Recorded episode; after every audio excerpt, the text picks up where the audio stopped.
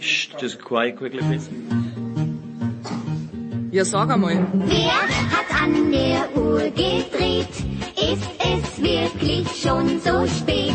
Ist denn schon wieder Big Show? Wird ein Schiedsrichter verdroschen, steigen sie ihm ordentlich in die Goschen, gibt's eine Massenschlägerei, Fast so heiß wie die Kufen vom Hackelschorsch. Nicht ganz so witzig wie der Müller-Thomas, aber ganz sicher so lässig wie der Neureuter Felix.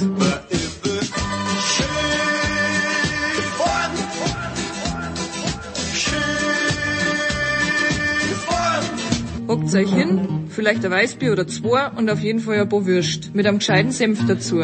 Muss kein Händelmeier sein. Kann aber. Plötzlich müllert's vor dem Kasten, das Volk schreit Uwe, wie mir scheint.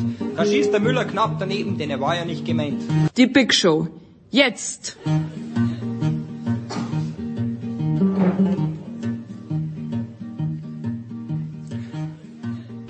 Big Show 566 bei Sportradio 360 und äh, ja, erstmal übernehmen wieder die, die Außenstudios äh, Hamburg, während der Producer sich äh, in äh, London rumtreibt und äh, England soll auch unser Thema sein. Allerdings, äh, ja, wir reden über die Europameisterschaft im Frauenfußball, die Women's Euro 2022, verschoben aus dem Jahr 2021 und wir haben drei Experten am Start. Zum einen Anna Dreher von der Süddeutschen Zeitung. Hallo Anna. Hallo. Dann von der Frankfurter Rundschau Frank Hellmann. Hallo Frank. Hallo. Und aus Österreich zugeschaltet von der Kronenzeitung Christian Meyerhofer. Hallo Christian. Hallo, liebe Grüße aus Wien. Ja, wir sprechen also über diese Europameisterschaft und äh, Anna, ich habe mich jetzt heute Morgen ähm, durch diverse Sportportale in deutscher Sprache durchgeklickt. Also wenn ich jetzt davon ausgehen würde, dass nächsten Mittwoch ein Herrenturnier losgehen würde, dann würden wir wahrscheinlich in der Heute-Sendung irgendwie, keine Ahnung, Thomas Müller auf einem Rad in Südtirol sehen oder ähnliches. Ähm, ich könnte jetzt keinem verdenken, wenn er noch nicht mitbekommen hat, dass bald eine Frauen-EM ansteht. Wie, wie, wie kompliziert ist das in den Redaktionen, das Thema anzubringen? Äh, eigentlich nicht. Also wir sagen halt, es gibt einen bestimmten Vorlauf auf so ein Turnier. Wir haben ja jetzt auch ähm, während der Lehrgänge in Herzogenaurach, die deutsche Nationalmannschaft hat sich da jetzt zuletzt im äh, Headquarter eines äh, großen Sponsors vorbereitet und davor in Frankfurt am DFB-Campus und ähm, darüber haben wir schon berichtet. Also sobald äh, der Kader bekannt gegeben wurde, äh, sobald äh, sich aus dem Trainingslager zusammenfassende Dinge berichten ließen und äh, die Kollegen ja auch, aber es stimmt natürlich, dass äh, die, die Schlagzahl der Texte bei weitem nicht so groß ist, wie es bei einem Männerturnier wäre. Ich hoffe aber, dass äh, trotzdem in der breiten Öffentlichkeit inzwischen bekannt ist, dass das äh, nächste Woche ein Turnier losgeht. Aber wenn man eine Umfrage machen würde, würden wahrscheinlich leider die meisten vor allem an Katar denken und nicht an England. Eben, das ist vielleicht das traurige Franke. Wie ist, äh, wie ist deine Wahrnehmung? Also tatsächlich bei der Frankfurter Rundschau habe ich dann auch äh, deine Artikel gefunden. Die sind auch von, ich glaub, von gestern und heute zum Training, von gestern und vorgestern zum Trainingslager. Also da, da läuft's. Wie ist die Wahrnehmung sonst so? Ähm, ja, das hängt natürlich äh, stark von, von den Zeitungen ab. Ich kann halt sagen, Frankfurter Rundschau, aber auch Taz, Neues Deutschland ähm, fallen mir da ein. Und auch noch einige Regionalzeitungen, die tatsächlich täglich äh, was mir abnehmen. Ich bin ja auch als freier Journalist unterwegs und ich kann eben aus der Historie beurteilen, dass das Interesse doch deutlich größer geworden ist im Laufe der Jahre aber ist eigentlich noch nicht da, wo es sein sollte. Und es gibt ja von der äh, Pressekonferenz am Dienstag von der Bundestrainerin äh, auch ein schönes Zitat, dass sie hoffe, dass dieser Funke überspringt nach Deutschland und dann Zitat, dass wir tatsächlich ein großes Fußballturnier vor uns haben und das ist nicht die WM in Katar, sondern die WM in England. Das war schon eine kleine Spitze in Richtung Medien und in Richtung Öffentlichkeit, dass man jetzt mal so ein bisschen aufhört, immer nur über den Männerfußball zu reden, sondern den Fokus auf die Frauen legt. Nur da würde ich auch nochmal aus aus eigener Erfahrung reingeben. Bei den Frauenturnieren war es eigentlich dann immer so, wenn es dann losgeht, also wirklich, wenn es anfängt, dann ist auch das Interesse da, dann gibt es eine tägliche Berichterstattung, denn nicht nur im Fernsehen, es sind wieder ARD und ZDF im Boot, die mit, sag mal, ihrer ganzen Kraft dann aufschlagen und auch durchschlagen werden. Aber dann sind eben auch die Printmedien, das Radio, dann sind alle dabei. Das baut sich eben leider immer erst eigentlich mit dem Turnierstart auf, aber wie gesagt, zusammenfassend, das war alles schon mal schwieriger. Das ist die Selbstverständlichkeit aus Deutschland gesehen, beziehungsweise für mich als Franzosen, dass man halt sowohl bei den Männern als bei den Frauen halt regelmäßig bei diesen Turnieren dabei ist. Eine Selbstverständlichkeit ist es weder bei den Männern noch bei den Frauen für Österreich. Ähm, Christian, Österreich wird äh, zum zweiten Mal bei einer äh, Frauen-Europameisterschaft dabei sein. Die, die Trauben hängen logischerweise hoch, nachdem man es beim ersten Mal, beim letzten Mal direkt ins Halbfinale geschafft hat. Jetzt wartet übrigens für, auf Österreich das Eröffnungsspiel gegen England in Old Trafford in Manchester und da muss man sagen, Christian, dann irgendwie vom Setting, so viel besser wird's ja dann noch nicht mehr. Nein, kann es nicht werden. ähm, aber weil, weil gesprochen worden ist von 2017, also ja, das ist dann doch irgendwie abgehakt. Ähm, das wird eigentlich nur mehr als Motivation gesehen, aber man versucht überhaupt keine Parallel zu ziehen eben weil auch die 75.000 Leute vom Old Trafford, ähm, ja, dass man überhaupt nicht vergleichen kann mit den Zuschauerzahlen von 2017. Und dementsprechend, ja, sagen die Mädels auch, das wird einmalig und das wird so ein einmal, immer, einmal im Leben Erlebnis. Also, ja, die Vorfreude ist groß und die Anspannung auch, weil es eben noch keine erlebt hat von den Mädels und äh, wir haben wahrscheinlich auch die die mentale Unterstützung und die mentale Vorbereitung wird eine große Rolle spielen, damit man eben so einem, so einem Auftritt dann auch gewachsen ist. Obwohl sportlich, denke ich, ähm, sind sie super vorbereitet. Ähm, es ist auch hier komplett verschieden zu 2017, weil man da eher über die Defensive versucht hat, zum Erfolg zu kommen. Und das ist jetzt anders. Also man setzt sehr viel auf Pressing und ähm, auch Ballbesitz versucht man präsent zu sein, lästig zu sein. Ähm, also man darf gespannt sein.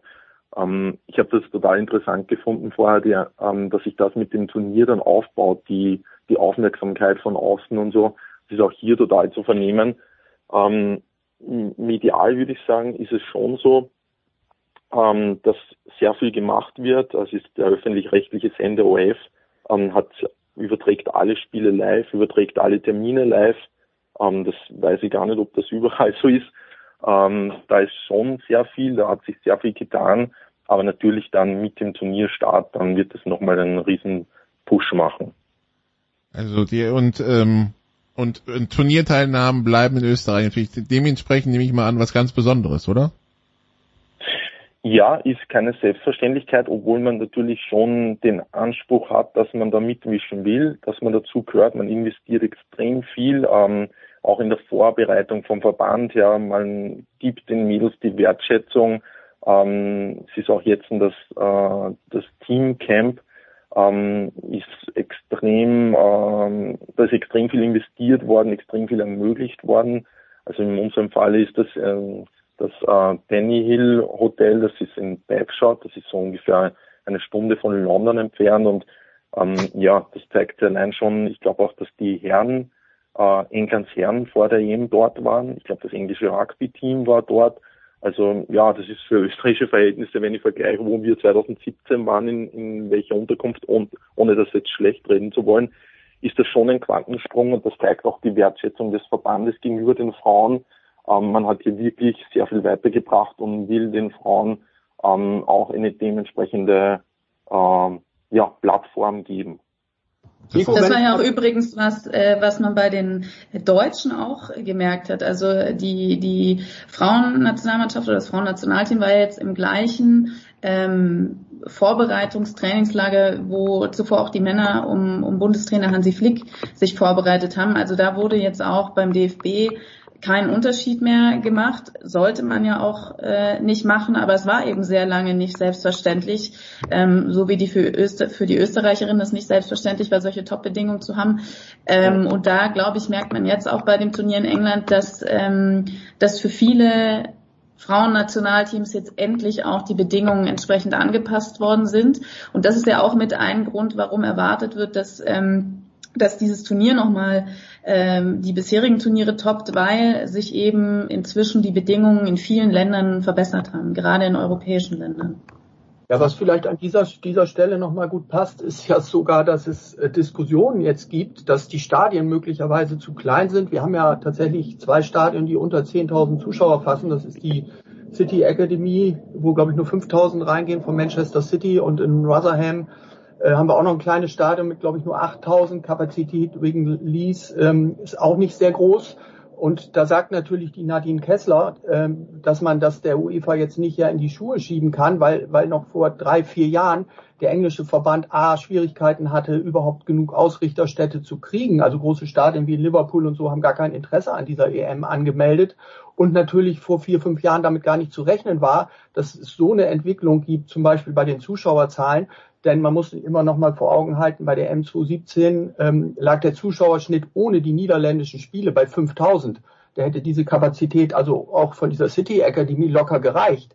Aber jetzt ist eben eine ganz andere Entwicklung auch durch die Champions League angestoßen worden. Ähm, ich glaube, alle haben mitbekommen, dass zweimal das Camp Nou für Champions League Spiele der FC Barcelona Frauen ausverkauft war. Und jetzt kommen Debatten auf, dass auf einmal die Stadien zu klein sind. Allein diese Entwicklung äh, zeigt ja, was, was im Frauenfußball passiert ist. Und ähm, Anna hat es ja gut auch ausgeführt. Es ist eine Selbstverständlichkeit, dass eben Frauen und Männer dieselben Bedingungen kommen, äh, bekommen. Wo wir eben noch ein bisschen auseinander sind, ist halt bei der Bezahlung.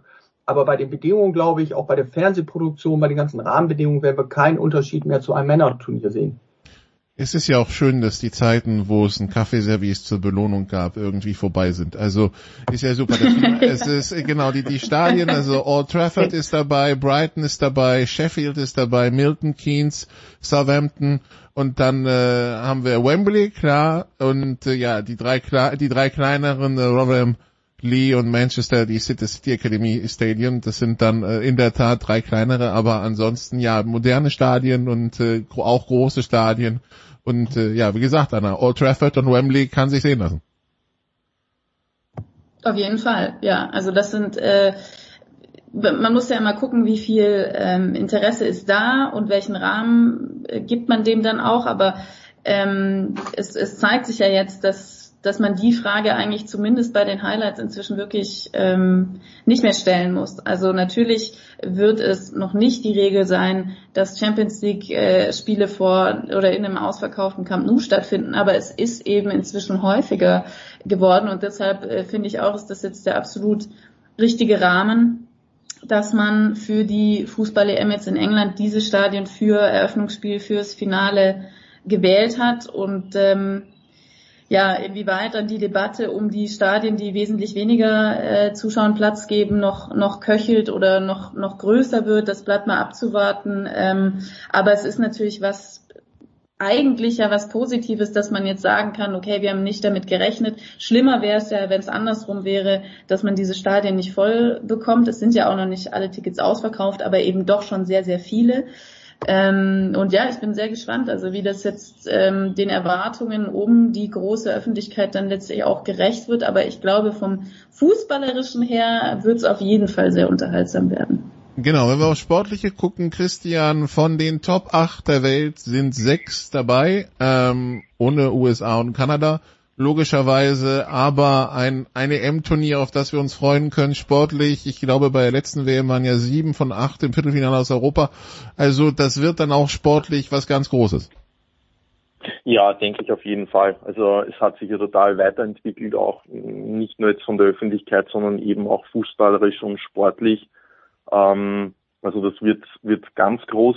Ähm, ich wollte noch jetzt irgendwie kurz einhaken auch. Ähm, ich bin total gespannt, vor allem auch bei unseren Mädels, wie das sein wird, weil jetzt haben wir große Zuschauerzahlen, aber ich glaube nicht, dass alle Spielerinnen, die teilnehmen, schon jemals vor solchen Zahlen gespielt haben. Also da bin ich schon aus österreichischer Sicht sowieso. Ich weiß, glaube ich, die Manu Zinsberger, die eben eh bei, bei Arsenal fix größer ist, die hat mir letztens erzählt, sie hat mal bei 40.000 gespielt und da waren aber nur 20.000 angekündigt und sie hat dann irgendwie so die ersten Reihen abgezählt und hat gesagt, ja, das kann sich gar nicht ausgehen, das müssen ja mehr als 20.000 sein.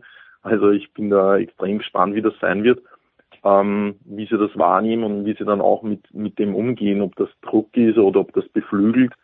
Ähm, ja, wird interessant zu sein und wie sich dann eben das auch auf die sportliche Leistung auswirkt. Weil ja 75.000 und in dem Fall beim Eröffnungsspiel äh, England, Österreich, wo halt wahrscheinlich nicht so viele für Österreich sein werden. Ähm, ja, ob das dann leistungsfördernd, leistungshemmend ist, ähm, ja, spannende Frage, die es bei uns aus österreichischer Sicht abzuwarten gilt. Ich kann das aus persönlicher Erfahrung sagen, äh, als jemand, der Football covert und äh, Football ist halt in mhm. Deutschland relativ klein und dann gab es 2014 ein EM-Finale im Happelstadion in Wien vor 23.000, mhm. glaube ich. Die Augen äh, haben noch ein paar Wochen später bei den Spielern geleuchtet. Also das ist, äh, das ist für Sportler was ganz Besonderes, glaube ich. Ich dachte gerade, du sagst jetzt, du hast auch schon vor 75.000 Leuten Sport gemacht. Nein, nein, nein, nein, nein, nein, nein. Aber äh, wir, wir, kennen, also wir kennen genug Menschen, die tatsächlich aus, aus so einer Situation herauskommen, die in der Liga zwischen 500 und 3000, vielleicht beim Finale dann 15 bis 20.000 und dann bei diesem bei diesem EM-Finale, ich weiß nicht, ob es 23, 27.000 waren, auf jeden Fall das, das Happelstadion war auf den geraden Packe voll und wie gesagt, die Augen leuchteten danach und ich vermute mal, nicht nur bei den Österreicherinnen, aber vielleicht sogar auch bei den Engländerinnen wird es dann so sein, wenn dieses Eröffnungsspiel stattfindet, dass äh, die Augen groß werden. Und es, es, ist ja, es ist ja auch was Gutes. Also das ist ja jetzt, äh, äh, es ist vielleicht gewöhnungsbedürftig für die Spielerin, aber es ist ja was Gutes, Frank. Ähm, ja, auf jeden Fall. Und interessant ist an dem Punkt eigentlich nochmal, dass die Bundestrainerin auch bei ihrem Kader schon darauf geachtet hat, wer diesen Druck ähm, standhalten wird. Also ich hatte mit ihr die Möglichkeit, in Frankfurt ein längeres Gespräch zu führen. Und sie sagt, sie hat bei dem Arnolds Clarks Cup, das war ja das Vorbereitungsturnier im Februar, wo Deutschland unter anderem auch gegen Spanien, aber auch gegen, gegen England, glaube ich, vor 15.000 Zuschauern gespielt hat. Da waren eben durch Ausfälle Corona viele junge Spielerinnen dabei und es hätte das eine oder andere mit der Spielerin gemacht und die, diese eine oder andere, die sie erwähnt, die finden sie jetzt auch nicht mehr im Kader wieder. Deshalb ist zum Beispiel eine Sarah Dawson dabei, die eben mit äh, 30 Jahren das alles schon mal im Verein in Wolfsburg, in Frankfurt und vor allen Dingen bei der WM 2019 in Frankreich schon mal mitgemacht hat. Also es hat sogar auch Ausschlag für die für die Kadernominierung begeben. Nur ich, ich sage mal einfach, bei der deutschen Mannschaft ist es so, dass mit ähm, den, den Schlüsselspielerinnen Sarah Debritz, die ja bei Paris spielt, Lina Magul beim FC Bayern, die ganzen Spielerinnen von Wolfsburg, Svenja Huth, Alex Popp, äh, Lena Oberdorf, äh, dass die sich alle schon mit diesen Kulissen auskennen und dass sie alle diese Erfahrung gemacht haben. Und da war natürlich diese vergangene Saison, die Champions League, die hat ja nicht nur Rekordzahlen in Barcelona produziert, sondern auch Paris hatte tolle Zuschauerzahlen im Prinzenparkstadion, Bayern war das erste Mal endlich in der Arena. Überfällig dieser Schritt aus meiner Sicht. VfL Wolfsburg hat gegen Barcelona selbstverständlich auch in der Männerarena gespielt. Also die Erfahrung haben die Spielerinnen gesammelt äh, in der letzten Saison. Ich, ich glaube, dass es eben bei den großen Nationen keinen großen Einfluss hat. Und dann kommen wir zu den sportlichen Qualitäten. Und da finde ich gut, dass einfach der Favoritenkreis diesmal so groß ist wie nie zuvor. Ich meine, Deutschland, vergessen viele, war achtmal Europameister. Irgendwie ging wie selbstverständlich zwischen 89 und 2013 der Titel immer nach Deutschland. Und, und das ist ja jetzt vollkommen anders. Wir haben, glaube ich, sechs bis acht Mannschaften, wo auch alle Experten oder jeden, mit jedem, dem man sich unterhält, keiner eigentlich genau sagen kann, wer wird überhaupt Europameister. Und das ist schon mal eine tolle Ausgangslage. Und das relativ, also ja genau, ich habe die Ergebnisse der letzten Turniere mal angeschaut und diese, diese, diese ganz hohen Ergebnisse sind glücklicherweise auch weggefallen. Ähm, wie, wie, wie, Anna, wo muss man sich denn vorstellen? Also was ist das? Das Ziel ist, wird der Titel sein, aber ab wo gilt's dann als erfolgreich nach den Turnieren 2017 und 2019? Ich meine, wenn man sich das anschaut, wie, wie, wie, wie dicht aneinander die europäischen Nationen runter jetzt zwischen Rücken, ähm, selbst, also Viertelfinale ja, aber danach äh, wird's schon, also danach ist es keine Selbstverständlichkeit mehr, oder? Also ich glaube, man muss in diesem Jahr ähm, vor allem im Hinterkopf haben, dass die Deutschen, man sagt das ja äh, manchmal so hin, aber in diesem Fall haben sie wirklich eine schwierige Gruppe. Das erste ähm, Gruppenspiel am 8. Juli findet gegen Dänemark statt, mit äh, der inzwischen ja auch außerhalb von Expertenkreisen sehr bekannten Pernille Harder. Ähm, die standen 2017 bei der EM in Niederlanden im Finale. Ähm, und das wird schon mal ein schwerer Auftakt, von dem, äh, wie natürlich bei jedem Auftakt auch davon abhängt, äh, wie gut, wie selbstbewusst das Team in dieses Turnier startet. Und der richtig harte Brocken kommt dann direkt danach, nämlich mit Spanien. Und ähm, der Frank hat vorhin den Zuschauerrekord im Camp Nou angesprochen. Vom FC Barcelona spielen sehr viele Fußballerinnen im spanischen Nationalteam. Das ist extrem stark, sehr gefestigt. Und äh, das, das wird einfach eine schwierige Gruppe. Also ich glaube, Finnland kann man sagen, da sollten die deutschen Frauen gewinnen, aber Dänemark und Spanien wird einfach in der Gruppe schon mal eine große Herausforderung. Ähm, und deswegen bin ich vorsichtig damit zu sagen, inwieweit man jetzt ähm, total viel erwarten muss äh, oder sollte. Ähm, auch die Historie haben wir jetzt ja gesagt, können wir mal ausklammern, weil die letzten beiden Turniere nicht so erfolgreich waren. Ich glaube, aus deutscher Sicht intern wäre es sehr wichtig, es ins, Finale, äh, ins Halbfinale zu schaffen. Die sagen natürlich, wir glauben an den Titel. Das muss natürlich auch das Ziel sein. Ähm, aber ich könnte mir vorstellen, dass sie sagen, Halbfinale ist so, dann, dann können wir sagen, okay, das, das war ein gutes Turnier. Ähm, und was ich immer so schwierig finde, ist, dass äh, aus meiner Perspektive, der Frank kann da vielleicht auch noch ein bisschen ergänzen oder auch seine Einschätzung würde mich interessieren. Der Kader an sich ist ja ähm, ist ja sehr gut. Ähm, sehr talentierte, junge Spielerinnen, die, die schon mit einem erstaunlichen Selbstverständnis auftreten. Ähm, Nelena Oberdorf, die der Frank vorhin schon erwähnt hat, die ist Jahrgang 2001, die wirkt aber ähm, schon wie ein alter Hase. Äh, die hatte bei der WM 2019 wie auch eine Clara Bühl, wie auch eine Julia Gwynn den ersten großen Auftritt. Und ähm, diese, diese jungen Spielerinnen, die im Kader sind, die haben sich schon aus meiner Sicht wirklich sehr gut integriert. Die bringen viel Energie rein und das, das funktioniert eigentlich. Und dann hat man eben noch diese erfahrenen Spielerinnen äh, wie eine Alex Popp, ähm, wie eine Sarah Delbritz und so weiter. Ich, ich liste jetzt nicht alle auf. Also eigentlich hat man eine sehr gute Mischung und dann noch so ein paar dazwischen, die quasi schon sehr viel Erfahrung haben vom Jahrgang her, aber eigentlich noch zu den Jüngeren zu zählen werden. Also vom Kader an sich ist es, ist es wunderbar. Aber ähm, die Frage ist halt, wie, wie man sich dann letztendlich auf dem Platz zusammenfindet. Ähm, und da ist es natürlich schwer einzuschätzen, äh, wie, wie jetzt diese eigentlich lange Vorbereitungszeit von drei Jahren dann dazu beigetragen hat. Aber mich, mich würde wirklich auch interessieren, was der Frank dazu meint.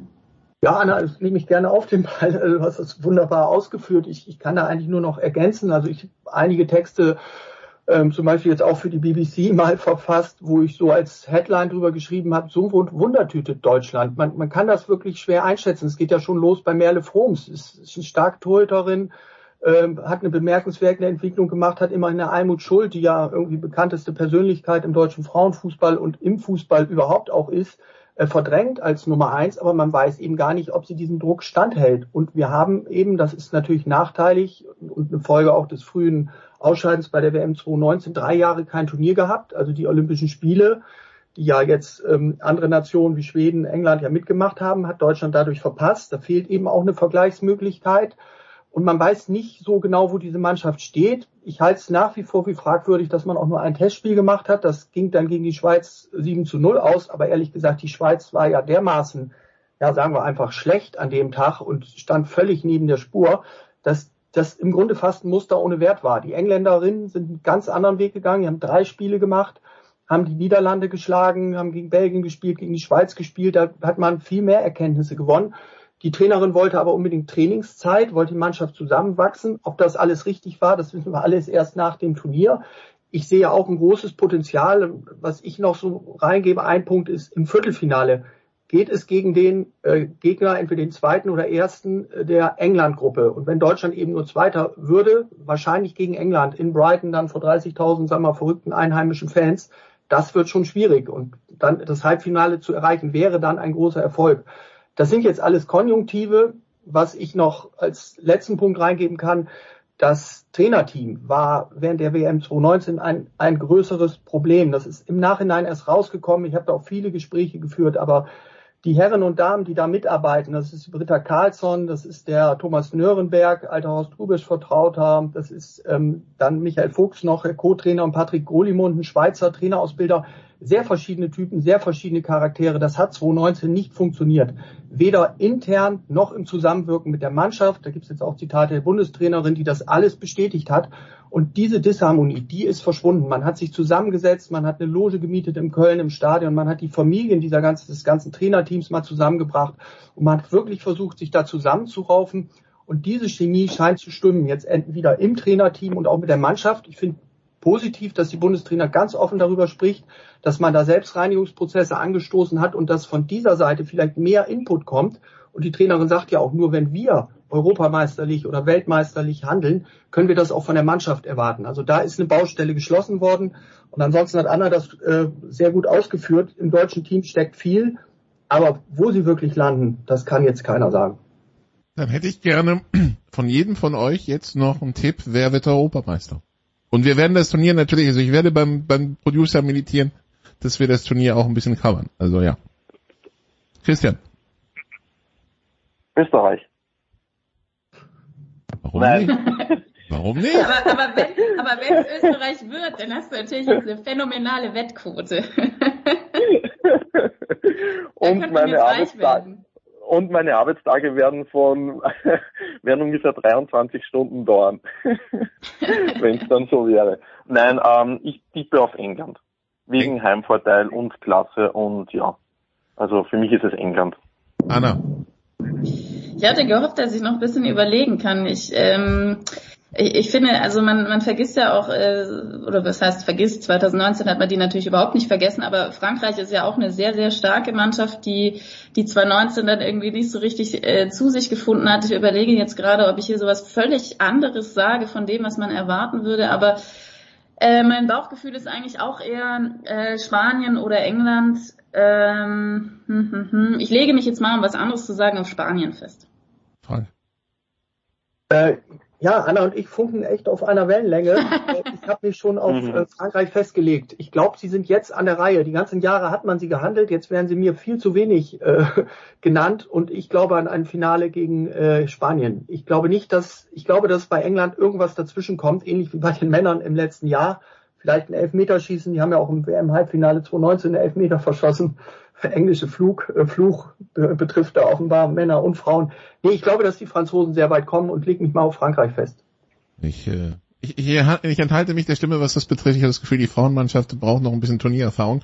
Äh, Die sind da nicht so, noch nicht so abgeklärt wie die Männer, aber schauen wir mal. Nee, Zumindest ich die finde, du Champions musst, League jetzt auch, gewinnen. einen- du musst jetzt auch einen Tipp abgeben. Dann äh, würde ich sagen, England, Heimvorteil.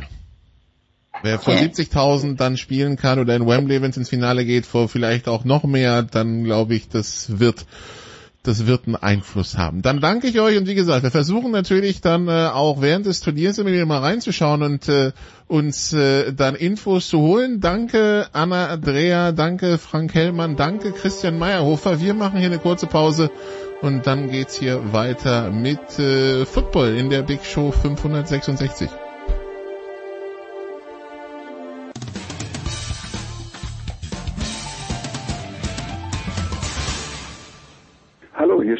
Leidenhardt, Headcoach von Ratio Farm Ulm und Sie hören Sportradio 360.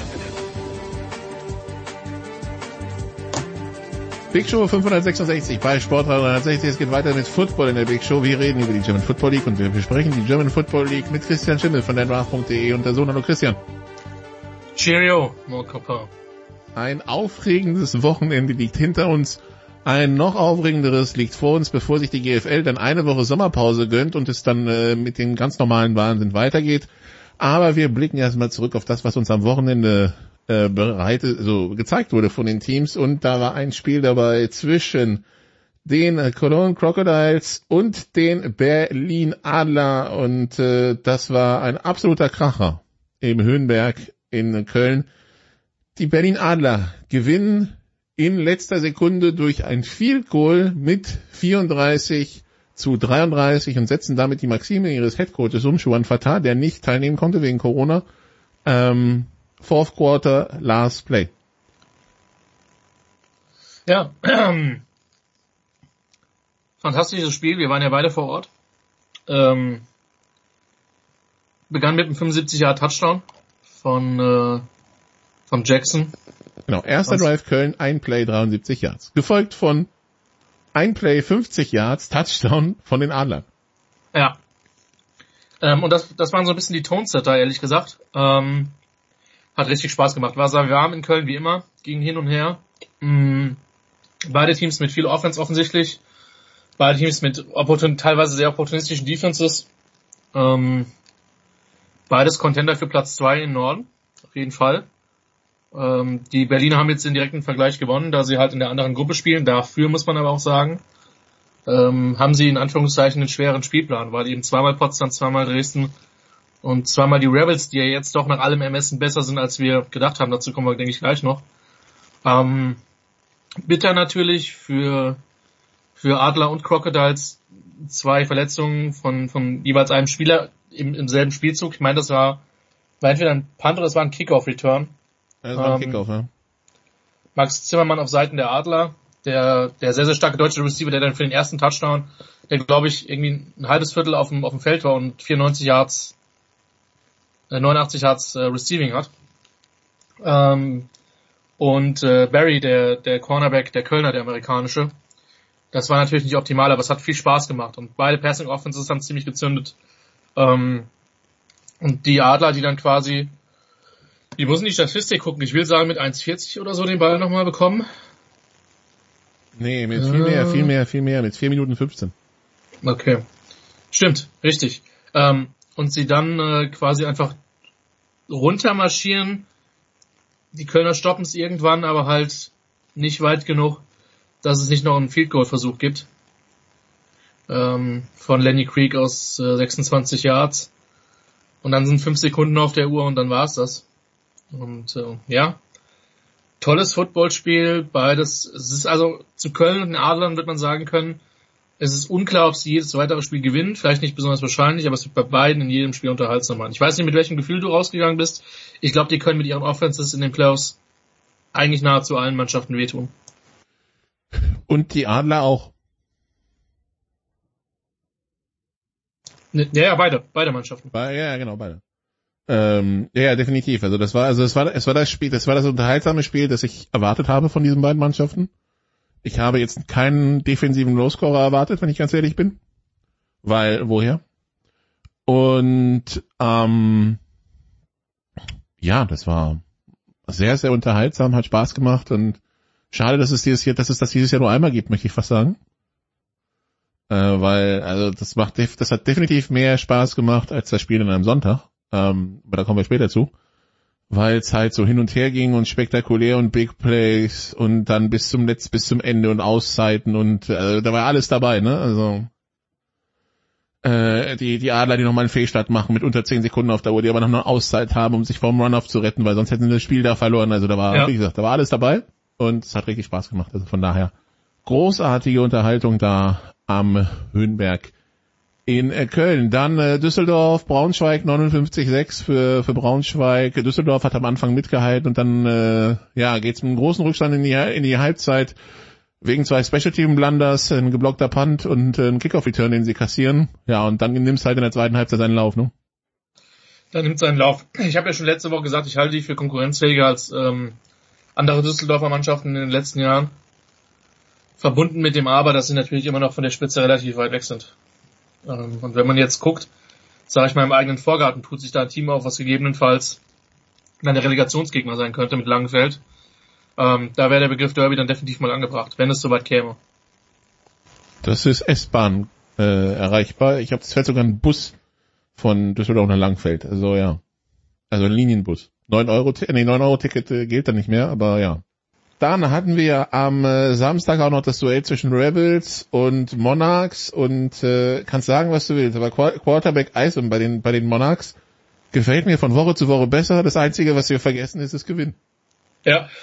Ähm, Berlin ist 0-2 und 1, ähm, was im Nachhinein wirklich bitter ist, weil sie 0-3 waren in sehr 1 viel, jetzt. 0-3 und 1 jetzt. 0-3 und 1 jetzt genau. Ähm, das Spiel gegen die Adler hätten sie gewinnen können. Das, beim Spiel gegen Braunschweig war mehr als ein Punkt drinne. Ähm, und jetzt muss man zwar sagen, dass die Dresdner äh, über weite Strecken relativ klar, relativ klar geführt haben. Ja, war dann im dritten Viertel 13-9. Ähm, haben die Offense ein bisschen ins Laufen bekommen, haben das Spiel aber dann auch erst letztlich ähm, final dann haben, haben noch fighten müssen. Klar, der äh, der der finale Touchdown ist dann auch relativ spät der Rebels, um das Ergebnis dann so zu gestalten. Ähm, von daher, da, da, da, da war das Spiel im Prinzip dann entschieden, aber die Rebels spielen wirklich ordentlich mit. Für Dresden war es im Playoff-Rennen enorm wichtig. Aber nicht ausgeschlossen. Äh, die beiden sehen sich ja nochmal. Ähm, dass es, dass die, dass die Rebels das Rückspiel gewinnen. Und ich mag Eisenham auch, weil der sich bewegen kann, weil er eine brutale Physis hat und auch einen ganz guten Arm. Ähm, ich glaube, dass man sich in Berlin sehr stark ärgern würde, weil wenn die Bilanz, ich will nicht sagen spiegelverkehrt aussieht, ähm, dann hätte man sich, hätte man, also wäre das keine Überraschung gewesen. Ja, und äh, Das ist, ist eine gute Truppe und für die Dresdner wirklich gut, dieses Spiel gewonnen zu haben. Wichtiger Sieg. Ähm, zweiter Erfolg. Wie gesagt, die müssen gesund werden. Das ist mal das wesentliche Ziel. Und dann sind die auch ein Contender, wenn sie auch nicht die Schlagkraft aus dem letzten Jahr Stand jetzt haben. Ja, aber ich, ich, ich nehme jetzt einfach mal die Tabelle und greife vor. Ja? Ja. Dresden hat fünf Spiele und zwei Siege. Köln hat fünf Spiele und drei Siege. Ja?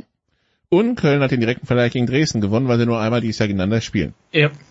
Das heißt, Dresden muss einen Punkt mehr holen als Köln bis zum Ende der Saison, um an Köln wieder vorbeizukommen. So. Am Wochenende spielt Köln in Kiel, die keinen Ami-Quarterback mehr haben und mit ihren deutschen Backup spielen wollen. Am Wochenende spielt Dresden gegen Potsdam. Es ist nicht unwahrscheinlich, dass Köln nach dem Spieltag vier Siege hat und Dresden immer noch zwei bei vier Ja. verbleibenden Spielen. Ja. So, dann schauen wir, gegen wen Dresden dann noch ran muss. Dresden muss dann noch nach Braunschweig, Dresden muss einmal gegen die Adler ran, Dresden hat dann einmal noch die Rebels und einmal Düsseldorf. So. Ähm, alles nicht so einfach, wenn man noch bedenkt, dass bei Dresden viele verletzt sind. Köln hat dann noch einmal Braunschweig zu Gast, muss nach Potsdam, äh, hat die äh, hat die Rebels zu Gast und fährt einmal nach Düsseldorf. So, das heißt, wenn wir es konser wenn wir es konservativ rechnen, Düsseldorf auswärts könnte man gewinnen, Berlin zu Hause kann man gewinnen, hat man schon mal vier Punkte gemacht. Wenn ich die auf die addiere, die sie bis dahin hätten, also sechs plus die zwei hypothetisch aus Kiel, macht acht plus vier macht zwölf. Dresden holt keine, Dresden kann keine neun Punkte mehr holen, weil sie nur noch vier Spiele haben. Ja, das heißt, A, äh, Dresden müsste dann hoffen, dass Köln verliert, ohne Ja. irgendwo überraschend, zum Beispiel gegen die Rebels. Und Dresden darf halt absolut kein Ei mehr legen, sprich, sie müssen in Braunschweig gewinnen und so weiter. Ja. Also das heißt, dieses Wochenende hat für Dresden schon quasi Mitentscheidungscharakter. Entweder sie schlagen Potsdam und dann sind sie noch weiter im Rennen und haben alles in der Hand, oder sie verlieren gegen Potsdam und dann ist es eigentlich schon, dann sind sie eigentlich schon abhängig, dass wer anders verliert, weil die Berliner, das Rückspiel haben sie noch nicht gewonnen, den direkten Vergleich müssten sie erstmal holen, selbst wenn sie das Rückspiel gewinnen würden, ja. Ja. Ähm, Dresden hat halt den mörderisch schwereren Spielplan als, als, äh, als, als Köln.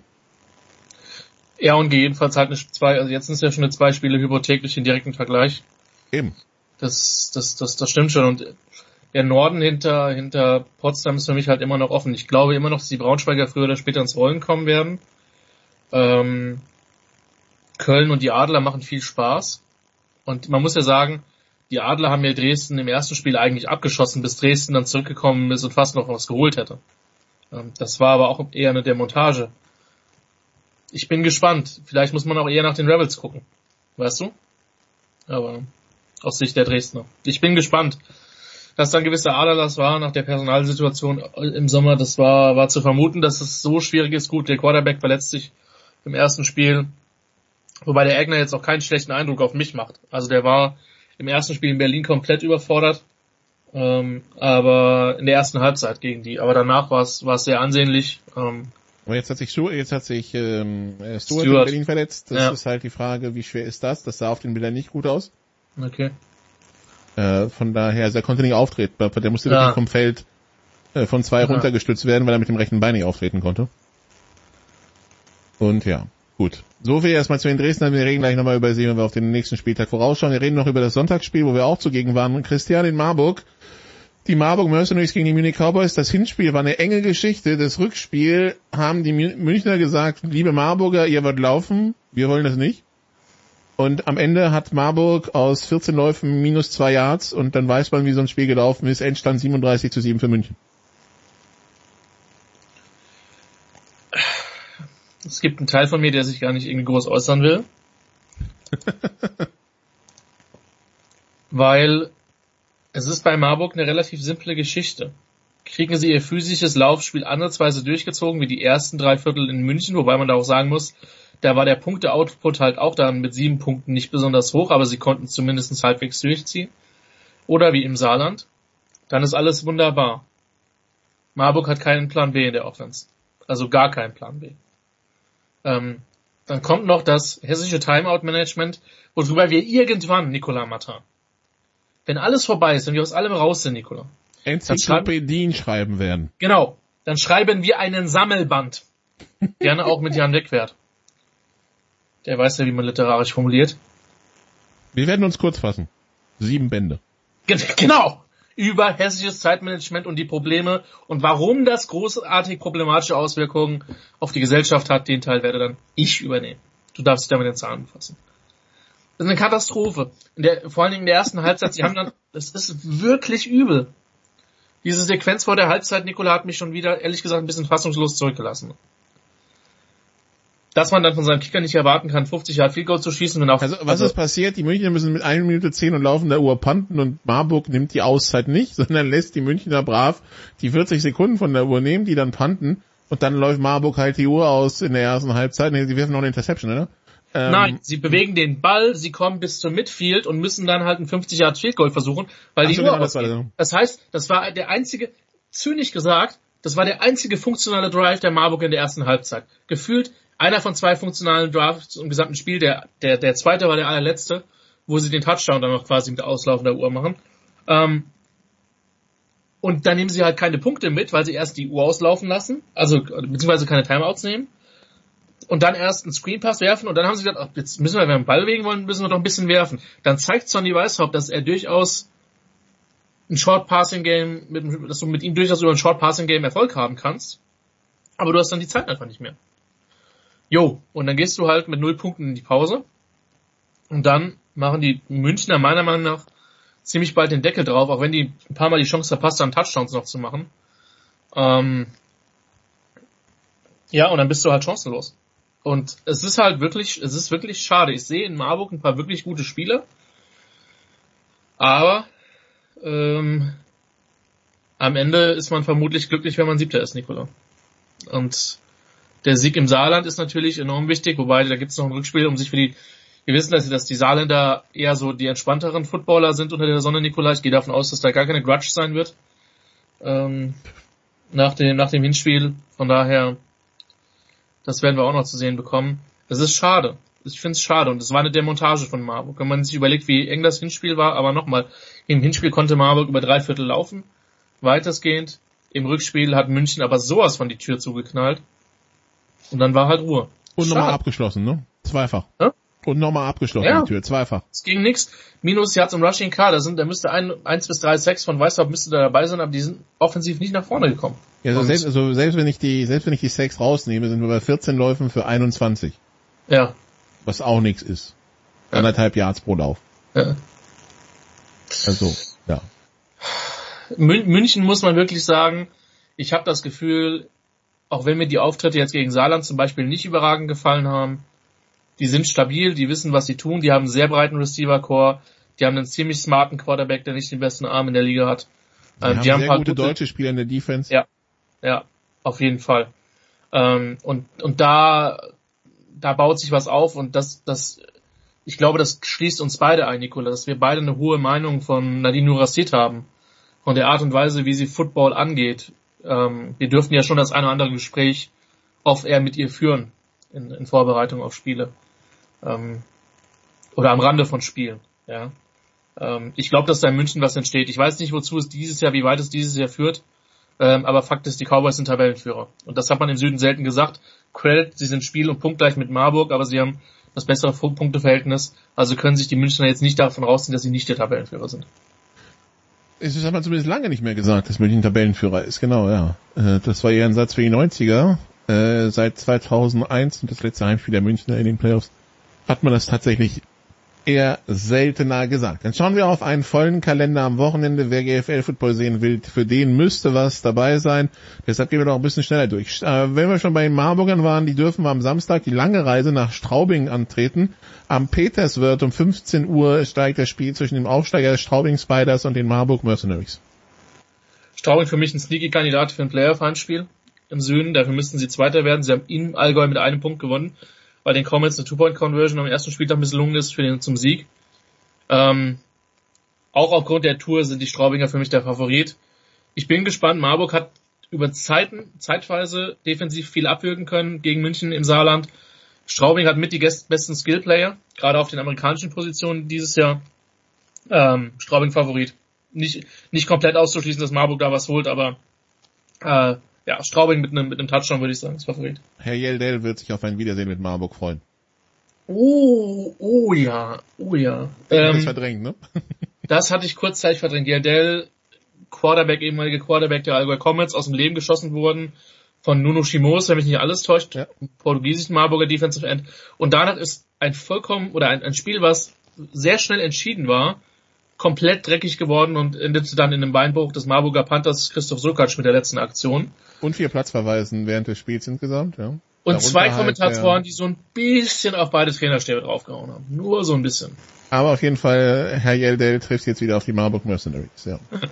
Äh, dann auch 15 Uhr Bernsdorfer Straße in Dresden. Zur Erinnerung keine Parkplätze bitte im PNV nutzen. Dresden Monarchs gegen die Potsdam Royals. Das hatten wir am Eröffnungswochenende damals noch gesunde Dresdner gegen Potsdamer, die kein Vorbereitungsspiel gespielt haben. Jetzt haben wir angeschlagene Dresdner gegen Potsdamer, die in der Offense richtig in Fahrt gekommen sind. Und wenn ich so sehe, wie der Herr Eisam seine, den, den Dresdner Verteidigern so die Pässe rechts und links um die Ohren geschmissen hat, sehe ich nicht, wie Herr Hellwig von den Potsdamern das nicht tun will.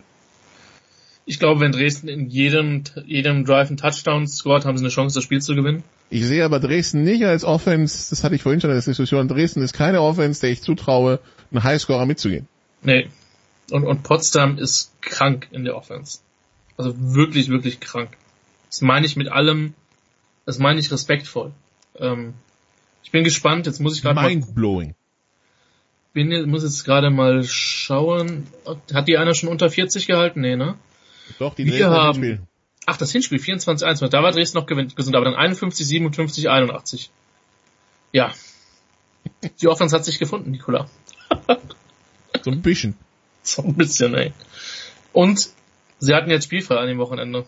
Das heißt, ähm, da war jetzt noch, wenn da kleinere Wehwehchen gewesen sind, dann konnten sie sich da auskurieren. Potsdam, klarer Favorit mit der Offense, aber auch gegen jede Mannschaft aktuell. Und mit Receiver Jared Wolf, der, der auch, der Villanova Receiver auch, äh, ganz besonderes Kaliber. Ja. Gut, 16 Uhr. Die Adler haben die Lions zu Gast im Poststall in Berlin. Ähm, kannst du mir sagen, was du willst, Christian? Spiel um Platz 2? Ja. Ja, wirkt, ja. Gut, Braunschweig hat halt diesen Sieg gegen Köln zu Hause, ne? Ähm, Ja, aber die treffen nur einmal aufeinander. Der Sieger hat den direkten nein, Vergleich. aber das, das würde dafür sprechen. Also siehst du die Braunschweiger als Kandidat für Playoff-Heimspiel? Ja. Okay. Ja, wen denn sonst? Köln. Aber wie gesagt, die haben, die haben das erste Spiel schon verloren. Aber Ja, aber, das Ja, ist also, ja, aber Moment, stopp. Also wenn wir über ein Playoff-Heimspiel reden, dann reden wir über das, über das Dreierpack Lions, Adler, Crocodiles, oder nicht? ja, ja, Gut, dann Adler, Lions, Spiel um Platz 2. ja. Weil die Adler Ja. jetzt Köln gewonnen haben, also. Bei den Adlern bin ich halt gespannt, wie fit ist Max Zimmermann. Ähm, sie haben relativ viel Tiefe in dem Receiving Core. Donahue hat mir gefallen, Prinz hat mir gefallen, Rohrschneider. Sie haben einen ganz netten One-Two-Punch auf Running Back mit Khalif und mit äh, Betzer, die beide auch unterschiedliche Dimensionen liefern. Kavanaugh habe ich, glaube ich, in dem Podcast schon mal gesagt, ist für mich der Idealtypus eines GFL-Quarterbacks, weil er laufen kann, aber nicht muss. Ähm, Das hat er in Köln Ein gezeigt, dass er nicht muss. Hm? Das hat er in Köln gezeigt, dass es auch läuft, Ja. wenn er nicht muss. Ja, ein dummer Pick war dabei, aber dass, dass, dass sowas passiert.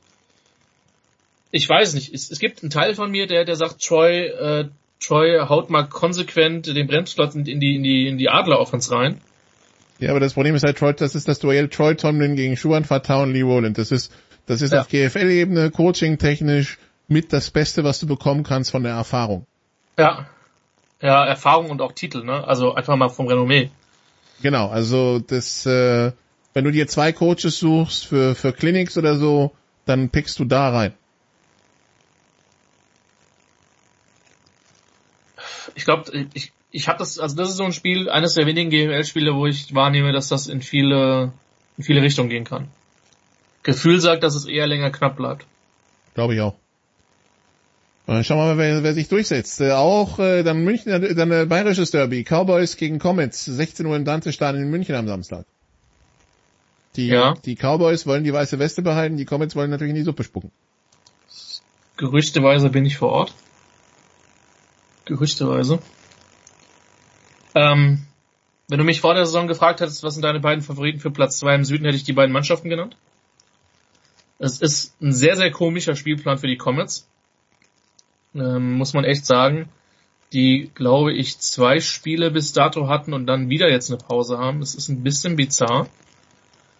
Äh, Bullshit, sie hatten, Entschuldigung für den Ausdruck, ähm, sie hatten drei Spiele, eine Ein-Punkt-Niederlage gegen Straubing, einen deutlichen Sieg gegen Ravensburg und eine ordentliche Niederlage gegen Schwäbisch Hall. Wo man sich gut verkauft hat, ja. Ja. Wobei wir kennen ja alle äh, den Comments Head Coach, der sich für gut verkauft, interessiert ihn nicht. Ähm, der will gewinnen und hätte das in Marburg mit seiner Offense damals auch fast geschafft. Ähm, Elias Knifke. Ähm, ja, freue ich mich mega drauf. Also die, die Comets, die in beiden Lines gegen Ravensburg total dominiert haben, die auch interessante Skillplayer haben, die einen jungen deutschen Chor haben, den ich, den ich persönlich sehr interessant finde. München hat mir defensiv grundsätzlich in allen Spielen eigentlich sehr gut gefallen. Offensiv haben sie sehr viel Talent. Ähm, auch über Kai Silbermann hinaus, der äh, also von den Fundamentals sehr einfach ich will nicht, nochmal, ich sehe zu wenig Tape, um zu sagen zu können, das ist der beste, aber es ist ein Top 5 deutscher Receiver aktuell. Punkt. Mindestens. Ähm, Body Control, Routen, Hände, Spielverständnis. Und sie haben dahinter auch noch ein paar weitere nette Leute. Novak hatte jetzt so, Yannick Novak hat jetzt so ein bisschen sein Breakout-Game. Ähm, ja, das wird sich richtig lohnen. Also wer Samstag in und um bei München ist, kommt ins Dante. Ähm, Kann das auch vorher ins Schwimmbad gut. gehen, wenn ihn zu warm ist. Ne? Das ist direkt, ist und, direkt äh, Wer, wer da nicht ist oder weiter im Norden ist, der darf dann gerne Andreas Renner und mir zuhören, wie wir dieses Spiel kommentieren. Ich hoffe, dass es eine knappe, spannende Kiste wird. Wenn wir von Coaching-Matchups reden, natürlich ähm, äh, Troy gegen äh, ähm, Schuan Fatah, Troy Tomlin gegen Schuan Fatah und Lee Rowland. Mega Matchup im Süden, finde ich. Also natürlich, die Unicorns müssen wir rausnehmen, die haben tollen Coaching-Staff. Ähm, ich bin sehr gespannt auf die Allgäu, auf Allgäu und auf deren Offense, weil ich eine sehr hohe Meinung von, von, von Elias Smith gehabt, das ist glaube ich bekannt. Ähm, und die Münchner Defense imponiert mir sehr und da ist Nadine Rassit nun seit gewisser Zeit da die Verantwortliche und äh, ja, ich glaube, das wird auf also beiden beiden Matchups wird sehr sehr spannend werden. Gut, und die letzten Spiele, glaube ich, können wir im Schnelldurchlauf durchgehen. Kiel gegen Köln wird's knapp, ich glaube nicht. Sollte sollte aus Kölner Sicht nicht knapp werden, ja. Frankfurt gegen Saarland wird's knapp, ich glaube nicht. Nein. Schwäbisch Hall gegen Ravensburg, dieses Jahr wird das auch nicht knapp? Nee, nee, muss man leider sagen. Die, die, die Ravensburger sind bis jetzt noch nicht wirklich in Tritt gekommen. Und Rabbits gegen Düsseldorf, äh, so wie ich die Rabbits präsentieren und die Düsseldorfer mit ihren Verletzungsproblemen, ich glaube, die Rabbits werden ihren ersten Sieg einfahren. Zumal das für die Rebels halt so ein Ding ist, also das ist ein Spiel, wo, was sie sich halt im Kalender markiert haben, von wegen spätestens da ja. wurden sie sich den ersten Sieg und äh, ich glaube, dass sie mental sehr, sehr gut drauf sein werden. Und ja. Von daher zwei Spiele, die so ein bisschen, es gibt mehrere gute Partien, ähm, aber sag ich mal, München gegen Allgäu und die Adler gegen Braunschweig, das sind so die beiden Partien, die, die rausragen dieses Wochenende. Vielleicht gibt es eine Überraschung, Nikola, und Dresden gegen Potsdam wird sehr gut. Ich meine, der Potsdam Offense kann man immer zuschauen. Aber ja, das sticht so ein bisschen raus.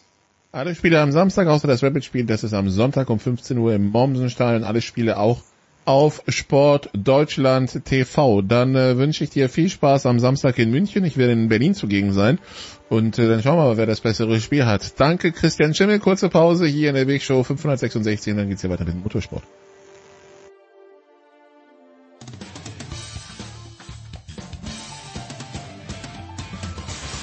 Ja, grüß euch, servus, das ist Dominik Landerdinger und ihr hört Sportradio 360. Big Show 566 bei Sportradio 360. Wir sind angekommen im Motorsport und ja, die übliche Motorsport-Talkrunde ist am Start. Wir haben zum einen Stefan de Vois Heinrich. Hallo de Vois. Ja, ich freue mich, dass Eddie dabei ist. Wir zwei sind ja wirklich bewährtes Duo hier schon. Genau, und äh, das, äh, das, die andere Hälfte des Duos darf auch nicht fehlen, Eddie Mieke. Hallo Eddie. Ja, schönen guten Tag. Komme gerade am Norrisring an. Schöne Grüße also aus Nürnberg. Ja, da über, über die DTM und den Norrisring wollen wir gerade sp gleich sprechen, aber erstmal blicken wir zurück auf äh, das Geschehen in äh, der MotoGP, was am Wochenende war und ähm, ja, es war Assen, äh, The Voice und wenn ich mir das so anschaue, wird über das Sportliche etwas und über die Kommissare sehr viel geredet. Ähm, es ist bekannterweise, glaube ich, nie gut, wenn für ein sportliches Event mehr über die Schiedsrichter als über den Sport geredet wird. Mhm. Äh, selbst, ich habe sogar die, die Motorsport-Totalkolumne, wer hat letzte Nacht am schlechtesten geschlafen, hat die Rennkommissare in den Fokus genommen. Was ist los? Ist es begründet? Und wie lösen wir das Problem? Ähm, also zunächst mal war es volles Haus wieder, Dutch TT, fantastisch nach Corona. Corona hat auch das gezeigt, eine Woche nach dem Sachsenring, dass tatsächlich die Motorsportfans wieder strömen überall hin. Der Eddie kann es auch bestätigen, um 24 Stunden Rennen am Nürburgring. Also es ist wirklich fantastisch, so viele Leute auf den Beinen zu sehen und so viele begeisterte Fans, die tatsächlich ihre Fahrer unterstützen. Ähm, über die Diskussion der Sportkommissare, gerade im Zweiradbereich, gibt es tatsächlich Grund zu diskutieren, denn äh, die haben zwar auch einen erfahrenen Mann, mit dabei, ähnlich ja wie wir es in der DTM in der Formel 1 haben, also ein Driver Advisor. In diesem Fall ist es Fast Freddy Spencer, der als ehemaliger Motorradweltmeister sich natürlich auskennt.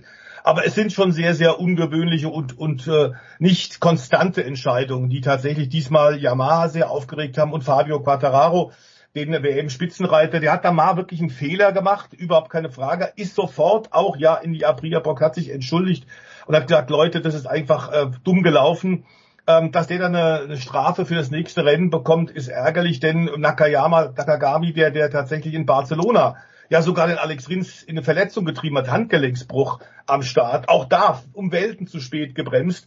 Ähm, der, äh, da war es einfach nur ein Racing-Incident und es gibt eine Menge tatsächlich Beispiele, die dafür sorgen, dass man sagen kann, also das ist ein, leider ein bisschen Glaubwürdigkeitsproblem inzwischen in der MotoGP. Wir hatten solche Diskussionen allerdings in der Formel 1 ja auch schon. Also inkonstante Entscheidungen der Rennleitung sorgen immer für Probleme und ich weiß, dass Juan Fabio das sehr sarkastisch gesehen hat mit seinen Statements. Yamaha hat sich offiziell sogar beschwert, auch wenn es keinen Sinn mehr macht, denn das sind Tatsachenentscheidungen. Aber ich finde es tatsächlich auch äh, großes Ärgernis. Wie siehst du das, Eddie? Ja, ganz genau so. Also wir haben ja, du hast den Fall Taka Nakagami angesprochen.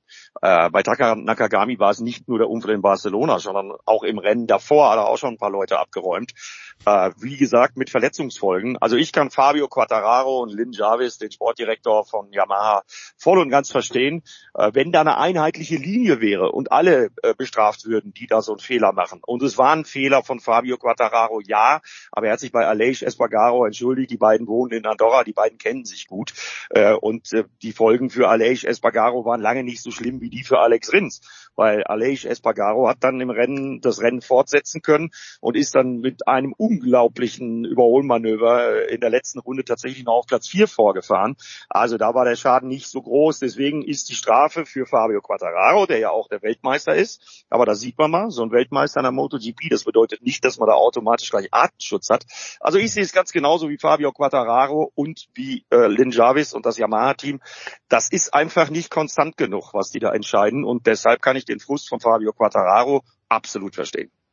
Aber Eddie, wie bekommen, also wie bekommen wir da eine Linie rein? Also äh, ist es dann Erfahrung, die die Rennkommissare sammeln müssen? Ist es müssen sie sich Hilfe von außen holen? Äh, ja, es besser funktioniert? Die sollten mehr mit den Fahrern sprechen, meiner Meinung nach. In dem Fall hätte ich dann erstmal mit Aleix Espargaro und Fabio Quattararo drüber gesprochen und dann entschieden. Und nicht ohne die beiden anzuhören, einfach entscheiden und zwar vor allen Dingen auch so zu entscheiden, dass noch nicht mehr die Möglichkeit besteht, Einspruch einzulegen. Das ist nämlich in dem Passus so äh, vorgesehen, dass man da keinen Einspruch einlegen kann, sondern dass man das akzeptieren muss als Team. Und das ist auch mit ein Grund, worüber die sich bei Yamaha aufgeregt haben. Und da sollte man einfach, äh, früher hat es das mal gegeben, es gibt sowas in Ansätzen auch noch, eine Fahrerkommission wäre vielleicht nicht so verkehrt. Die haben so ein Meeting immer, das ist aber längst nicht mehr so intensiv, wie es früher mal war, als man über die Sicherheiten der Rennstrecken diskutiert hat. Ähm, das wäre vielleicht ein Weg, wenn man da eine neue Fahrergewerkschaft quasi gründet und vor allen Dingen, wenn man die Fahrer mehr mit einbezieht. Also so viel zu den Rennkommissaren. Wenn wir aufs Ergebnis schauen, The Voice, ähm, ja, Quattararo Nuller, Banyaya siegt und ist jetzt auf 21 Punkte rangekommen. Mhm. Ähm, es kommt also nochmal Spannung in diese, in diese MotoGP-Sache. Ja, wobei wir wissen, bei so einer relativ langen Saison ist klar, dass auch der ein oder andere mal einen Schnitzer macht. Das ist in der MotoGP bei diesen Biestern von Motorrädern unvermeidlich. Man muss zugeben, dass der Fabio bisher in diesem Jahr unglaublich konstant war. Jetzt hat er tatsächlich den ersten Nuller nach einem, einem Fehler, hat aber auch Glück gehabt, weil der zweite Sturz war fast ein, ein, ein spektakulärer und gefährlicher Highsider, dass er da dann tatsächlich unverletzt geblieben ist, äh, jetzt damit in die Sommerpause gehen kann, immer noch als WM-Spitzenreiter. Uns war eigentlich klar, die Konstanz ist vor allem das, wie man, wie man Fabio äh, knacken muss. Äh, und man muss sagen, Aleš Espargaro ist der einzige Fahrer, der zum Beispiel in diesem Jahr jedes Mal gepunktet hat. Ähm, dazu ist auch klar, dass äh, Maverick Vinales schon bestätigt als zweiter Aprilia-Fahrer im nächsten Jahr jetzt auch schon sagt, er stellt sich in den Dienst der Truppe und in den Dienst von Alec. Wenn der ihn in der zweiten Saisonhälfte braucht, wird er für ihn fahren. Also das Thema ist noch nicht durch, aber nach wie vor ist ganz klar die Messlatte in der MotoGP in diesem Jahr ist Fabio Quattararo, auch wenn ihm da mal ein Fehler passiert ist. Was ich vielleicht noch sagen möchte, es war, gab auch eine tolle Szene, ähm, am äh, Samstag, als tatsächlich äh, Jack Miller unbeabsichtigt beide Aprilia-Fahrer so ein bisschen behindert hat, gab dann da auch eine Strafe. Und äh, auch Jack Miller ist sofort rübergegangen zu Aprilia und hat gesagt, Leute, sorry, aber äh, ich kam da von meiner äh, Strafrunde raus, habe da was probiert und habe euch nicht gesehen. Und äh, da war da sofort Grinsen auf beiden Seiten, die haben sich auf die Schulter geklopft. Das würde ich mir in anderen äh, Sportarten, Top-Sportarten auch so wünschen. Und das zeigt wieder mal, dass wir in der Motorrad-Weltmeisterschaft wirklich eine beeindruckende Vielzahl von, von wirklichen bodenständigen, echten, tollen Typen haben und, und grandiosen Charakteren. Und eigentlich schreit es nach einer, nach einer Doku-Filmserie, ähm, wir haben ja diesen weltweiten Netflix Formel 1 Erfolg Drive to Survive, also mit der MotoGP könnte man sowas locker auch machen. Ja, das gibt's ja schon sogar auf Amazon, sowas ähnliches. So ein Versuch wie diese Netflix-Serie, die du in der Formel 1 gerade angeführt hast. Die war jetzt nun nicht ganz so gut produziert wie die Netflix-Produktion. Das dazu. Zum anderen kann ich das nur bestätigen, Stefan. Die Fahrer unter sich sind, glaube ich, nicht das Problem, weil viele von ihnen wohnen in Andorra, viele von ihnen trainieren zusammen, viele von ihnen kennen sich aus den kleineren Kategorien. Also das kriegen die, glaube ich, alles im Griff. Aber das, was du zum WM-Stand gesagt hast, die Saison ist noch so, so lang. Und wir haben ja jetzt am Wochenende gesehen, äh, wie schnell das gehen kann nach dem Fehler von Fabio Quattararo. Da ist äh, also wirklich noch jede Menge Spannung drin, nicht nur mit Aleix Espargaro, ich behaupte auch mit Pecco Bagnaia. Der wird schon noch kommen. Und äh, von daher ist der Spannungsbogen super. Was ich auch super fand, ähm, zum ersten Mal ähm, Marco Besecchi auf dem Podest. Äh, also sensationell, was der jetzt schon zeigt. Ähm, Als Rookie ja, als Rookie, das, das kann man gar nicht hoch genug bewerten. Und äh, wie die sich da bei VR46 gefreut haben, das war schon bemerkenswert. Leider gar nicht bemerkenswert aus deutscher Sicht der Sturz von Marcel Schrötter in Führung liegend in der Moto 2. Äh, da habe ich eine klare persönliche Meinung zu, zu dem Sturz. Er war nämlich in der Kurve, in der er gestürzt ist, ja so ein Meter, mindestens ein Meter von der eigentlichen Ideallinie runter und hat trotzdem versucht, seine Führung zu verteidigen. Und von daher war dieser Ausrutscher fast schon vorprogrammiert. Äh, sehr schade für Marcel Schrötter, sehr schade für das Liqui Moly Intec GP Team, die ja nach Erfolgen lechzen, die ein gutes Budget haben, die sehr gut aufgestellt sind, aber einfach die Früchte ihrer Arbeit in den letzten Jahren nicht so richtig einfahren konnten. Äh, Samstag, äh, Sonntag wäre so ein Tag gewesen mit Marcel Schrötter in Führung liegend, aber es hat wieder nicht geklappt. Echt bitter. Ist das dann fehlende Erfahrung oder was ist das? Nee, Erfahrung kann bei Marcel Schrötter nicht sein. Die hat er zu Genüge. Ich glaube, dass das eher im Bereich Konzentration anzusiedeln ist, weil es war deutlich sichtbar auf der Heli-Aufnahme von oben, dass er einfach nicht auf der richtigen Linie war äh, und für diese falsche Linie dann einfach zu viel Risiko gegangen ist. Er sieht halt ein bisschen unglücklich aus, die ganze Nummer, aber ja. Ähm, ja, auf der anderen Seite muss man natürlich auch sagen, äh, dass jetzt das Qualifikationsdefizit, was sie da einmal hatten, das sind sie in den letzten Wochen wirklich konsequent angegangen und es wird besser, muss man auch sagen, dass der Rennspeed bei ihm stimmt. Haben wir in diesem Jahr schon so oft bei großen Aufholjagden gesehen. Jetzt am Sachsenring und in Assen ähm, war er eben in den Top 10 und dann hat er das Speed der Spitze gehabt. Äh, und auf der anderen Seite ist mir es lieber, dass er stürzt in Führung liegend, als wenn er 18. ist und dann äh, rausrutscht. Also ähm, er hat zumindest gezeigt, er und das Team gehören vorne hin. Jetzt müssen sie halt tatsächlich die ganzen Enden noch vernünftig zusammenkriegen. Aber ein Aufwärtstrend ist aus meiner Sicht deutlich zu sehen. Ja, absolut, da gebe ich dir recht. Aufwärtstrend ist da, der muss aber auch. So wie das Team aufgestellt ist mit Top-Technikern, mit dem Budget, äh, da müssen Spitzenergebnisse her. Soll heißen Podestplätze, wenn nicht sogar Siege. Marcel Schrötter äh, hat ja immer noch keinen Sieg, fünf Podestplätze in seiner Karriere, noch keinen Sieg. Äh, das muss jetzt einfach passieren. Da muss der Knoten platzen. Er ist ja auch schon 28. Also von daher äh, wird es allerhöchste Zeit. Gut, dann haben wir auch Nachrichten von Marc Marquez bekommen. Eddie, ähm, dem scheint es gut zu gehen. Er hat keine Schmerzen, also die, die Schmerzen gehen weg, aber so wirklich mehr wissen wir ja sechs Wochen nach der OP. Das heißt, das ist noch eine langwierige Geschichte. Ja gut, jetzt haben wir Sommerpause und er hält sich natürlich zurück und er will nicht wieder den Fehler machen, dass er wieder zu früh anfängt, dass er wieder äh, was versucht auf Motorrad, obwohl er nicht fit ist. Ich glaube, die äh, Zeit und Muße sollten wir ihm auch geben.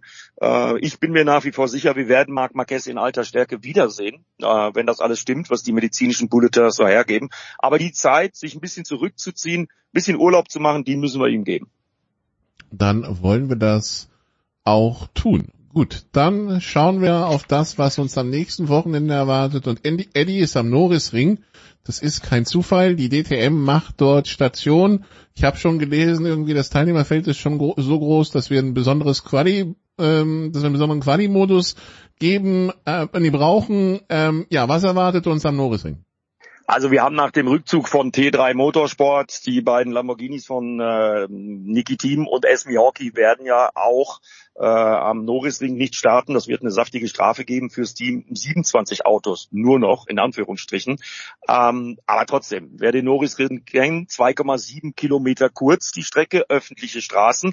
Äh, die bauen das da alles auf von dem bewundernswerten Nürnberger Motorsportclub. Ähm, das ist ja weit entfernt von einer permanenten Rennstrecke. Ja, und deshalb hat man zum einen die Boxengasse verlängert, um das dann im äh, Rennen, äh, Rennen auch hinzubekommen mit 27 Autos. Und man hat sich eben gedacht, okay, wenn wir Chancengleichheit haben wollen im Qualifying und jedem eine Chance geben wollen, eine möglichst freie Runde auch hinzukriegen auf dieser kurzen 2,7 Kilometer langen Strecke, dann lasst uns zwei Gruppen machen und daraus ermitteln wir dann den Polesetter äh, und die anderen beiden Fahrer, die eben die Punkte kriegen. Halte ich für eine gute Idee, ähm, erhöht den Spannungsbogen für die Zuschauer nochmal. Weil das ist ja dann auch so eine Sache. Ne? Wer ist jetzt in Gruppe 1 und wer ist in Gruppe 2? Weil theoretisch bei einer permanenten Rennstrecke wäre das ja ganz klar. Die, die am Ende fahren, also die in Gruppe 2 fahren, das sind die, die bessere Streckenverhältnisse haben, wenn es denn trocken und normal ist. Ob das dann am Norrisring auch so zutrifft, werden wir sehen. Ich halte es aber erstmal vom Format her für eine gute Idee. Was sagte Voice?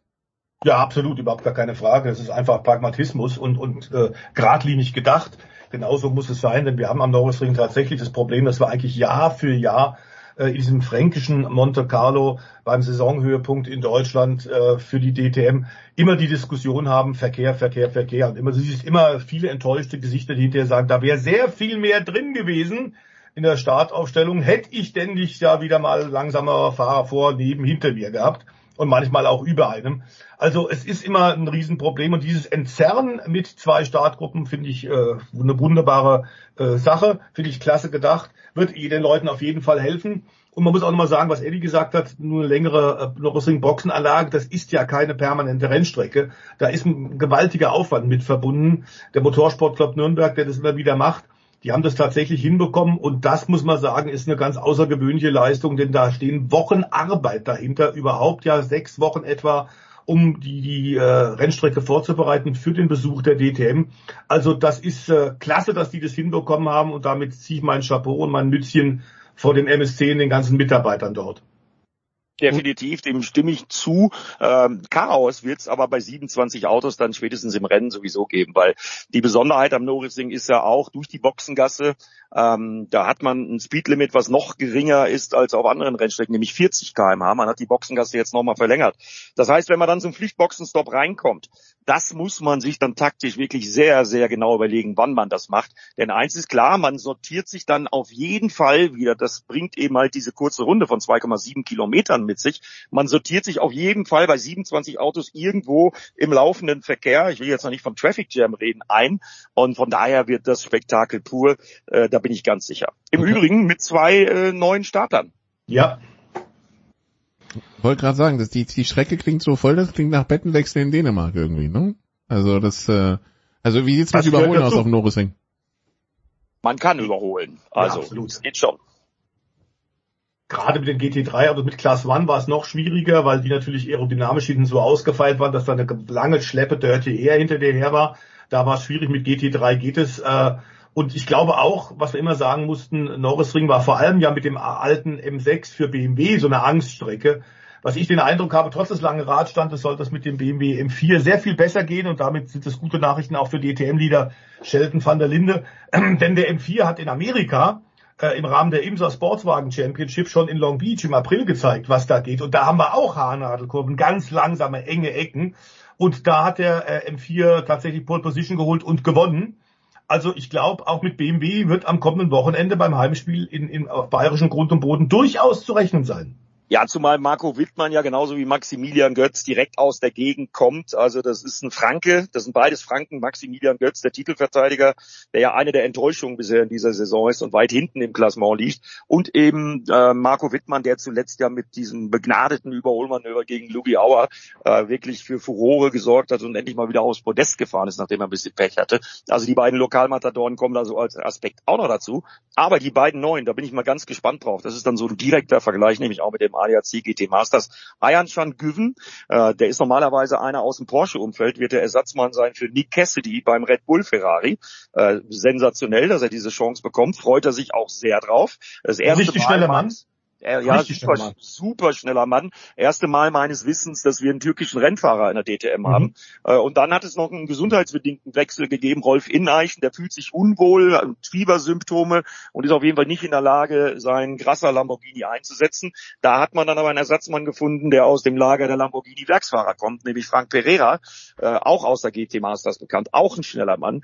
Nur jetzt kennt der Pereira sein Auto und der Güven kennt den Ferrari eben noch nicht. Und da bin ich mal gespannt, was die beiden äh, leisten werden im Feld dieser ja unglaublich stark besetzten und damit meine ich das fahrerische Potenzial DTM-Saison 2022. Also noch so ein Aspekt, auf den ich mich im Kommentar dann sehr freue, weil das sind dann wieder schöne Geschichten, die man erzählen kann. Und keiner vielleicht sollte man da auch noch das, also Pereira kennt die Strecke, okay. weiß ich nämlich noch, weil der ist ja. in der Formel 3 Euro-Serie schon gefahren und war da auch durchaus erfolgreich, war ja sogar auch mal Formel 1 Testfahrer bei Toyota und äh, hat auf allen Kontinenten schon viele Erfolge gut. Ein richtig guter Mann. Äh, und so Profis lernen auch die Strecke schnell. Was ich vielleicht noch ganz kurz anschaue, dass der Güven eine Freigabe von Porsche bekommen hat, jetzt einen Ferrari zu fahren. Das ist in der heutigen Zeit nicht selbstverständlich. Und das finde ich im Übrigen auch klasse. Also äh, Dankeschön auch an Porsche, dass die das erlaubt haben. Gut. Dann zum Abschluss, bevor wir in die Formel 1 gehen. Ähm, es gab äh, die Tage ein, ein schönes Erlebnis, äh, Stefan, für, für, aber das dann eher für äh, Menschen, die auch 30 Jahre zurückblicken. Wir haben Rain Rainey wieder auf einem Motorrad gesehen.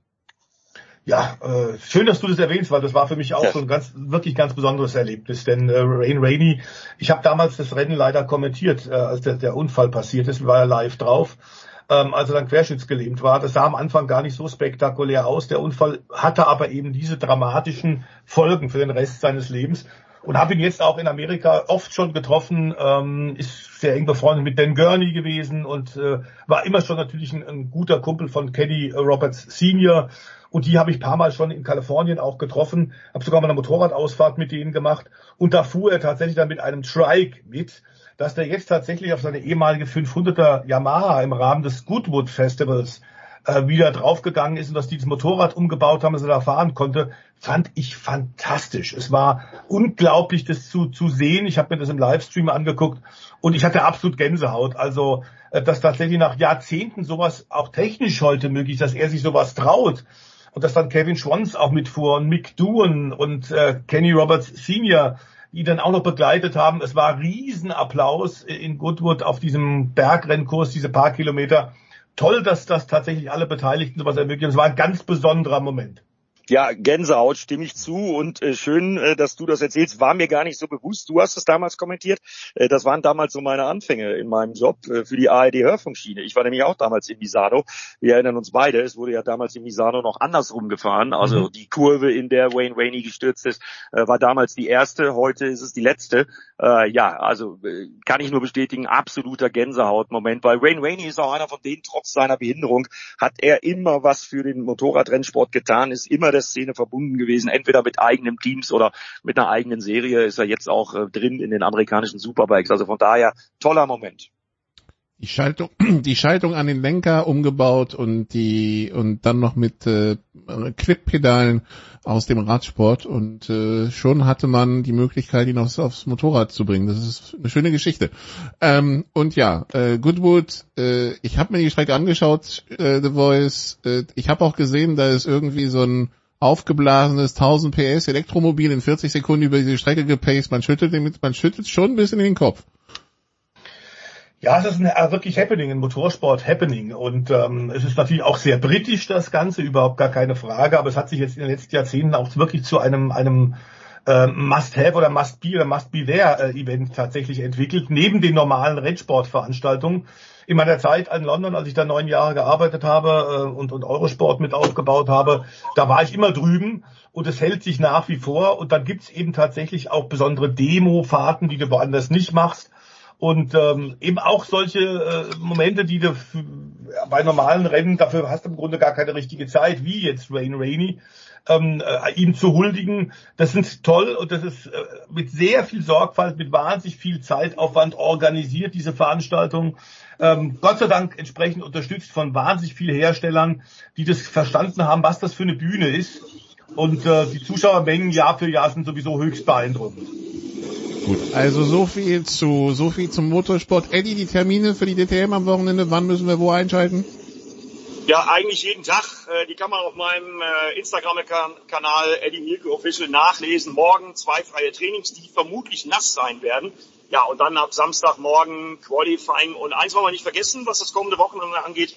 Wir von der Run Racing Familie haben ein ganz, ganz großes Wochenende, denn wir haben ja am Samstag parallel auch noch die Formel E aus Marrakesch, nach der DTM dann, das Rennen aus Marrakesch. Also wer Motorsport gucken will, der wird bei uns bei Run Racing auf Pro7 und auf Pro7 Max sowie auf Run.de das gesamte Wochenende ab morgen bestens bedient. Gut, und was sonst so am Wochenende geschieht, wo, wo man raufschauen kann, das besprechen wir nach einer kurzen Pause mit den beiden Stefans. Bis gleich.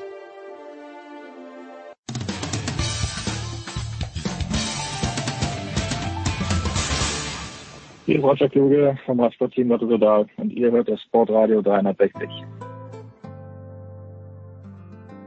Big Show 566 bei Sportradio 360. Ja, und es gibt Pläne und dann gibt's die Realität The Voice und dann ist es halt nicht zwei, dann ist es halt nicht zwei Stefan, sondern nur einer. Aber ich glaube, wir kriegen das Segment trotzdem durch, oder? Ja, schöne Grüße an äh, Stefan Ehlen, äh, der sonst ja eigentlich immer wahnsinnig tapfer hier mit dabei ist, aber der muss auf mehreren Hochzeiten tanzen und hat jetzt echt Terminprobleme. Verstehe ich auch. Wünsche da tatsächlich auch nochmal an dieser Stelle frohes Schaffen.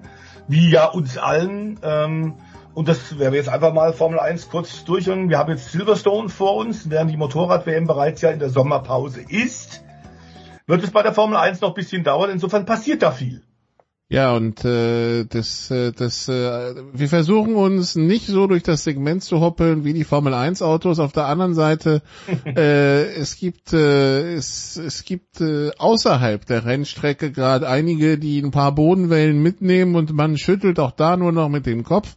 Ähm, eigentlich ging alles los mit äh, Nelson Piquet, der wohl in Bezug auf Lewis Hamilton das N-Wort genutzt hat, was äh, mhm. zu erheblicher Kritik von allen Seiten führte und äh, Lewis Hamilton, der auch darauf eingegangen ist, ohne Nelson Piquet äh, konkret zu benennen. Da dachte man, okay, das ist, äh, das ist schon ein Tiefpunkt und dann, Zitat Rudi Völler, kam noch ein tieferer Tiefpunkt hinzu. Äh, Bernie Ecclestone fühlte sich jetzt berufen, bei Good Morning Britain irgendwie ein Interview zu geben, in dem er sagt, naja, Louis soll sie nicht haben, ne? der soll er einfach an sich abprallen lassen. Ich habe ja auch nicht so reagiert, weil er gesagt hat, ich bin zu klein oder zu dick. Ähm, was wollt ihr eigentlich? Und dann, äh, um, um, um das Ganze noch zu toppen, kommt dann Bernie Ecclestone um die Ecke mit, ähm, ja, ähm, was war das? Also genau, er hat sich, äh, Putin ist immer noch sein Freund. I'd still take a bullet for him. Und mhm. er ist eine First-Class Person ähm, die Invasion der Ukraine, something that he believed was the right thing he was doing for Russia. Ähm, so, und äh, jetzt hat die Formel 1 gesagt, weder Nelson Piquet noch äh, Bernie Ecclestone ähm, stehen für so, ihre Aussagen stehen für irgendwas, was äh, zu 2022 passt. Ich glaube, der Medienbeauftragte der Formel 1 ruft ganz laut Timeout, Timeout, Timeout. Und das möchte man den Herren Piquet und Ecclestone auch irgendwie mitgeben, ne? Ja, wobei in der Tat ähm, beide zu denen gehören, bei denen wir das eigentlich schon wissen. Denn Nelson Piquet hat auch sogar in seiner aktiven Zeit wahnsinnig viel Unsinn verbreitet. Also war ein hervorragender Rennfahrer, überhaupt keine Frage. Aber der hat ja unter anderem über Senna äh, Dinge äh, kolportiert, dass der schwul sei und also äh, haarsträubende Geschichten. In den letzten Jahrzehnten war es Gott sei Dank um Piquet Senior ein bisschen ruhiger. Das war auch gut so, weil der eh nichts Wesentliches beizutragen hat. Äh, denn sobald er den Mund aufmacht, kommt relativ viel Unsinn bei raus, äh, was so ein bisschen schade ist, denn Sein, seine äh, Karriere war wirklich außergewöhnlich. Er hat damals äh, in den 80ern mit BMW die Weltmeisterschaft gewonnen mit Brabham BMW und hat BMW da zum ersten Turbo-Weltmeister gemacht. Also auch aus deutschsprachiger Sicht hat er Erstaunliches geleistet. Nur äh, Mikrofon unter die Nase halten ist bei ihm eher äh, gefährlich, weil wirklich äh, unheimlich gequirltes rauskommt. Und wie Bernie Dinge sieht und wie er zu Diktatoren steht, das ist allerdings auch seit Jahren und Jahrzehnten bekannt. Wir wussten also in seiner aktiven Zeit sogar noch, dass im kleinen Kreis er gerne auch Adolf Hitler gehuldigt hat, wenn auch immer mit Augenzwinkern hinterher und hat gesagt, just a joke, you know. Äh, wir haben uns immer nur angeguckt und haben gedacht, hm, na, also wenn er das so sieht, äh, okay. Also man muss das, glaube ich, in diesem Fall von diesen beiden Herren jetzt wirklich nicht auf die Goldwaage legen, nicht zu ernst nehmen. Aber klar ist, 2022 muss man auf sowas reagieren, wenn sowas rauskommt. Und jeder, der Bernie Ecclestone interviewt und ihm entsprechende Fragen stellt, weiß dann auch, was er bekommt, nämlich kontroverse Äußerungen, mit denen man sofort wieder Klicks kriegt oder die Auflage erhöht. Das ist bekannt. Gut, äh, auch zu 2022 gehört, dass äh, Rennfahrer teilweise auf Twitch streamen und mhm. äh, da ist äh, dem Formel 2 Nachwuchsfahrer bei Red Bull äh, Juri Wips auch äh, also da, da ging es dann auch um, um das N-Wort, wenn ich es richtig verstanden ja. habe. Und hom homophobe Äußerungen war glaube ich auch dabei. Also auf jeden Fall ähm, äh, Actions have consequences äh, ist es dann, heißt es dann immer so schön und man hat sich jetzt getrennt, wobei ich gesehen habe, er darf das er darf das Jahr zu Ende fahren, ne? Juri Wips. Also, also Red Bull Racing hat sich äh, von ihm getrennt. Ja. Das ist fix. Klar ist aber, dass sein Einsatzteam das von Red Bull bezahlt worden ist, um Juri Wips, den Esten, und das ist ein sehr talentierter, schneller junger Mann, in der äh, zweithöchsten Formelklasse, nämlich in der Formel 2 im Rahmen der Formel 1 einzusetzen. Das Hightech-Team hat gesagt, jeder verdient eine zweite Chance. Teamchef Oliver Oakes hat das auch ziemlich klar und eindeutig begründet. Hat nämlich gesagt, das war natürlich ein riesenblöder Fehler, den er da gemacht hat. Ähm, aber klar ist auch, dass wir eine Gesellschaft sind, äh, in der jeder eine Chance haben sollte zur Wiedergutmachung und äh, die Chance zu zeigen, dass er was daraus lernen kann, wenn er mal über die eigenen Füße gestolpert ist. Und so, so sehe ich das deswegen auch. Äh, er wird deswegen auch in Silverstone antreten. Das ist ja schon am kommenden Wochenende, deswegen waren da schnelle Entscheidungen notwendig. Klar ist aber auch, dass äh, in diesem äh, Videospiel eigentlich eine harmlose Runde, Runde äh, Zocken am Computer, ähm, das hat er zusammen mit dem Ex-DTM-Fahrer Liam Lawson gemacht, der ja letztes Jahr für Red Bull Ferrari sogar bis zum letzten Rennen am Norrisring 2021 den Titel noch mitgefahren ist. Da haben die ein bisschen gespielt und ich bin mir gar nicht mal so sicher, ob der Juri Wips tatsächlich gewusst hat, dass das jetzt auch gestreamt wird. Er hat da, glaube ich, äh, so Kumpel untereinander ein bisschen albern gesagt hat gesagt, ah, pink, pinkfarbene äh, Kappe, die da auffasst, sieht ja schwul aus und dergleichen. Äh, das war nicht sehr erwachsen, ähm, das war nicht sehr schlau, überhaupt keine Frage. Äh, Konsequenzen hattest. Du hast es ja auch gerade gesagt. Red Bull hat keine andere Chance gesehen, als ihn äh, rauszuschmeißen wegen diesem tatsächlich inakzeptablen Verhalten. Nun haben wir sowas ja auch schon mal gehabt. Jenseits des Atlantiks in Amerika ist ein gutes Beispiel, nämlich äh, Kyle Larson, also der Spitzenleute, der da lange Zeit äh, für äh, Chip Ganassi gefahren ist und ja, da eben die Jahre, genau, Chip Ganassi gefahren ist und dann hat er Anfang 2022, äh, 2020 dann eben auch tatsächlich eine rassistische Äußerung gemacht und das Ganassi-Team hat ihn umgehend sofort rausgeschmissen. Er musste dann tatsächlich zu Kreuze kriechen und musste ähm, diverse Kurse besuchen. Ähm, und klar ist auch, dass er dann das alles brav und, und super absolviert hat. Und dann hat, dann hat man ihm ein Jahr später eben auch eine zweite Chance gegeben im Nesca Cup in der Königsklasse des Stockers und Henrik Motorsport hat ihn dann unter Vertrag genommen. Und diese zweite Chance hat dann der Kai Larsen wirklich genutzt und hat dann als geläuterter Rennfahrer am Ende der 2021 Saison den Meistertitel geholt. Dass das also ein brillanter Rennfahrer ist, steht außer Frage, aber der hat eben auch sich äh, sehr unbedachter und sehr unkluge Äußerungen hat er da fallen lassen. Und bei Juri Wips finde ich diese Entscheidung jetzt von, von Hightech in Ordnung. Ich verstehe, dass Red Bull da ganz anders und konsequent reagieren muss bei solchen Dingen in der heutigen Zeit. Klar ist aber auch, dass äh, Juri Wips, äh, glaube ich, der hat ja entsprechend sich auch schon offiziell überall entschuldigt, eingesehen hat, dass das eine riesen, ein riesen Blödsinn war und dass er trotzdem als Rennfahrer noch eine Chance bekommen sollte, zu zeigen, was er kann. Er ist momentan Tabellensiebter, war dreimal auf dem Podest und hat leider auch in Baku liegend, in Führung liegend, äh, sein Auto mal weggeschmissen. Also der hat noch eine Chance. Äh, bei Red Bull allerdings ist das jetzt erst, ist er jetzt erstmal Geschichte. Gut. Dann kommen wir zu, zu dem Geschehen auf der Strecke, wobei das äh, dreht sich ja auch nebenbei um das, was auf der Strecke passiert. Äh, wir erinnern uns alle um diese Diskussion äh, rund um das Porpoising. Jetzt äh, kommt äh, Franz Torst um die Ecke und sagt, gut, wer die Leute, die Leute sollen sich mal nicht so schwer, nicht so beschweren. Ähm, wenn die Autos zu steif, zu schwierig zu fahren sind, dann sollen die Fahrer vielleicht zu Hause bleiben und sich im Wohnzimmer in einen Sessel setzen. Dann können sie die Rennen am TV verfolgen oder was auch immer. David Coulthard ähm, äh, stimmt mit ein, so quasi, äh, man kann im Motorsport nicht die Prinzessin auf der Erbse sein. Als Boxer akzeptiert man ja schließlich auch, dass da jemand ins Gesicht steht und im Fußball haut da jemand die Stollen von hinten auf die Beine. Ähm, Richtig. Ja. Wen, wen, also wen unterstützen wir bei dieser Diskussion? Die Fahrer oder jetzt diese Position? Äh, wir haben ja längst rausgearbeitet hier äh, in der letzten Woche, ähm, Martin, dass tatsächlich die äh, äh, Mercedes da extrem hart reagiert hat, auch deswegen und auch dramatisch und theatralisch reagiert hat, auch den Fahrern in Barcelona noch gesagt hat beim Aussteigen, oh, ich habe so Schmerzen, ah, das Auto ist unfahrbar.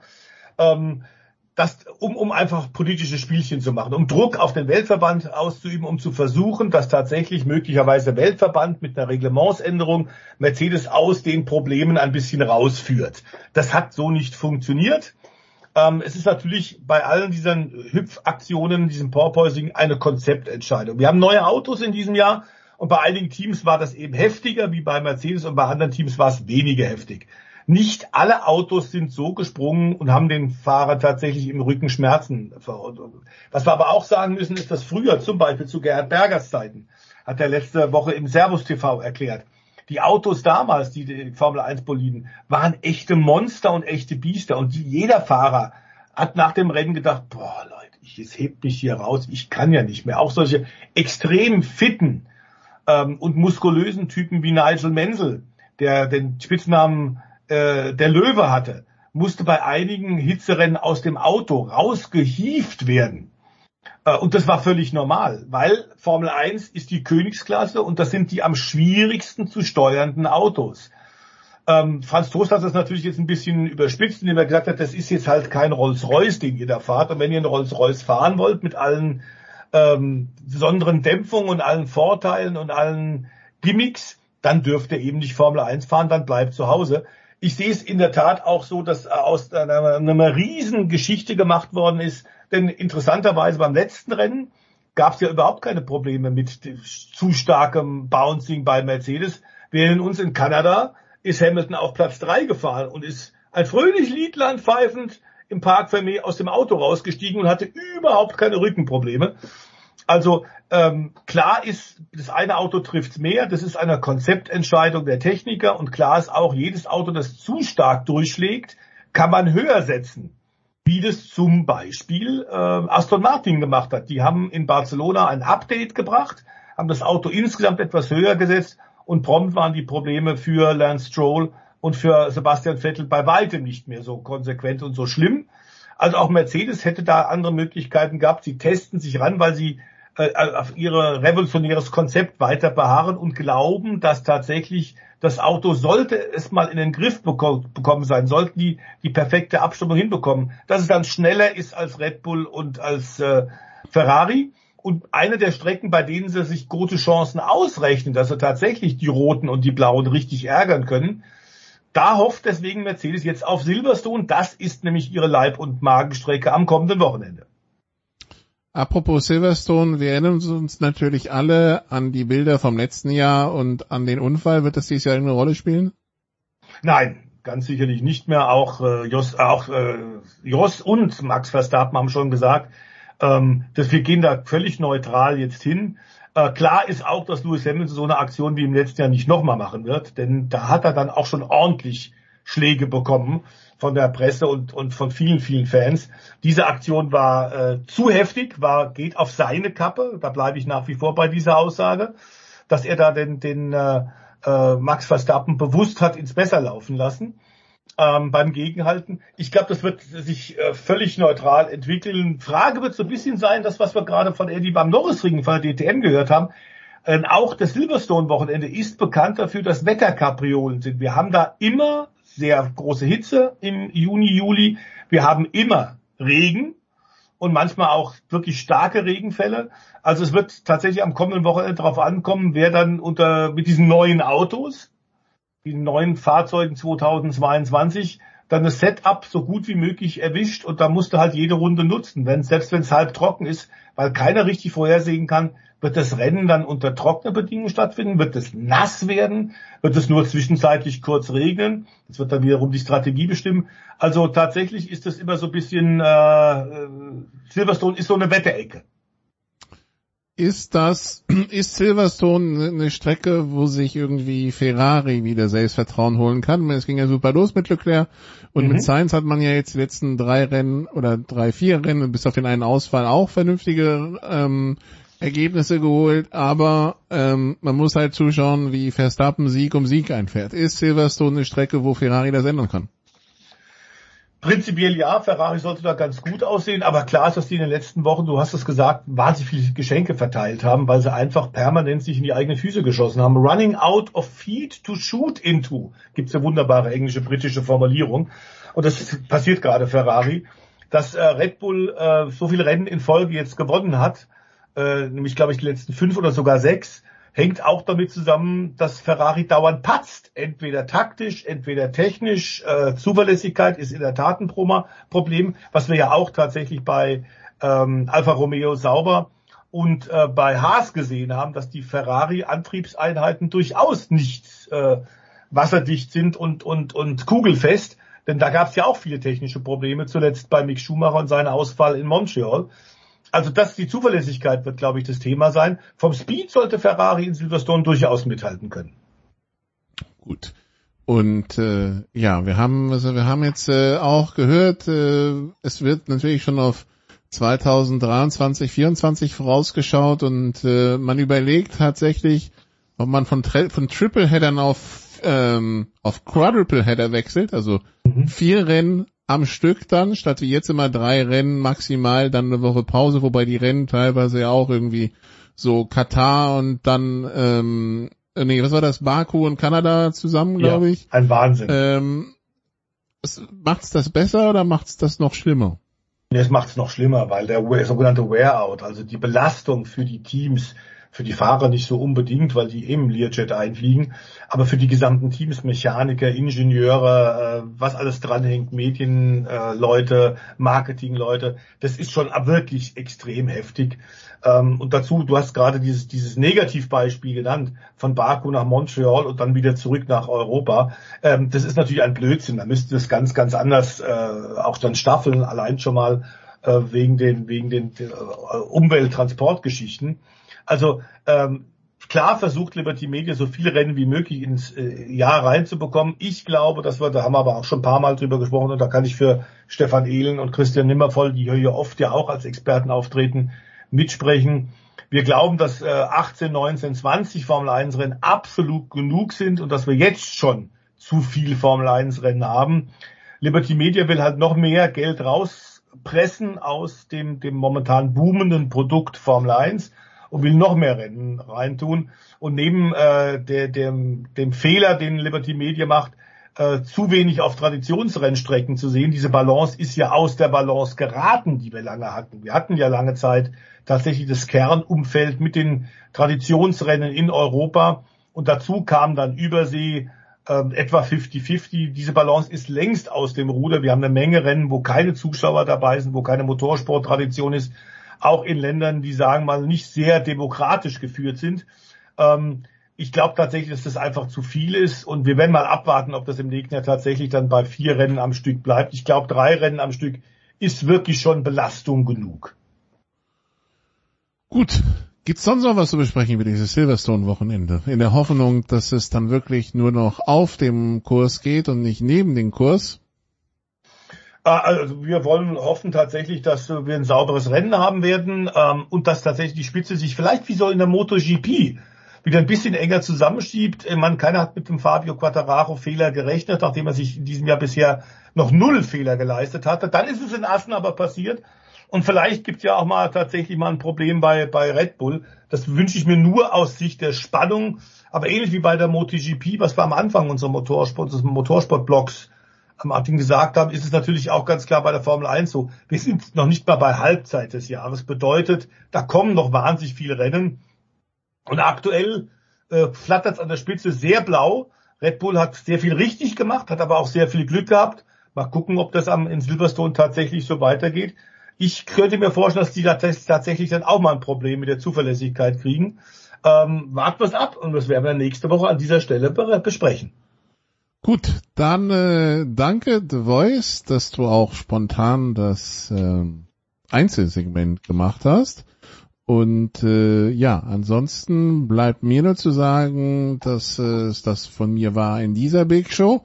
Wir geben jetzt gemeinsam weiter, nicht nur, also nicht nur Formel 1 ist auf der Insel und nicht nur Fußball eben der Frauen ist auf der Insel, sondern auch der Producer ist auf der Insel. Und äh, der übernimmt ab jetzt Jens Rüber in London. Viel Spaß, Big Show 566.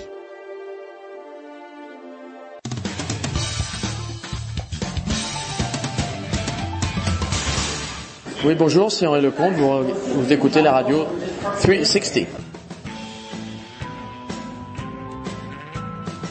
Ja, danke Nicola. Show 565, jetzt mit Sebastian 566, wohlgemerkt mit Sebastian Kaiser hier in Wimbledon. Aber Sebastian, du sagst mir gerade, du bist eh schon im Tour-Feeling. Wie ich äußert sich nicht, das? Ich pisse nicht. Du bist im Tour-Feeling. Wie, wie, wie äußert sich das bei dir?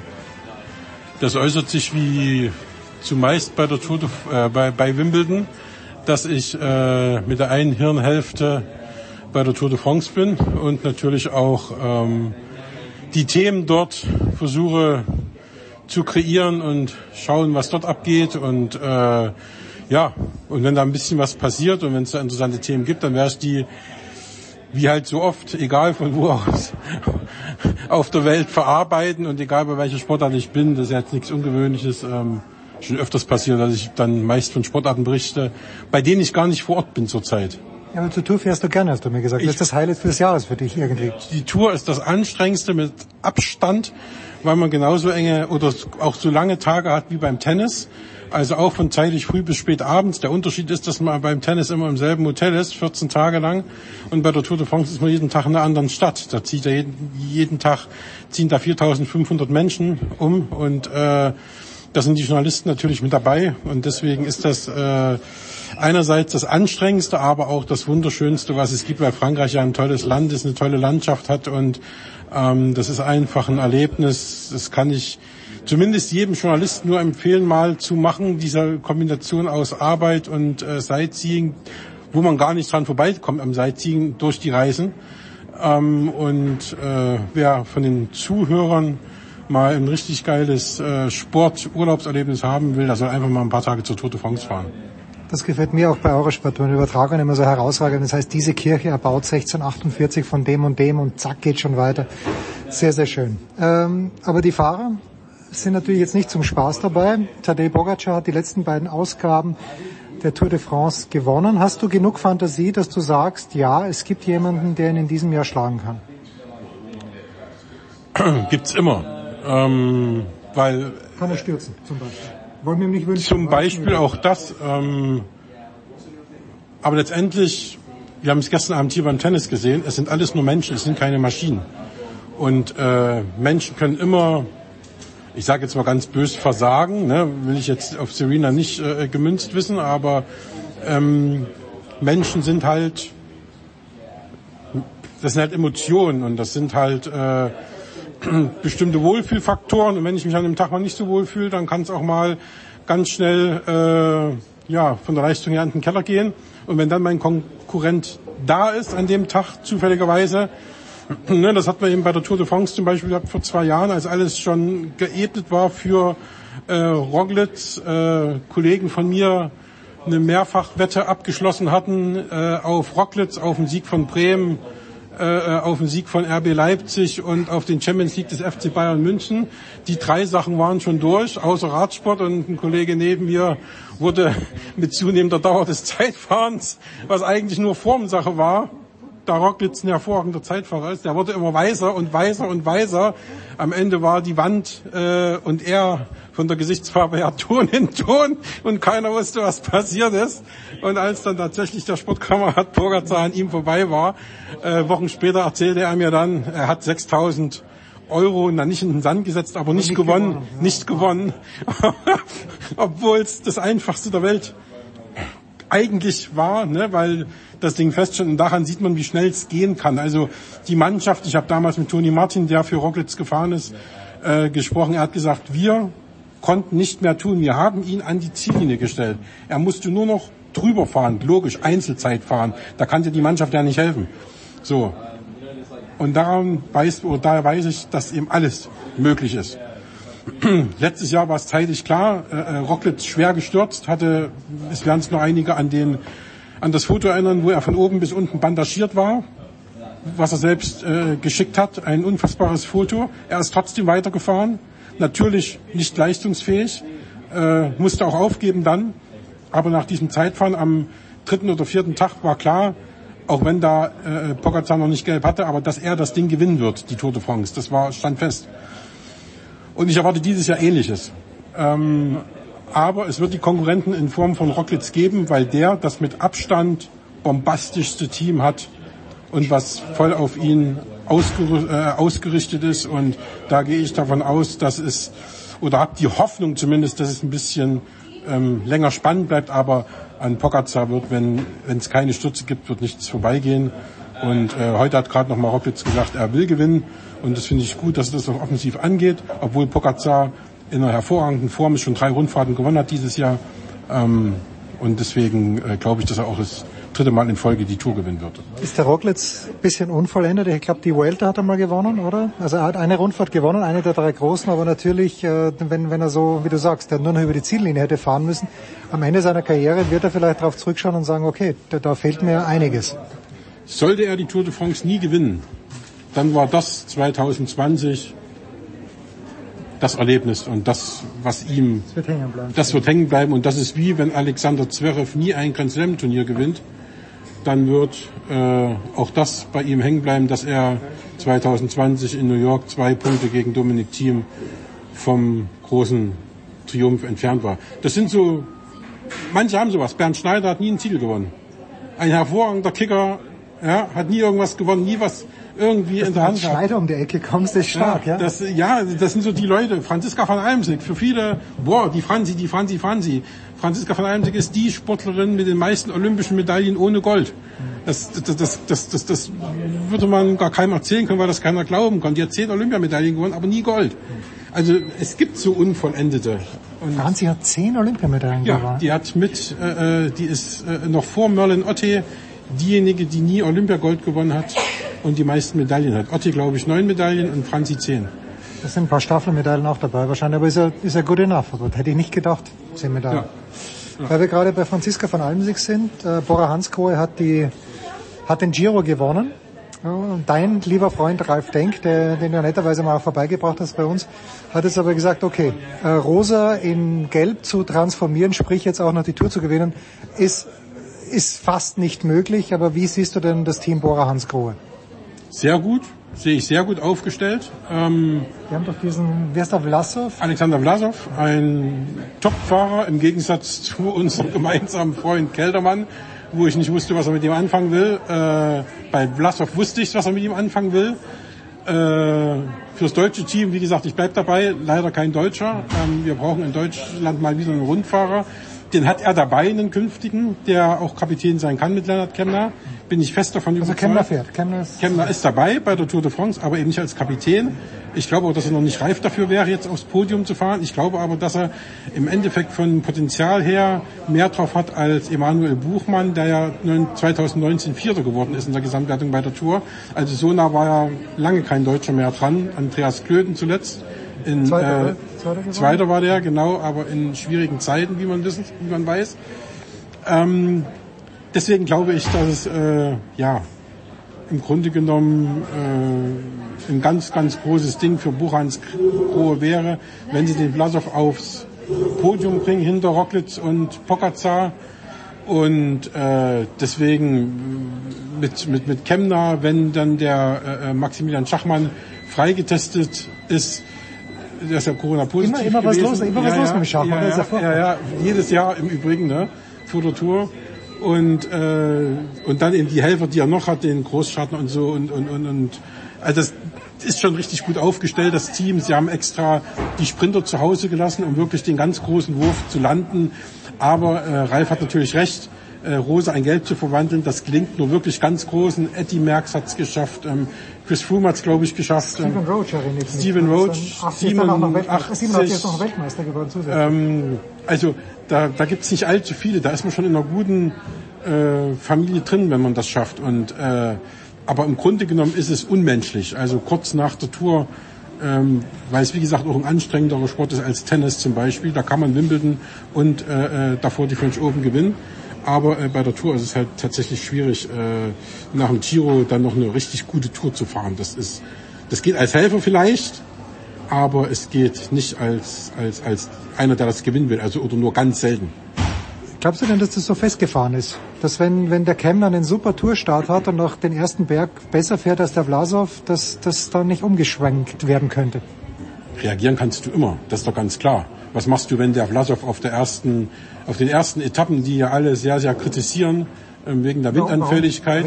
Der, der Windanfälligkeit. Du hast also, das Szenario ist ja ganz einfach. In den ersten Wochen, oder in den, in den ersten Wochen, gut, in den ersten Tagen ist es so, dass jeder noch denkt, mein Kapitän kann vorne mitfahren. Das erledigt sich aus vielerlei Gründen in der zweiten Woche. So. Das heißt, äh, das ist noch sehr hektisch. Es sind, äh, jeder versucht vorne zu fahren, die Straßen sind oft nicht breit genug, dass viele vorne fahren können. So, dann hast du, dann kommt noch die Windkante dazu, die noch mal richtig ins Feld reinbläst. Habe ich selber schon erlebt bei bei bei, bei Tour de France Starts, gerade wenn es an der Küste ist. Jetzt fahren die von äh, Roskilde nach Nürnberg äh, nach Nürburg und fahren da über diese 18 Kilometer lange Brücke über den großen Belt. Und am Ende dieser Brücke ist das Ziel. Da höre, da höre ich jetzt schon die Engel singen. Das heißt, ähm, das sind Sachen, die eigentlich nicht sein müssen von der Streckenführung her. Und äh, wenn es da kracht, dann kann auch, man hat es ja mit, mit Rocklitz letztes Jahr gesehen, das war auch eine abschüssige Zielanfahrt, wo es dann schon die Kämpfe gab, äh, ein, zwei Kilometer vorm Ziel und Bumslager auf der Straße und zwar so schlimm, dass er im Grunde genommen von oben bis unten bandagiert war. So, das kann natürlich Natürlich, das kann jedem passieren, das kann auch im Blasow passieren. So was macht dann Boransko. Dann gucken sie, wie sieht's denn aus? Und wenn dann irgendwann man zu dem Schluss kommt, ja, gut Job. Los geht's, Lennart, dann bleibt ihm gar nichts anderes übrig, ob er will oder nicht. dann wird eben für ihn gefahren. Und äh, es sei denn, sie entscheiden sich jetzt für einen anderen Fahrer und sagen, pass auf, Lennart, du auf alle Fälle nicht Kapitän, sondern äh, wenn Blasov weg ist, dann macht's eben, keine Ahnung, der Großschattner oder was, oder Felix was weiß ich was. Österreicher wohlgemerkt, möchte ich ja anmerken. Ja, Österreicher, genau. Also Maximilian Schachmann ist ja eher ein Etappenjäger. Der ist jetzt auch in den Bergen nicht so stark, dass er da beständig Aber er kann die klettern, kraxeln können. Top 3 kann Der er fahren. kann kommen, aber nicht beständig. Du musst ja dann in den Bergen, wirklich jeden Berg, richtig gut hochfahren und gucken, dass da keiner vorne ist. Und dann musst du, also da gibt's ja Beispiel, und das kann der Kemner. Das kann der in zwei, drei Jahren richtig gut. Und dann kann der auch aufs Podium fahren. Dieses Jahr hätte ich da noch meine Zweifel. Also müssen wir gucken. Aber Boransko ist mit Sicherheit eine Mannschaft, die um äh, vordere Platzierungen ein kräftiges Wort mitreden wird.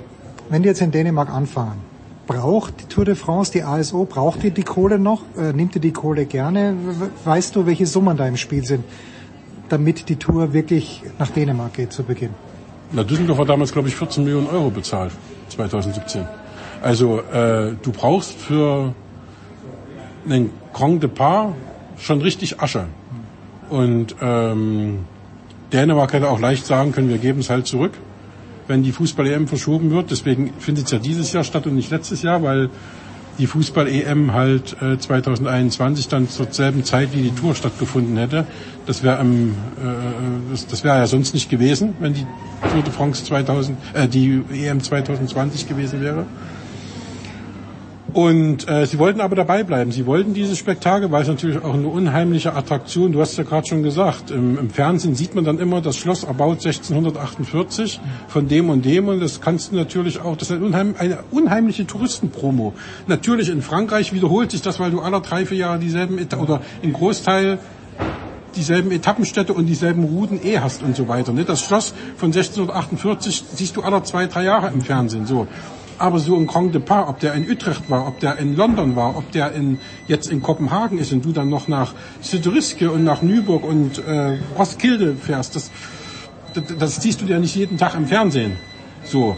Und das gibt natürlich auch gerade auf der Brücke äh, spektakuläre Bilder, deswegen gibt es so riskante Streckenabschnitte und äh, Brücke über den großen Bell, das ist schon, das hat schon was. Also und deswegen auch nächstes Jahr im, im Baskenland. Also das äh, machen die natürlich auch gezielt und die sind bereit, eben da in ihren Tourismus, um den anzukurbeln, dann eben dieses Geld zu investieren. Und äh, in normaler Tour-Etappenstart kostet, glaube ich, so zwei Millionen, drei Millionen Euro, wenn du da als Etappenort wirst. Wenn du Ziel- und Startort wirst am nächsten Tag, dann ist es nahezu doppelt so teuer. Also das lassen die sich schon was kosten. Gut, so und dann Abschluss noch, Sebastian, welche Berge erwarten uns also von den großen? Äh, fahren wir über den Tourmalet, fahren wir Alpe d'Huez, fahren wir Col de la Madeleine? Äh, wo, wo fahren wir drüber in diesem Jahr? Also alle kenne ich jetzt nicht aus dem Kopf. Ich ja, ich meine von, von diesen aber, Klassikern. Aber ja. von den Klassikern, das äh, äh, Alpe d'Huez ist dabei, ist oben wieder Ankunft. Und das Dach der Tour ist der Galibier. Und weil er so schön hoch ist, 2648 glaube ich, wenn ich mich nicht irre, dürfen sie den gleich zwei Tage in Folge bezwingen. also auch da sagt die Tour, wenn wir schon mal in der Gegend sind, dann äh, machen wir da zwar kein Ziel da oben, aber äh, ihr dürft dann zweimal drüber innerhalb von zwei Tagen und das ist dann, das ist schon richtig heftig. Also es gibt deswegen sind auch bestimmte Fahrer nicht dabei. Also es gibt nur ein richtiges Zeitfahren. Die 13 Kilometer am Anfang lassen wir jetzt mal weg. Es gibt nur ein richtiges Zeitfahren am vorletzten Tag wieder. Ähm, und dann hast du sieben Bergetappen. Und von den sieben Bergetappen sind fünf mit einer Bergankunft. Also das ist eine Kletterei in den Vogesen, in den Alpen, Zentralmassiv, dann geht's in die Pyrenäen. Also da ist schon da ist schon ein bisschen was geboten. Das wird schon spektakulär, auch wenn es vielleicht nicht spannend wird, weil Pogacar eben alles kann. Aber ich finde das Lässige bei diesen Bergetappen, wenn dann ein paar Ausreißer da sind und du merkst, die können nicht mehr und dann kommt von hinten das Feld angeschoben mit diesem Team. Äh, das Team ist nicht so gut von Pogacar, sagst du. Das ist die einzige Schwachstelle. Das, das hat man in den letzten Jahren immer gehört, ne? Und das war auch mit Sicherheit so. Natürlich würde das nie über Pogacars Lippen kommen, ne? Also er sagte dann auch, wir sind in der Teamwertung vorne, also was wollt ihr eigentlich? Ich habe das gelbe Trikot, was wollt ihr eigentlich? Das schaffe ich ja nicht alleine. Da hat er natürlich zu einem Großteil recht, aber andere Mannschaften sind da natürlich weitaus, weitaus besser aufgestellt gewesen. Und dieses Jahr haben sie auch äh, sich so aufgestellt, dass sie ihm, glaube ich, sogar sieben Helfer an die Seite gestellt haben. Also ich glaube, dass der, dass das Team, sie haben schon reagiert, die wissen ja intern natürlich, dass das, äh, dass man da recht hat. Äh, und ich glaube, dass das Team aber dieses Jahr besser aufgestellt sein wird als in den vergangenen beiden Jahren. Aber die stärkste Mannschaft von den Fahrern her ist für mich äh, das ehemalige Tony Martin Team äh, mit Rocklitz, Van Kreuzweig, ähm, Wingegaard, der auch als äh, äh, äh, ne, also da sind schon welche drin, das ist Jumbo Wissen ist das, oder? Jumbo Wissen ist das und die sind schon richtig gut. Also das ist für mich das stärkste Team der Tour. Wir werden nicht an diesen Worten messen, Sebastian. Ja. Sebastian Kaiser war das. Danke dir, Sebastian. Big Show 566.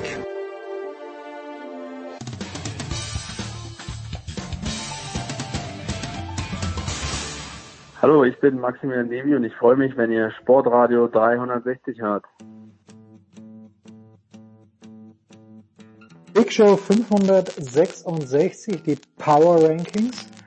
Robin sitzt in München, schaust du auch gerade Isner gegen Murray an?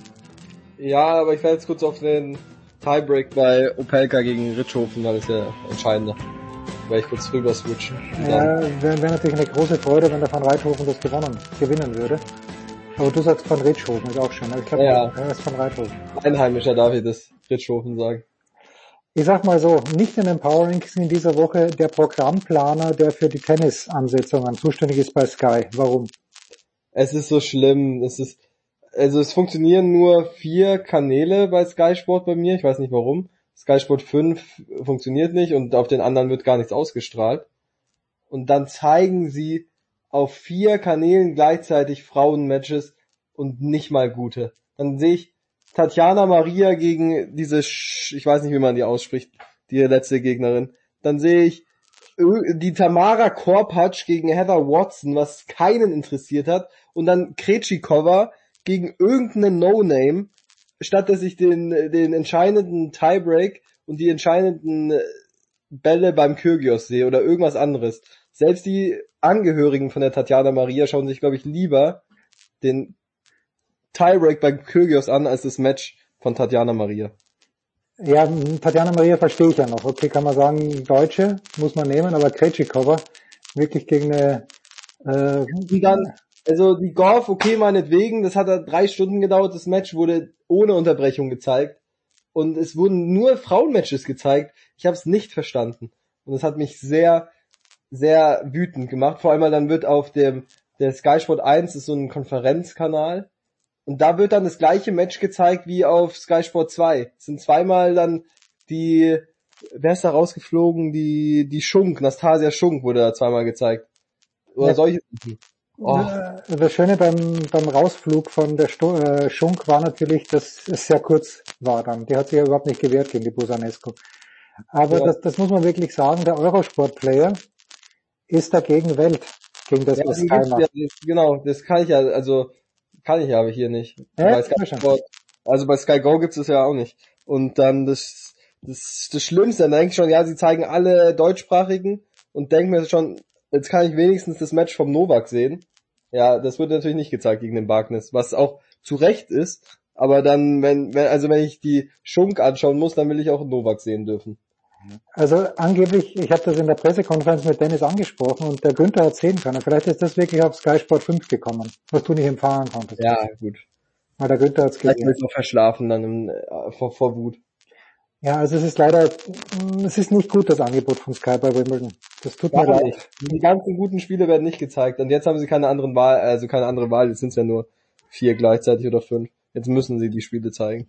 Ja, es ist, es müsste so sein mit dem Euro- Eurosport Play. Der Eurosport Play ist Wahnsinn, weil du wirklich jedes einzelne Match sehen kannst und bei Sky eben nicht. Na gut, also Ja. ich, ich schaue jetzt gerade äh, mir ein bisschen Murray gegen Isner an hier. Wir haben heute eine sehr äh, kurze Liste bei unseren Power Rankings, weil wir keine Mannschaften haben. Oder ist irgendeine Mannschaft, wo du sagst, äh, die müssen wir berücksichtigen? Ich glaube nicht, oder? Ich wüsste nicht mal in welcher Sportart. Ja, genau. Überall Pause.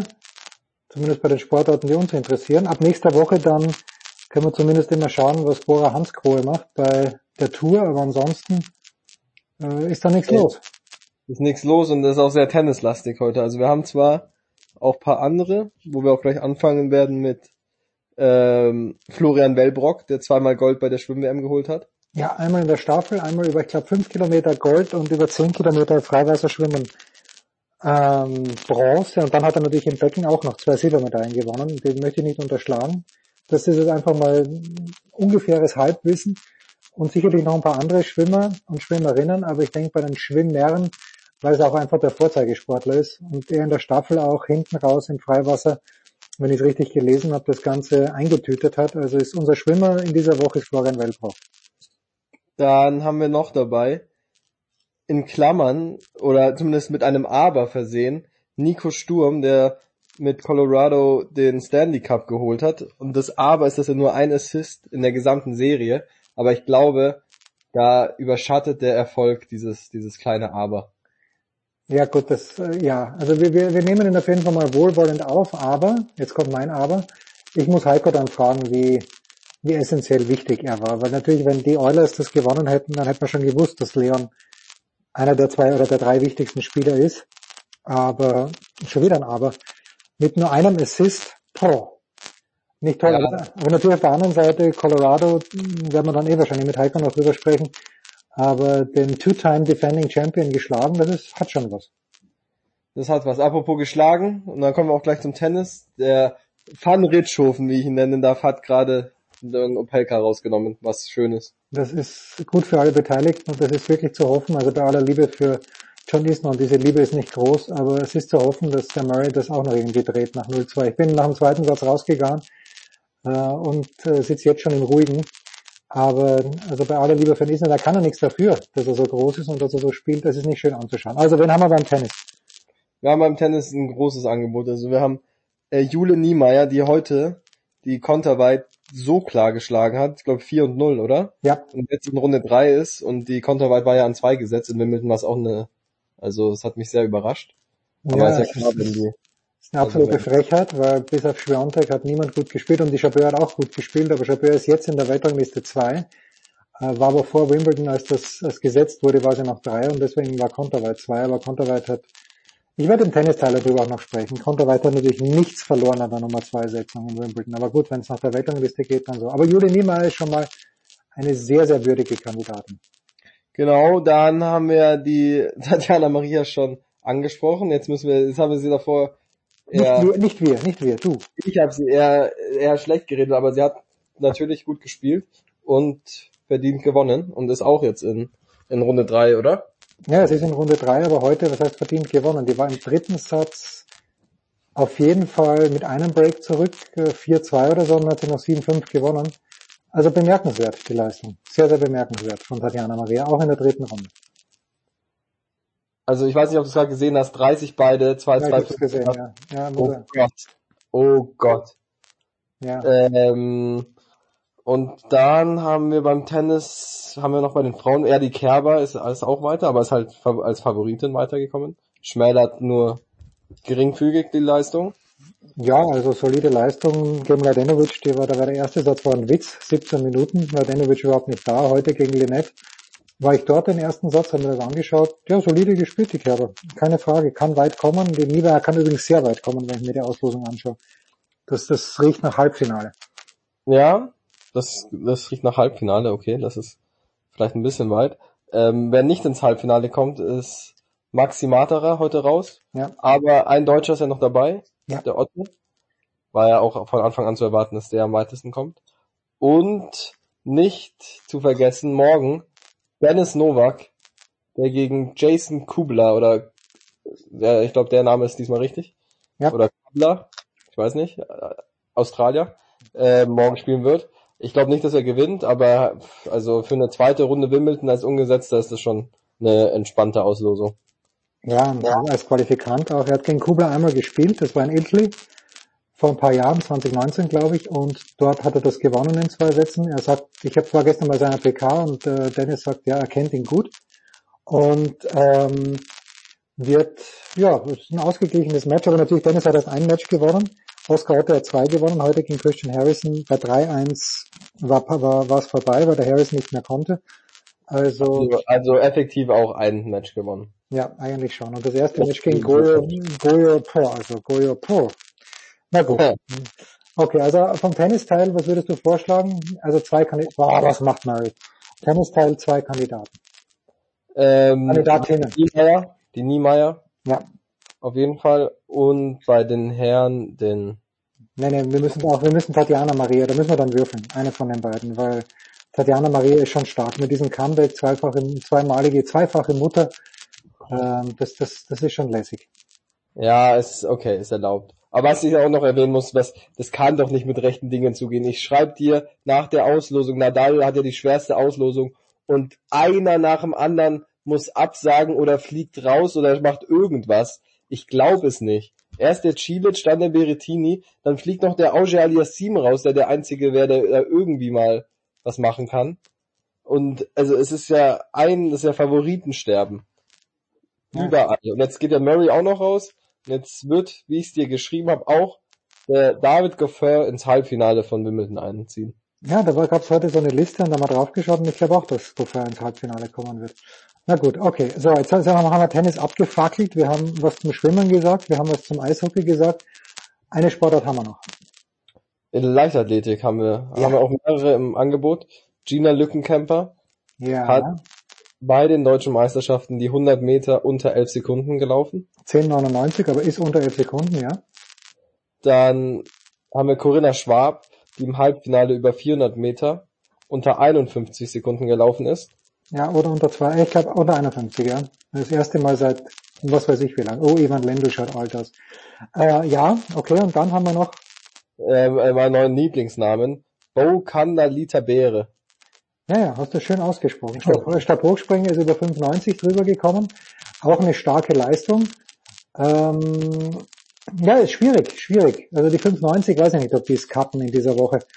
Äh, wir müssen uns, glaube ich, zwischen Gina und zwischen ähm, Corinna entscheiden. Wen, wen nehmen Äh, wir nehmen die Gina. wir? Ja, würde ich auch sagen. Und ich werde, ich werde, ich werde das gleich äh, versuchen zu begründen, dann auch mit dem Johannes, aber ich bin auch schwer dafür, die Gina zu nehmen. Ja, aber jetzt das zu ranken wird vielleicht nicht so leicht.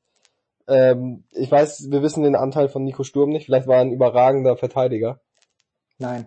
Ja, vielleicht hat er überragend vorne Ah ja, verteidigt. übrigens, Max Kepler hat irgendwie seinen siebten Home Run geschlagen in der letzten Woche, aber das ist nicht gut enough für die Power Rankings. Nicht gut enough. Wir machen, weil du auch einfach denkst, dass sie ins Halbfinale einziehen kann, Jule Niemeyer auf eins. Bitte? Wir nehmen Florian, nee, wir nehmen Florian Belbort, Entschuldigung, auf eins. Nein, nein, nein, nein, nein, nein. Zwei Gold, zweimal Gold, die Jule Niemeyer hat noch, hat noch nicht, ist noch nicht im Halbfinale. Okay, na gut, also Wellburg auf eins, bitteschön. Niemeyer 2, Lückenkämpfer 3, Sturm 4 und, Und- auch Und der Ferner Leben. Na, okay. Akzeptiert. Okay, Pause.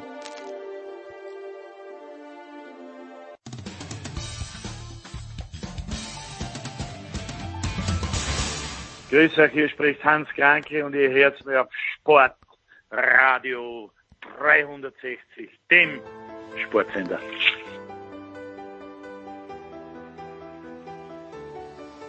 Ja, meine sehr verehrten Damen und Herren, äh, angeblich raschle ich. Sagt jetzt auch Johannes Knut Big Show 566. Johannes, grüß dich. Stimmt Es knistert. Es knistert, ja, ah, Es es ist knistert einfach. knisterte Stimmung.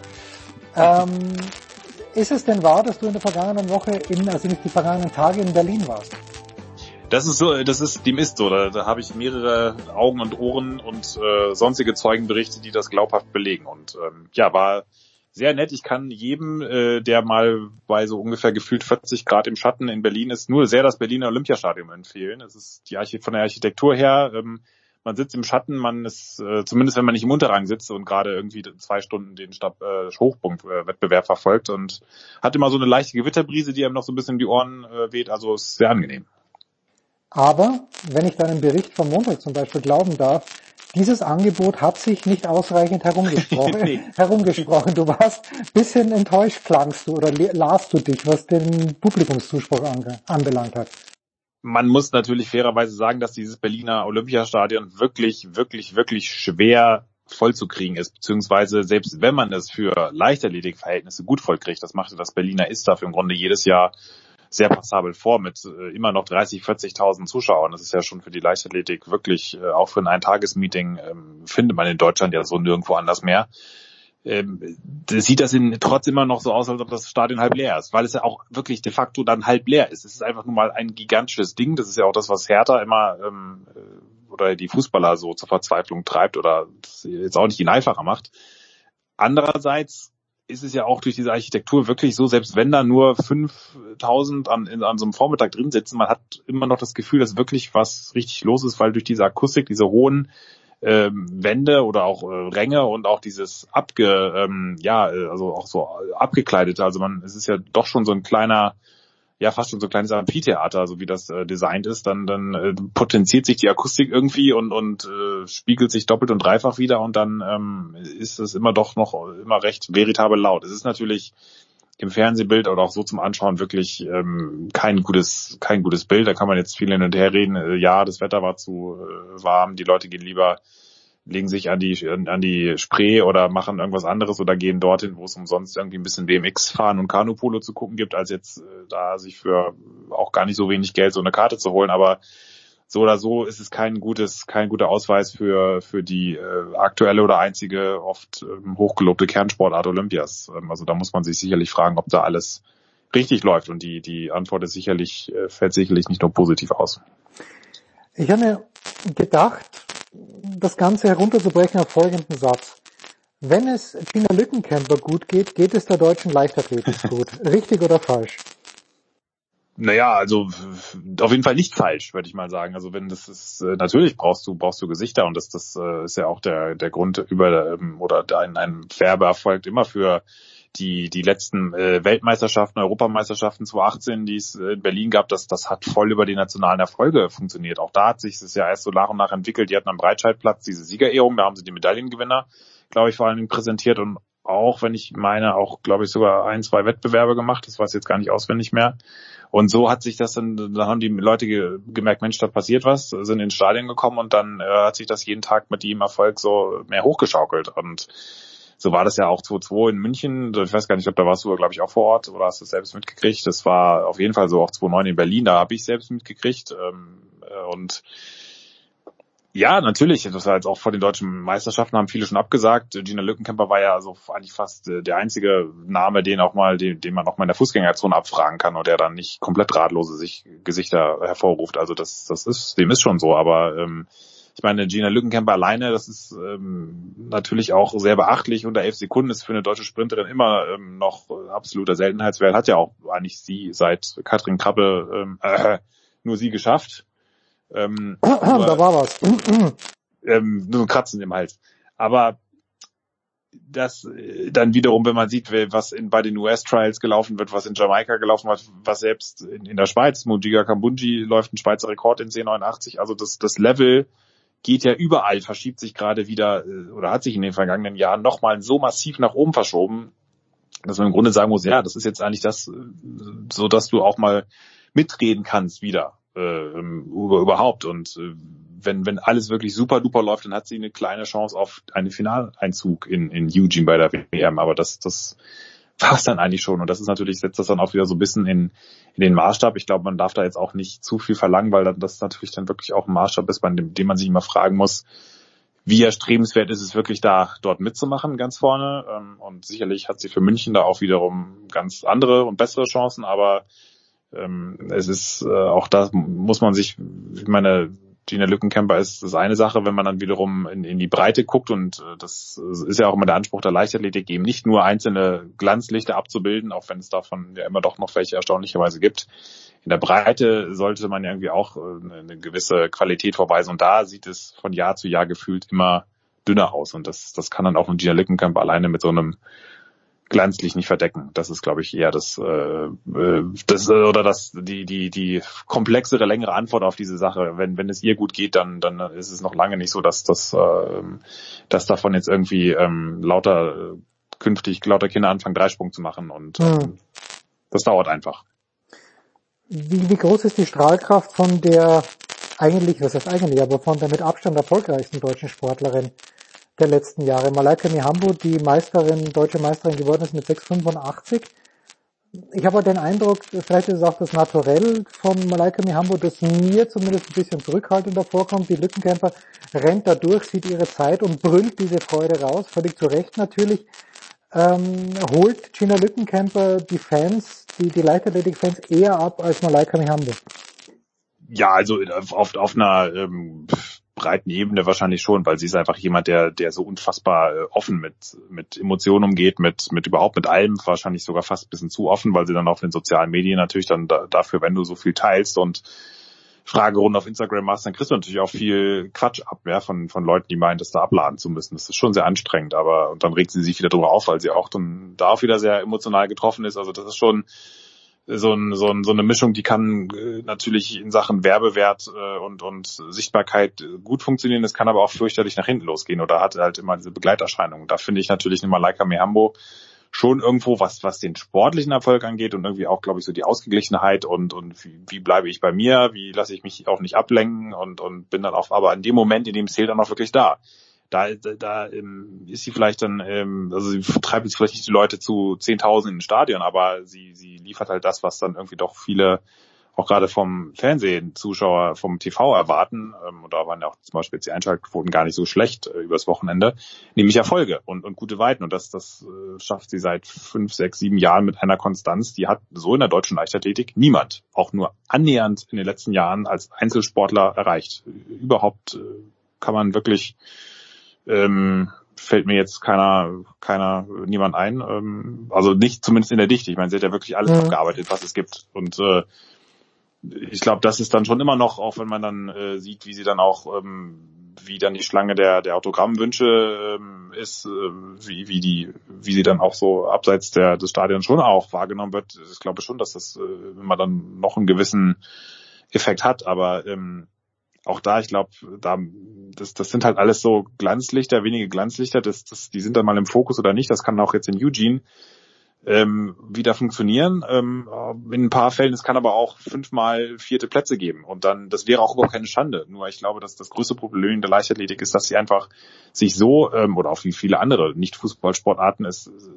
immer weniger diese Verankerung da ist in die Gesellschaft hinein, in den Schulsport, in die Vereine, in, in, auf ganz vielen Ebenen, dass einfach von unten immer, immer, immer, immer weniger nachkommt. Und das, das kann man immer noch mal übertünchen und das wird man auch in Zukunft übertünchen können, aber diese, diese, diese kleinen Leuchttürme, die dann in eine sonst nicht ganz so grelle Landschaft hineinstrahlen, die werden halt immer einsamer und, und äh, da, das, das ist, da, da helfen alle, alle kurzfristigen Erfolge nicht, das, das äh, wird sich dann trotzdem langfristig nicht, nicht äh, positiv auswirken. Eine Malaika Mehambo ähm, ist natürlich nicht schädlich, aber der Hinsicht, aber es ist wirklich, äh, ähm, wenn man das mal über die Jahre sieht, wirklich beeindruckend, aber die, das äh, ist einfach, da sitzen die Probleme so viel tiefer, dass, ähm, dass da schon, dass man damit deutlich mehr anstellen müsste und, und das maximal nur ein kleiner Anstoß sein kann und dann die richtige Arbeit äh, auf, auf viel struktureller Ebene da bei Trainern, bei Verantwortlichen wartet und liegt. Jetzt hast du, grüner Schwab rennt also die 400 Meter unter 51 Sekunden. 20 Jahre ist her, dass das das letzte Mal einer Deutschen gelungen ist, aber ich meine mich erinnern zu können, dass einen Tweet abgesetzt, dass bei den Trials in den USA die Siegerin über 400 Hürden wohlgemerkt mhm. nur drei Zehntel langsamer war, oder? Das, das zeigt dann doch die, oder war sie vier, vier oder fünf Zehntel langsamer, jedenfalls ungefähr. Halbe Sekunde ungefähr, ja. Halbe Sekunde. Das heißt also, das, ja, und, und da ist, schwingt natürlich schon dann immer auch ein kleiner Verdacht mit, dass man es dort vielleicht nicht ganz so genau mit den Dopingproben nimmt, aber das, das sind halt dann die wahren Verhältnisse, oder? Mit denen man zurechtkommen muss. Ich habe jetzt am Wochenende auch mit einem Kollegen gesprochen, der hat auch gesagt, es ist äh, ein bisschen erinnert ihn das an den Radsport der 90er äh, Nullerjahre, der, wie wir wissen auch, alles nur, ähm, die Profis damals nur auf äh, besseren Matratzen geschlafen haben und weniger Nutella zum Frühstück gegessen haben. Ähm, damals gab es ja die, die berühmte Formel oder auch noch später der zwei Geschwindigkeiten, ja, die ähm, im Peloton und man hat manchmal das Gefühl, dass es auch in der Weltleichtathletik gerade so mit Spitze und Rest äh, ja durchaus auch ähm, nicht so ganz unähnlich ist. Ähm, man kann das jetzt, äh, kann da viel mutmaßen. Ähm, es ist sicherlich so, dass auf dem technologischen Gebiet da mit diesen, mit den Spikes und allem eine, eine massive Entwicklung vorangeschritten geschritten ist. Aber das ist ja so, das sind ja, das Technologien, die auch jetzt den deutschen Athleten eigentlich zur Verfügung stehen. Also zumindest äh, weiß ich auch, dass, dass da diese Spikes äh, im, im breit im Gebrauch sind. Also allein daran kann es sicherlich nicht liegen. Jetzt ist die große Frage, trainieren die wirklich alle besser. Ähm, wir haben auch vor Jahrzehnten ähm, haben die Leute sich auch schon die Lunge aus dem Leib trainiert ähm, auf breiter Basis. Also ja, ist jetzt die große Frage, was was ähm, was läuft da mit? Ich meine, es ist äh, wir haben, das ist die alte Formel, ja, wir haben uns liegen nicht genug Indizien vor, dass ähm, dass, dass, dass wir einfach Leute pauschal verdächtigen können. Allerdings liegen uns auch nicht so viel glaubhafte Indizien vor, dass wir sie pauschal freisprechen können. Und, und mit mhm. diesem Verdacht hat der Radsport muss er seit Jahren leben und auch die Leichtathletik nach allen Enthüllungen, ja, die durch die alte Verbandsführung, äh, ähm, Stichwort Russland, Stichwort Dopingvertuschung, Stichwort Lamine Diak ans Licht gekommen sind, dass das äh, wird die Leichtathleten einfach begleiten und auch völlig zu Recht. Und auch die, die jungen Leute wie in Carsten Bäum, die sagen, das ist doch völlig klar, dass die Leute denken müssen, ich bin voll bis oben hin. Ähm, ob er es wirklich ist, kann er nur selbst beantworten. Ähm, ich denke auch da, dass, äh, ähm, ich meine, wir haben die Studien sind nicht lange her, dass das ähm, ähm, Forscher aus, aus Tübingen übrigens in Deutschland herausgefunden haben über statistische Verfahren und Umfragen, dass noch 2011 in Degu 30, 40 Prozent schätzungsweise gedopt waren der Athleten. Und ich, ich sehe nicht, wie eine Sportart zehn Jahre, auch schon wieder zehn Jahre später, angeblich jetzt komplett sauber sein soll, die Leistung aber gefühlt in allen Feldern nochmal sich nach oben verschieben. Also ähm, was es auch ist, sind wir beim Radsport wieder auf demselben Niveau. Ja, genau. Auch da hören wir immer wieder, dass ständig wieder neue Wege gefunden werden, die auf keiner Dopingliste stehen. Dann kann man natürlich, wenn man ganz streng argumentiert, sagt man, naja, ich bin doch sauber, ich nehme nichts, was verboten ist. Ja, aber du nimmst eben halt auch im Zweifel das, was eigentlich verboten sein sollte, es aber noch nicht ist, weil es keiner drauf gekommen ist. Oder ähm, Also ich glaube schon, dass da, ähm, dass da, ähm, dass man diese Leistung in der Weltspitze massiv mit Vorsicht genießen muss. Man muss natürlich auch ich muss mich immer wieder daran erinnern, dass dass natürlich auch dieser Vergleich dann immer mit Vorsicht anzustellen ist.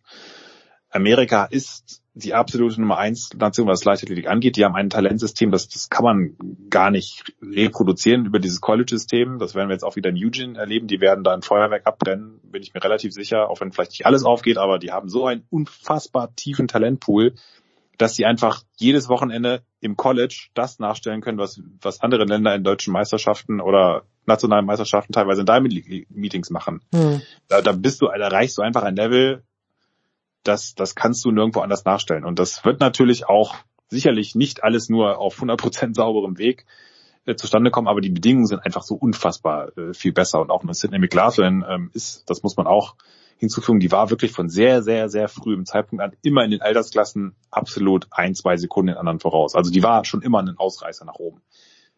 Geht das alles? Also da, da müsste man dann wirklich schon bei Kinderdoping mit zwölf Jahren anfangen, wenn man sagt, das, das, das stimmt irgendwas nicht. Also die ist schon wirklich hochbegabt. Ob das dann in der Spitze so weitergeht, das ist dann immer der große Punkt. Ähm, ich denke, man darf skeptisch sein, aber ähm, ja, es ist, es ist einfach die, die alte Frage, dass, dass man da äh, sicherlich zurückhaltend sein muss und jetzt auch, äh, ich werde, eine, man, man sollte, glaube ich, eine Kundera Schwab nie daran messen.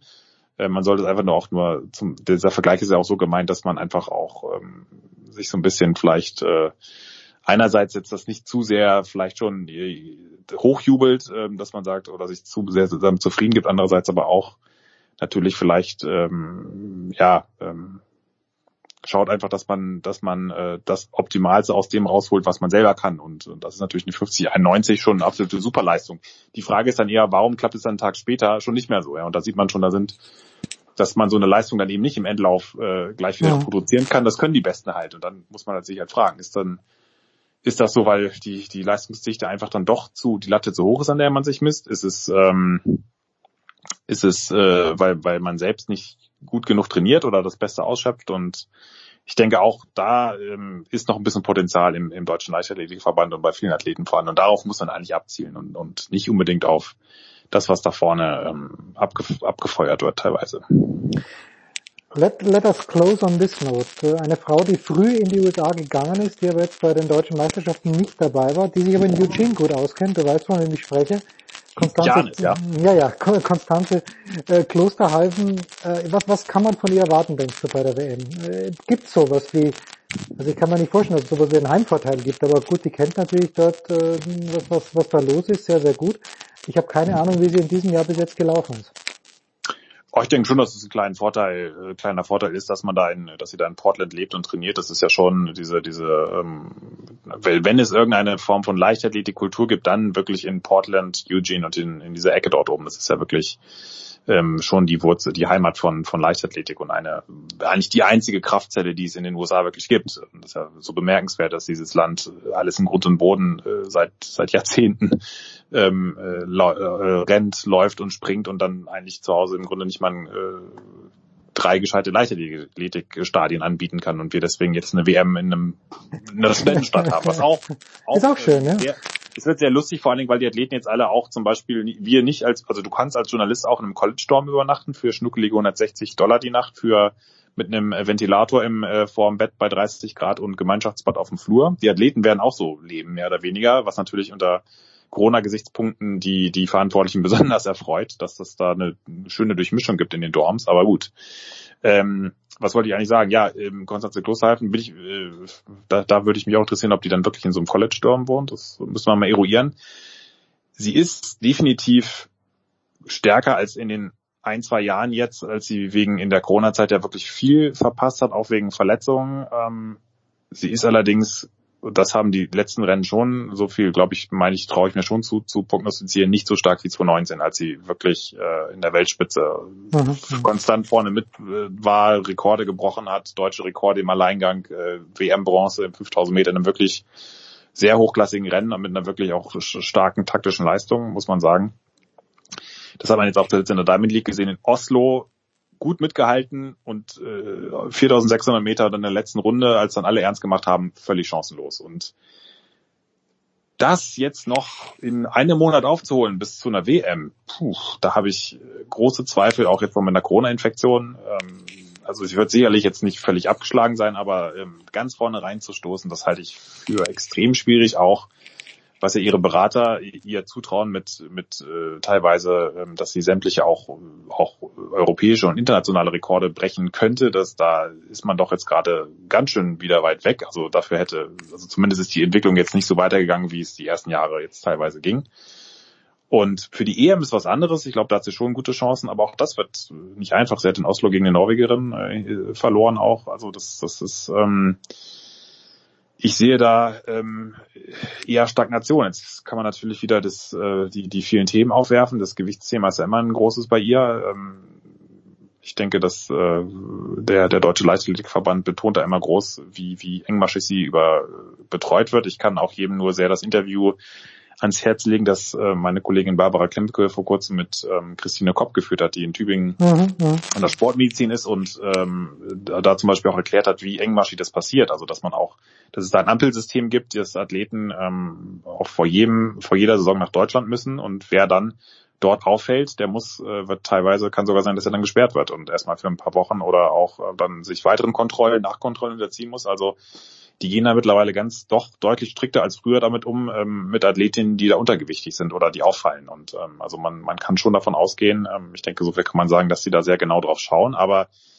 ähm, ich meine, klar, das ist, äh, dass das nicht gesund ist, was sie da zumindest phasenweise gemacht hat. Ich glaube, da, äh, da, da sind wir uns alle einig. Und auch 2019 ähm, in Doha, ähm, das sah für mich nicht einfach ähm, nicht gut aus. Und wenn ich mir sie jetzt anschaue, finde ich das schon wieder ähm, eigentlich sogar erbaulicher. Ähm, die Frage ist nur, wenn du, das ist ja mal diese große, diese große Frage äh, mit diesem Gewichtsthematik, für eine gewisse Zeit belohnt dich dein Körper. Irgendwann kann das halt massiv umschlagen, weil du einfach nicht mehr von dieser Leichtigkeit profitiert, sondern weil das ganze System dann runtergeht. Das ist komplett ja. hypothetisch und das ist auch ein Stück weit unfair, das aus der Distanz äh, zu beurteilen. Das, das, äh, das haben ja auch schon viele gemacht und äh, das finde ich auch problematisch. Andererseits weil sie so im, natürlich auch im Fokus steht und auch viele sich daran orientieren und sie auch gewissermaßen ein Vorbild ist in sozialen Netzwerken für andere Mädels, die sehen, Mensch, die läuft so schnell, die ist so gut, dann muss ich ja auch abnehmen, wenn die, äh, wenn die so gut ist. Muss man, glaube ich, schon auch immer darauf hinweisen dürfen, dass das einfach problematisch sein kann, was da vorne abgeht. Und ähm, ich habe jetzt auch ehrlich gesagt, sie, sie macht sich ja auch in, in Deutschland auch jetzt äh, relativ oder auch ist jetzt nicht so, dass sie in, in die Medien wahnsinnig präsent ist oder auch, das hat auch sicherlich damit zu tun, dass 2019 im, im Rahmen dieses Umzugs zum Nike Oregon Project und Alberto Salazar, der jetzt wegen Dopings äh, gesperrt ist, ähm, viel Kritik auf sie eingeprasselt ist und äh, da auch äh, sie sich dann auch so ein bisschen zurückgezogen hat. Ähm, ähm, ich habe dafür jetzt wenig Verständnis. Ähm, muss das, das, das ist halt so. Ähm, in, in Eugene äh, wird sie sicherlich antreten und dann wird man sehen ähm, und wird sie sich auch, äh, auch ähm, den, ähm, der Konkurrenz der Weltelite stellen und äh, dann wird man sehen, wo es, wo es äh, hingeht. Ich bin insgesamt ein bisschen skeptisch, weil eben die Entwicklung jetzt in den letzten Jahren nicht so war, dass man sagt, okay, da, da scheint was richtig, richtig Substanzielles voranzugehen. Und im Gegenteil, eigentlich, wenn man mal auch mal schaut in ihren guten Jahren, sie hatte immer irgendwie ein Jahr drin, in dem sie, also eigentlich keine Phase, dass man sagt, das war jetzt wirklich mal zwei, drei, vier Jahre lang ganz konstant, ohne Verletzungen, ging das da durch. Von daher bin ich ähm, schon äh, zuversichtlich, dass sie da eine keine schlechte Rolle spielt, aber diese, diese Zeiten, dass man sagt, okay, da, da ist jemand in ganz anderen Sphären unterwegs und kann da wirklich ganz vorne mitmischen. Da, ich glaube, die sind erstmal vorbei fürs Erste. Wir enden trotzdem auf einer positiven Note, denn wenn Johannes sagt, in Dorn kann man für 160 Dollar übernachten. Als, wer, als Journalist. Okay, wer als äh, Teilnehmer am Ironman in Hawaii unterwegs ist, hat Johannes auch retweetet. Ich meine, dass eine Nacht 4.830 Dollar kosten kann. Also das hat er seit... Ja, bitte. Ja, Schnäppchen eigentlich. Huge. Schnäppchen eigentlich, ja, huge, Schnäppchen, Schnäppchen. Airbnb, ich, ich meine, vor ein, paar, vor ein paar Monaten war es noch bei 400 Dollar das Zimmer die Nacht. Also vielleicht jetzt, also selbst wenn sie verdoppelt hat. Ähm, immer noch. Ja, es ist schon absurd. Immer noch besser als Hawaii. Kurze Pause, Big Show 566.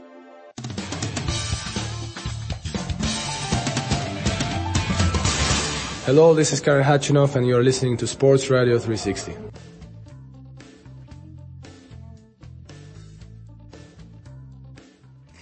Herrschaften, ich knistere, was soll ich machen? Ja, der Computer ist alt, äh, ich weiß, wir werden versuchen, das zu beheben. Äh, aber ein Mann, der glasklar rüberkommt, das ist Michael Körner. Guten Morgen, lieber Michael. Guten Morgen, Lenz. Du betreust die Poker-WM. Warum soll sich ein junger Mann wie ich das anschauen? Was, wo, worin liegt die Spannung? Ist es dieses immense Preisgeld? Oh, also, es gibt natürlich extrem viele Gründe, um sich äh, für Poker zu begeistern oder zu interessieren.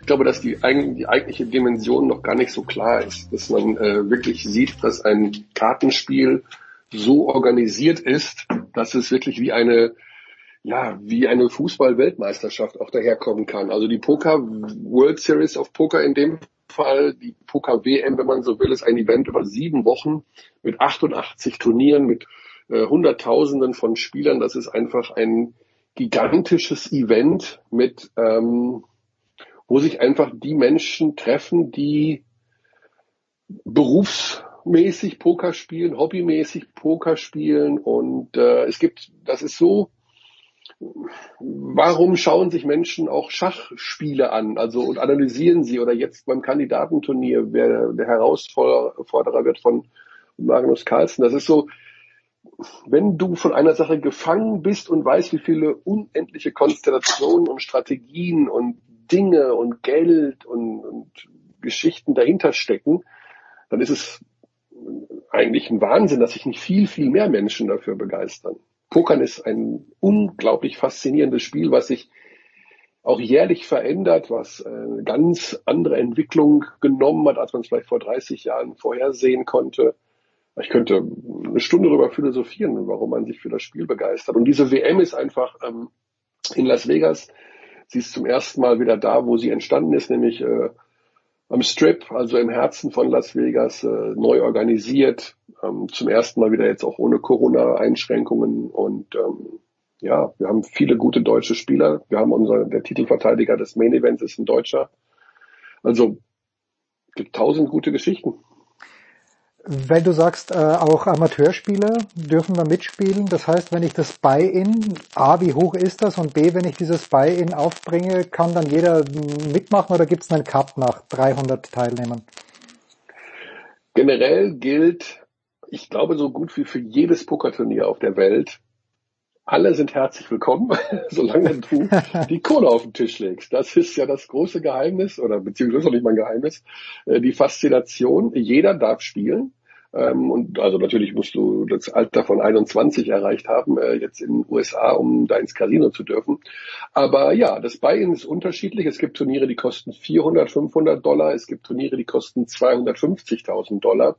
Äh, das Turnier, von dem immer die meisten Menschen erzählen, das berühmte Main Event, kostet 10.000 Dollar.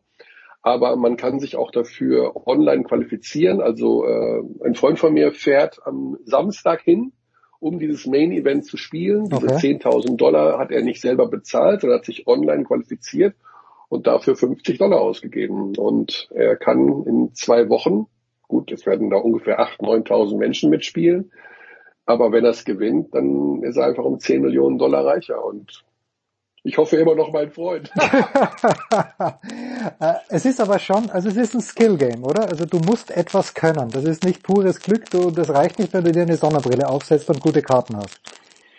Genau, also es ist ähm, ein Strategiespiel, wo der Faktor Glück natürlich eine Rolle spielt. Ich es gibt viele, viele Spiele, mit denen man es vielleicht vergleichen kann. Ich sag mal, wenn du jetzt, es gibt ja auch viele Brettspiele, da musst du auch strategisch denken, aber wäre auch ganz gut, wenn ab und zu mal die Würfel, weiß ich nicht, in Sechserpasch kommen oder irgendwie sowas. Ja. Also ähm, das ist aber einfach beim Poker so, dass mittelfristig oder langfristig alle dieselben Karten bekommen. Ja, es ist ja nicht so, dass du immer nur schlechte Karten bekommst oder immer nur gute Karten. Alle, die da mitspielen, bekommen irgendwann die gleich guten Karten, weil sich das eben ausgleicht. Es ist ja so, wenn du auch 30 Millionen Mal die Ziehung der Lottozahlen machst, dann werden alle 49 Zahlen irgendwann ungefähr gleich gezogen worden sein. Ja, das also, wenn du je größer da die äh, äh, die, die Untersuchung ist, je Die mehr Stichprobe. Die Stichprobe. die wollte ich- Stichprobe ist, genau, umso gleichmäßiger wird das ja alles.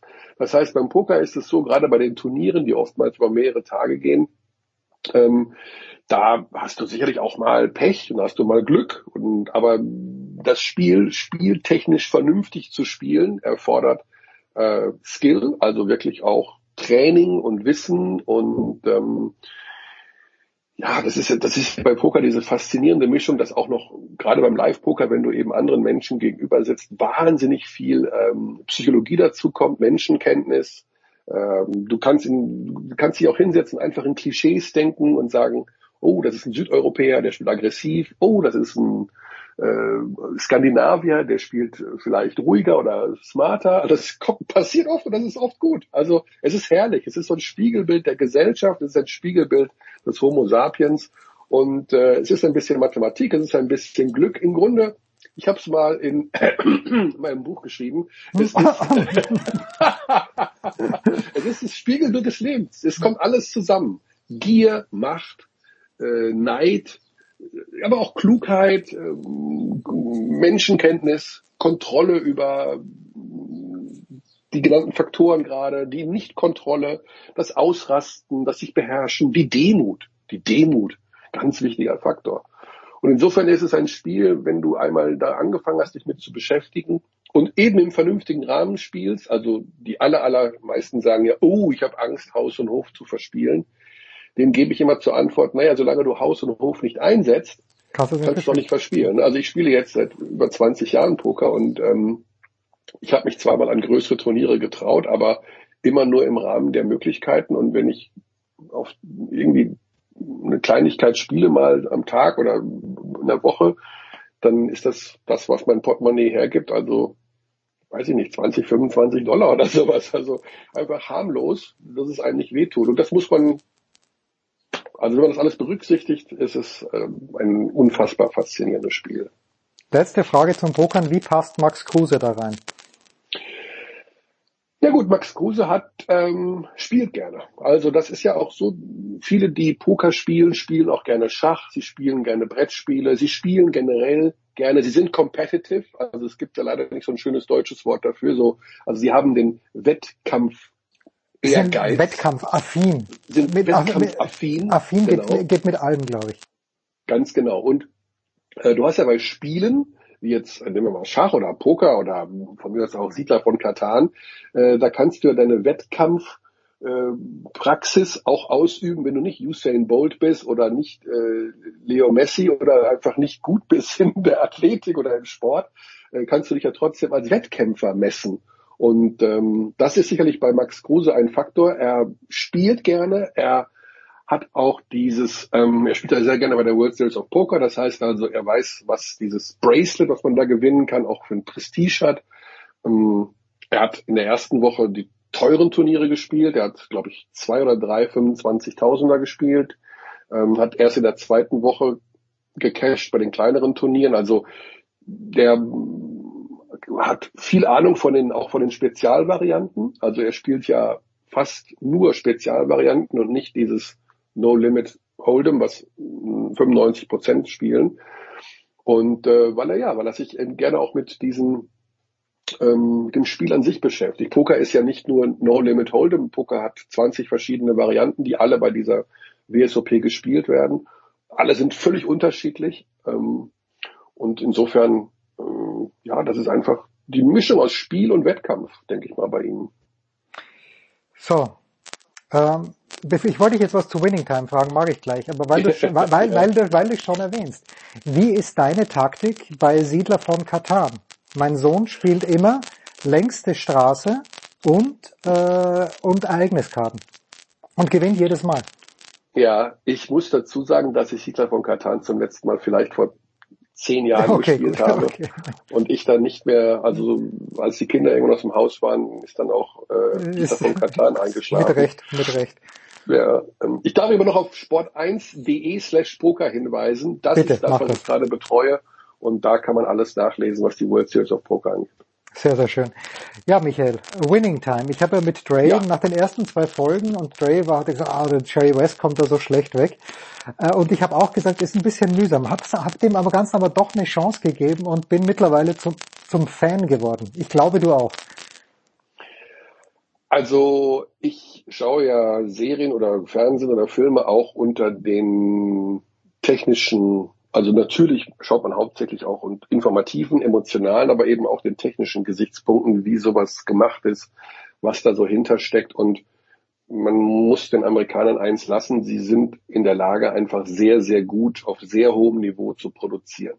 Bei Winning Time hat mich das förmlich erschlagen, wie gut diese Serie gemacht ist der Cast ist eine, also das kann man gar nicht mehr beschreiben. Herausragend. Der Cast, der, der Cast ist absolut herausragend. Absolut herausragend. Also die, dass man da wirklich für diese so unterschiedlichen Typen es so genau trifft und die eine so eine solche Brillanz haben, wie sie diese Rollen spielen. Ich meine, wie, wie Jerry Buss seine Rolle spielt, das ist ja also dem würde ich ja alle Oscars, das geht ja nicht, Serie, aber auf einmal geben. Ähm, inhaltlich, wenn da jetzt jemand sagt, da kommt Jerry West zu schlecht weg, weil vielleicht, weiß ich nicht, das in seiner Kindheit zu wenig thematisiert wurde. Ich finde, es wurde thematisiert ähm, und man hat einen ganz guten Eindruck davon. Äh, man lernt halt, es ist ja auch ein bisschen überzogen dargestellt. Es ist ja auf einer, ne, auf einer Buchgrundlage äh, produziert worden. Aber ich finde, man bekommt ein unheimlich gutes Gefühl, wie es so hinter den Kulissen abgeht, abgegangen ist, wie die Typen so drauf waren. Ich meine, dazu natürlich auch noch diese gewisse ja, Romantik, in der man, in der man sich verliert, dass das alles noch die, jetzt spricht der alte weiße Mann, die guten alten Zeiten waren, wo, ne, also wo alles so entstanden ist und wo alles vielleicht so ein bisschen lockerer genommen wurde und wir heute äh, ja über auf äh, ne, also Tannenbaum, Tannenbäumen sagen müssen. Also irgendwie ist das alles ja wirkt es lockerer und ich finde das das Gefühl, diese Vibes, die diese Serie äh, ausstrahlt, das ist einfach Wahnsinn. Ich finde das, ich kriege Gänsehaut ich kriege Gänsehaut, wenn ich an diese Serie denke. Es ist mit Abstand die beste Serie, die ich am gesamten Leben gesehen habe. Da, da ging es Game of Thrones. Ho, ho, ho, wie, wie Videogruppe Mappen Nord. Also ich finde das. Ich finde das einfach diese Mischung aus und dann die Musik dazu, diese, dieses Ende 70er, 80er Jahre Feeling, wie die reden, über was die sich Gedanken machen, äh, auch diese, also was ich ja sensationell finde, diese äh, das kommt ja nur so ein bisschen zwischendurch raus, aber diese wackelige Finanzierung der Lakers und wie diese Geschäftstypen, die ja heute, Trump ist ja glaube ich nichts anderes gewesen als so ein Jerry Buss in vielerlei Hinsicht, also alles irgendwie auf Pump kaufen und irgendwann wieder verkaufen, aber eben auch diese leichte menschliche Komponente dabei, das Verhältnis zur Mutter, zur Tochter, dann aber auch diese Cholerik dahinter, dieses ständige Saufen. Also es ist es ist so ein bisschen wie Californication, auch eine Serie, die mir sehr, sehr, sehr gut, gut sehr gut, ja, sehr gut, sehr gut. Ja, die, die genau dieses, die mich in eine Welt hineinbringt, die ich, in der man vielleicht selber auch ganz gerne gewesen wäre oder wäre und wenn nicht, dann lässt sie mich auf jeden Fall sehr nah daran teilhaben. Ja, also wer wäre nicht gerne ein begnadeter Schriftsteller, der ständig auf Partys ist und mit hübschen Frauen rummacht, wie jetzt äh, Hank Moody bei Californication, dazu mit fantastischer Musik und einem überragenden Cast und der Hoffnung, dass das Leben doch noch irgendwie gut ausgeht.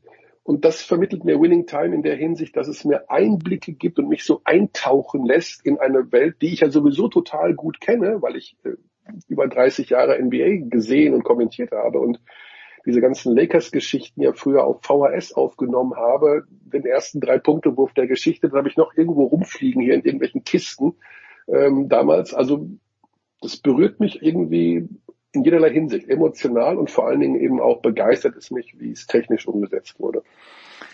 Absolut. Und ich, ich finde zwei Charaktere, die, die man nur ganz, also einen hat man nur ganz kurz gesehen, aber allein wie sie Phil Knight, den, den Nike-Gründer, dargestellt Ja. haben. Also, also das, das ist schon mal ganz, ganz groß. Und natürlich, also äh, wer nach dieser Serie, vielleicht gibt's eine zweite Staffel, ich habe die erste jetzt fertig gesehen, aber wer Larry Bird, also ich hoffe, dass er nicht so war, wie er in diesem Film darge äh, in dieser Serie dargestellt wird. Wenn doch, dann, dann verstehe ich nicht, wie man den jemals mögen konnte. Sorry. Ich, ver ich vermute, also ich hoffe, dass es eine zweite Staffel gibt und ich vermute, denn die Rivalität beginnt ja jetzt gerade Ja, erst ja, zwischen den. Lakers und den Celtics, äh, dass äh, Larry Bird noch einen größeren Part bekommt, allein weil auch der Cast so überragend ist. Ich meine, find doch mal einen Typ, der so aussieht wie Larry Bird, der wirklich, ja, ein, also über zwei Meter, aber aussieht irgendwo ja nicht wie ein Sportler, sondern eher wie ein Sack Schrauben. Und dann findest du den genau so nochmal. Also Das ist großartig. Natürlich, was ich ganz ehrlich sagen muss, was mich umgehauen hat, wo ich nach Folge 1, nach fünf, sechs Minuten, beide Arme hochgerissen habe und dachte, ihr seid ja komplett irre, dass sie mit der Kamera spielen.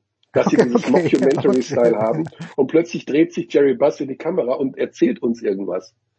Da habe ich gedacht, also zum einen habe ich gedacht, ihr, ihr traut euch was, weil das ist natürlich mega, mega, mega gefährlich von der ganzen Art her. Das ist halt, ne, wir wissen ja, The Office, Stromberg, ähm, Modern Family, also dieses, wo man es dosierter einsetzt, aber ähm, es hat ja diesen Stil, die wissen, dass wir zugucken, ne, diese Art. Aber so wie sie es einsetzen bei Winning Time, ähm, finde ich es halt absolut sensationell. Und da wäre ich so gerne dabei gewesen bei der Abstimmung. Machen wir es oder machen wir es nicht? Und weil da, da entscheidet sich ja ganz oft, welchen Weg diese gesamte Geschichte geht. Ne? Das ist ja plötzlich ein ganz anderes Stilmittel. Ähm, und ich war, war total überrascht, dass sie es da einsetzen, aber ich habe es abgefeiert.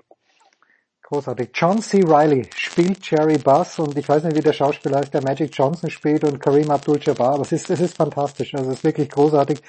Bei Sky gibt's Ja. das, äh, schaut euch an. Michael, zurück zum Pokern mit dir. Wir machen eine kurze Pause. Ich versuche zu knistern aufzuhören. Es wird mir nicht gelingen.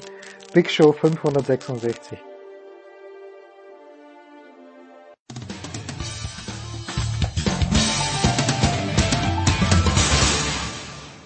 Hallo, hier ist die Dorothea Viera und ihr hört Sportradio 360. Wir wollen es nicht hoffen. So, Big Show 566, der Teil mit dem US-Sport. Wir gehen noch davon aus, dass uns Jürgen Schmieder bald äh, dazustoßen wird, aber bis jetzt ist in der Leitung Heiko Ulter. Guten Morgen, lieber Heiko. Guten Abend. Na, 12.06 Uhr, 0.06 Uhr. Nach Mitternacht. Da geht was. Okay, bei mir Aber ist wir sagen ja immer Moin, ne? Moin, ja, 5.06 Uhr in England, aber auch schön. Ja, Heiko, äh, ich habe gerade vorhin mit Robin ein bisschen gesprochen, wir wussten es beide nicht, aber Nico Sturm, die Colorado Avalanche gewinnen den Stanley Cup und wir haben halt Nico Sturm reingenommen in unsere Power Rankings, aber wussten beide nicht, wie relevant er war für diesen, für diesen Sieg. Wie ist denn da deine Einschätzung? Er ist so relevant, wie ein Spieler aus der vierten Reihe sein kann. Also der macht da seine, ja, ich glaube, der hat irgendwie zwischen sechs und zehn Minuten immer gespielt. Der hat im, war es das fünfte Spiel? Nee, das vierte Spiel, glaube ich. Ähm, warte mal, es stand, äh, ja genau, beim Sieg in, in Tampa. Da hat er, ja, das Tor wurde, ich glaube, Andrew Cogliano zugeschrieben, aber es war eigentlich Nico Sturms Tor, weil er hat den ersten Schuss aufs Tor abgegeben, hat der Torwart gerettet, dann hat er den, den Abpraller wieder sofort genommen, reagiert, schießt dem Andrew Cogliano ans Knie, der kann nichts dafür, aber von dem Knie prallt er rein und es, es gibt ja auch beim Eishockey leider, oder was heißt leider, aber es gibt im Eishockey auch keine Eigentore. Da kann ja selbst ein, ein Torhüter Tore schießen, selbst wenn du wenn du ähm, äh, schießt und der Torhüter pariert und von dort geht der Tor, geht der Puck ins andere Netz, ist der Torhüter ja dann der, der Torschütze. Sprich, deshalb war da nicht Nico Sturm der Torschütze, sondern sein, sein Teamkollege dann. Das war seine, ähm, sag ich mal, was in der Statistik sieht, äh, auffälligste Aktion, aber der hat bei allen sechs Spielen äh, mitgespielt, also im Vergleich zu einem Daniel Theiss, äh, der ja bei den Celtics nur in den ersten beiden Spielen in der Finalserie gegen Golden State mitgespielt hat. Äh, Nico Sturm alle sechs Spiele mitgemacht. Ähm, vierte Sturmreihe, das heißt, okay, komm Junge, ne, gib uns 40, 50 Sekunden. Ähm, er ist auch Unterzahlspezialist, kommt da öfter mal zum, zum Zuge und äh, ja, hat, glaube ich, genauso viel Anteil wie damals 2016 ein Tom Kühnhackel bei den Pittsburgh Penguins hatte. Also er ist jetzt kein Uwe Krupp gewesen, der ja 2000, äh, Entschuldigung, 1996 Colorado zum, zum, wirklich zum Titel geschossen hat. Das war ja wirklich so damals gegen mhm. Florida im vierten Spiel, dritte Verlängerung gelingt ihm das entscheidende Tor. Er war auch kein Dennis Seidenberg, der 2-11 bei den Boston Celtics, der ja mindestens die Nummer zwei unter den Verteidigern war, vielleicht sogar die Nummer eins zusammen mit Steno Chara. Ähm, äh, und dann hatten wir, wie gesagt, Tom Kühnhackel, 2016, 2017 war der ja ohne Spiele in der Finalserie und dann 2018 war noch Philipp Grubauer als Ersatztorwart, ja, der halt auch gar nicht gespielt hat. Also deshalb hat Nico Sturm ja schon seinen Anteil gehabt und das sind natürlich diese Spiele, auf die es dann auch ankommt. Irgendwann in diesen langen Playoffs kommt es auch auf die Tiefe an und äh, du hast ganz viele Spiele. Das ist immer das Interessante bei der NHL, wenn da außer du heißt Leon Dreiseitel, dann hältst du die Klappe und machst da keine große Story draus, äh, was du halt hattest. Aber was da jetzt so an Verletzungen alles rausgekommen ist, das ist schon Wahnsinn. Also bei Tampa, da hat der Trainer gesagt, wenn das hier jetzt ein ganz normales NHL-Spiel gewesen wäre, Partie 6 der Finalserie, dann hätte bei uns die Hälfte des Teams aus AHL-Spielern be äh, bestanden, also aus dem der American Hockey League. Und wenn man da gesehen hat, ein Valerini Nitschushkin zum Beispiel äh, von Colorado, der hat mit einem gebrochenen C gespielt in Spiel 6 und hat nochmal geschrieben, Jungs, danke, dass wir es in sechs Spielen geschafft haben. Ich weiß nicht, ob der für Spiel 7 dann zur Verfügung gestanden hätte. Und äh, ja, das kommt auf die Tiefe an und weißt ja, wie es immer so ist in so einer Mannschaft. Du bist so gut wie das schwächste Glied ist. Und jetzt will ich damit nicht sagen, dass Nico Sturm das schwächste Glied ist, aber er hat seine Aufgabe, ähm, die er bekommen hat, da super erfüllt und ist eine schöne Geschichte, weil ich hatte mit Marco Sturm vor Beginn der Playoffs gesprochen mal und er hat gesagt, Nico Sturm ist ein Vorbild für alle in Deutschland, ähm, dass man es auch in einem späteren Alter schaffen kann. Weil wenn man mal seine Karriere anguckt, die ist äh, keineswegs gerade ausgegangen, sondern die war ja zickzack mäßig, wie es nur zickzack-mäßig sein kann. Äh, mit äh, 16, glaube ich, als High Highschool-Schüler ist er nach Texas gegangen damals vom ESV Kaufbeuren. Wollte eigentlich in Amerika studieren, wollte einen Studienabschluss haben und eishockeymäßig so weit sein, dass er dann Profi werden kann, aber Profi halt eher in Europa. Ähm, und äh, dadurch, dass er halt aus Augsburg kommt, sagt er, oh, früher als Junge war ich immer in Augsburg, das war eigentlich so mein Traum, da beim, beim Augsburger e.V. mal später vielleicht Bundesliga zu spielen. Aber je länger er dann in Amerika war, ähm, desto mehr hatte dann Richtung schon NHL auch mal gespielt und der war in, ich glaube, in Nachwuchsligen, hat in Texas gespielt, in New York, in Nebraska, in Iowa, bis er dann einen Monat vor seinem 24. Geburtstag äh, bei der Minnesota Wild sein NHL-Debüt gehabt hat. Also Tim Stützler hat mit 19 debütiert, Moritz Seider mit 20 und wenn es Corona nicht gegeben hat, hätte, hätte der auch mit 19 debütiert. Dreiseitel weiß ich gar nicht, was war der 19? Ja, und Nico Sturm halt mit knapp 24. Und äh, trotzdem ist er jetzt, ähm, äh, der ist in seiner zweiten richtigen Saison jetzt, äh, ist er jetzt mit äh, 27 Stanley Cup Champion stark. Und äh, die Lightning haben es nicht und das und das ganz kurz, ohne ein, ein Länderspiel gehabt zu haben. Also der hat zwar in der äh, diversen National äh, Junioren-Nationalmannschaften und Jugendnationalmannschaften gespielt, aber nie bei der bei der Männernationalmannschaft. Das war für Peking vorgesehen, aber dann kam ja Corona. Aber Marco Sturm hat auch damals gesagt, also selbst der, als Marco Sturm Bundesliga äh, Bundestrainer war, hat er Nico Sturm, er kannte den gar nicht. Also er sagt, als ich irgendwann da mal geguckt habe, die College, die nach deutschen Spielern durchgegangen bin, da ist mir das erste Mal sein Name aufgefallen. Und Marco Sturm und Nico Sturm sind natürlich nicht verwandt oder verschwägert. Ähm, aber das sagt natürlich einiges aus über diesen Umweg oder diesen Schleichweg, sage ich mal, den dieser Nico Sturm gegangen ist. Dazugekommen ist ein gewisser Schmieder, dessen Sohn auch schon auf der Liste des deutschen Nationaltrainers steht, Toni Söderholm. Moin Schmiedi. Servus, sorry, ich habe mir, ich hab mir Abendessen gemacht und die Zeit vergessen. Gibt's wieder Wurst oder was gibt's heute Abend? Es gibt Steak und Gemüse. Ah, stimmt, du musst dich ja so gesund ernähren. Ja, die, die, die, die Legacy der Tampa Bay Lightning, ist es, äh, wir haben gerade begonnen über Nico Sturm zu sprechen, Schmiedi, ja. aber die Legacy der Tampa Bay Lightning ist welche? Zweimal gewonnen, jetzt im Finale verloren, das schaut mir nach einer Dynastie fast aus. Eigentlich ja, zumal sich daran nicht, nicht so viel ändert. Also die hatten so eine bisschen durchwachsene Saison, aber in den Playoffs hat man dann gesehen, irgendwie, irgendwie kriegen sie es hin. Und das ist eine, das ist eine tolle Truppe, auch wenn jetzt so, so während der Saison so ein bisschen unterschätzt werden. Ich weiß nicht, Heiko, bei denen tut sich im Kader nicht so richtig viel. Also deswegen, ähm, ich glaube, die sind auch nächstes Jahr und übernächstes Jahr wieder, auf jeden Fall gehören die zu diesem Kreis der Favoriten, oder? Ja, das würde ich auch sagen. Aber das ist auch jetzt so, glaube ich, sowas, Jürgen, wo du sagst, als, als Manager, was machst du? Also, da muss natürlich auch ein bisschen frisches Blut rein. Du kannst nicht äh, mit der Mannschaft, mit der du jetzt drei Jahre lang im Finale warst, äh, ähm, so einfach so weitermachen. Das heißt nicht, dass du da groß was ändern musst, bloß weil du jetzt verloren hast. Nein, nein. Und sie haben ja schon im Vergleich zu Vorjahr die komplette dritte Reihe ersetzt. Aber äh, du musst natürlich trotzdem ein bisschen was machen. Du musst gucken, äh, im, also warum hast du natürlich verloren? Weil du klar, ich hatte es gerade schon angesprochen, als du noch nicht da warst, äh, John Cooper, der Trainer, hat gesagt, wenn das ein normales NHL-Spiel gewesen wäre, Spiel 6-4, dann hätte die Hälfte der Mannschaft aus AHL-Spielern äh, bestanden. Gut, Colorado hatte auch ganz viele Verletzte. Ähm, also du hast natürlich die Säulen nach wie vor. Das geht hinten los mit Andrei Weselewski im Tor, davor Victor Hetman in der Abwehr, bis vorne Braden Point, Kucherov und Stamkos. Die bleiben ja alle erhalten, aber dann so wie auch so Nico Sturm so ein Beispiel. Sprich, was holst du für die dritte Reihe, für die vierte Reihe? Kannst du da vielleicht einen Patrick Maroon, der ist jetzt schon lange da, ähm, vielleicht tauschst du den mal aus oder so, dass du da so paar, paar neue Leute reinbringst. Aber insgesamt, das, das, äh, das Championship Window für Tampa ist nach wie vor offen. Mhm. Hoppla, so.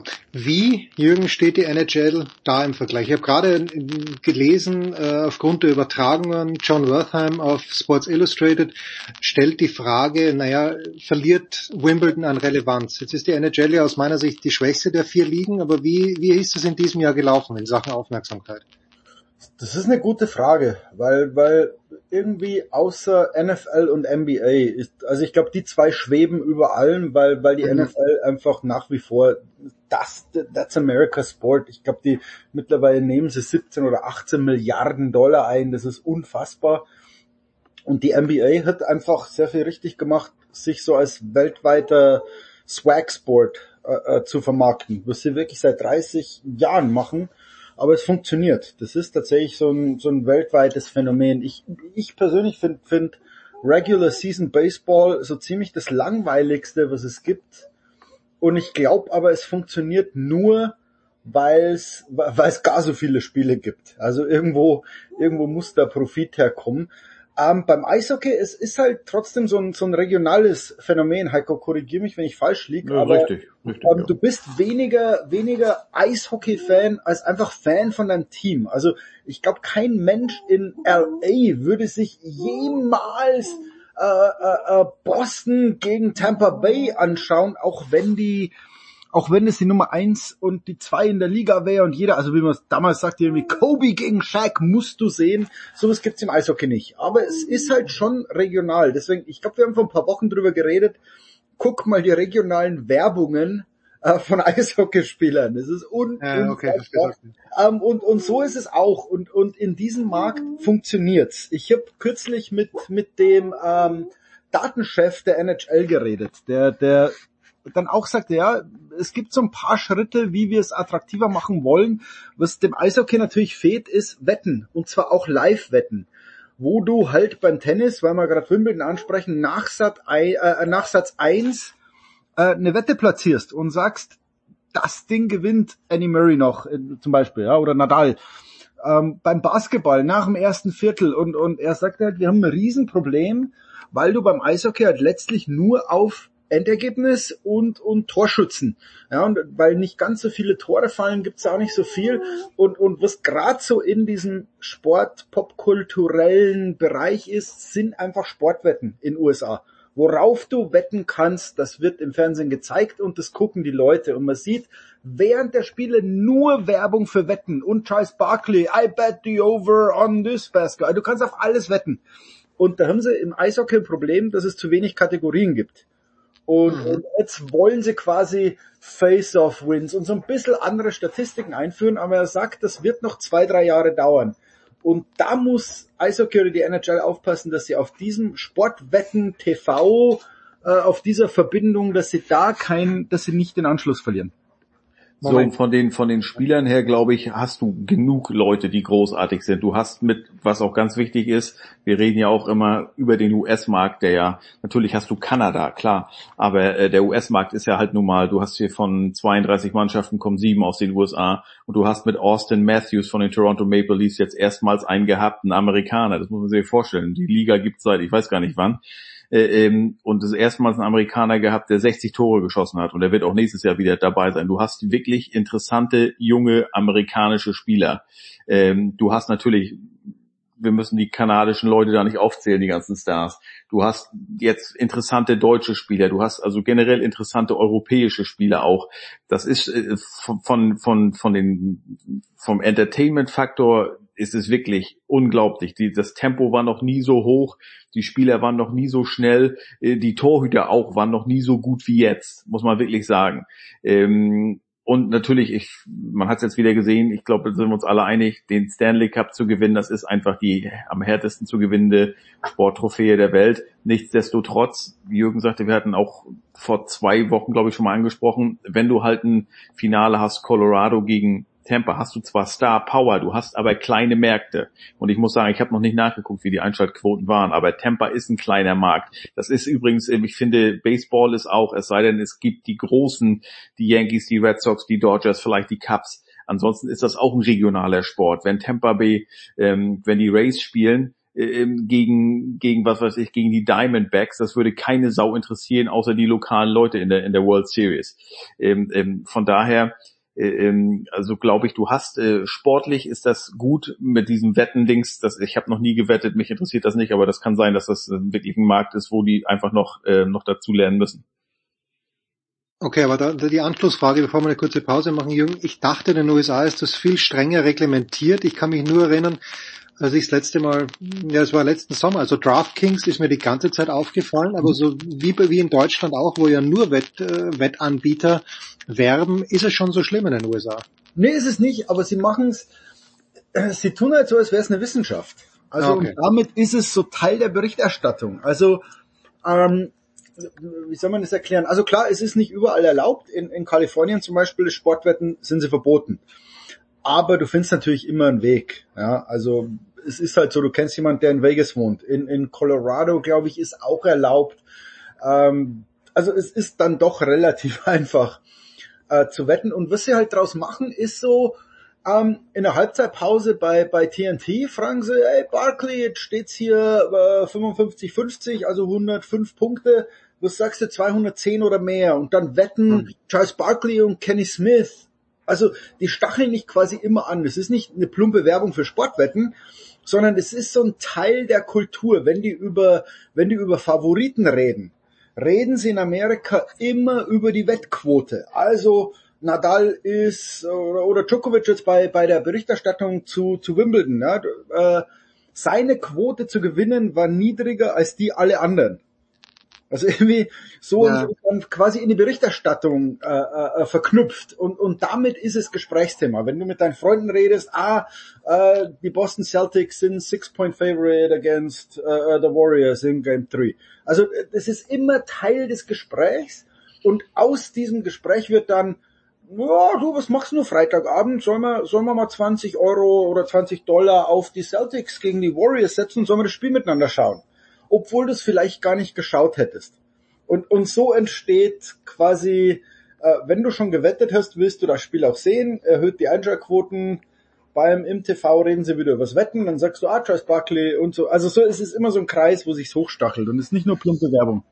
Jetzt, wo Jürgen das sagt, stimmt. Also auch hier in der Sportberichterstattung im Radio hier, da hörst du halt immer over under. Auch vor allen Dingen, wenn dann die, wenn dann die NFL-Saison beginnt. Okay, Patriots sind Favorit oder Underdog bei so und so viel. Was, ja. was wird denn da? Äh, bei Field Goal oder bei, bei Touchdown oder wie auch immer.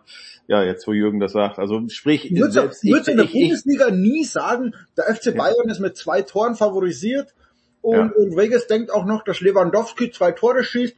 Insgesamt werden fünf Tore fallen. Und jetzt gehen wir mal zum Boxen. Ähm, ja. Tyson Fury ist ja favorisiert, dass er in der siebten Runde gewinnen wird. Also sowas würdest du doch in Deutschland in der Berichterstattung niemals erleben. Und, und hier ist es völlig normaler Teil der Gespräche über Sport. Kurze Pause.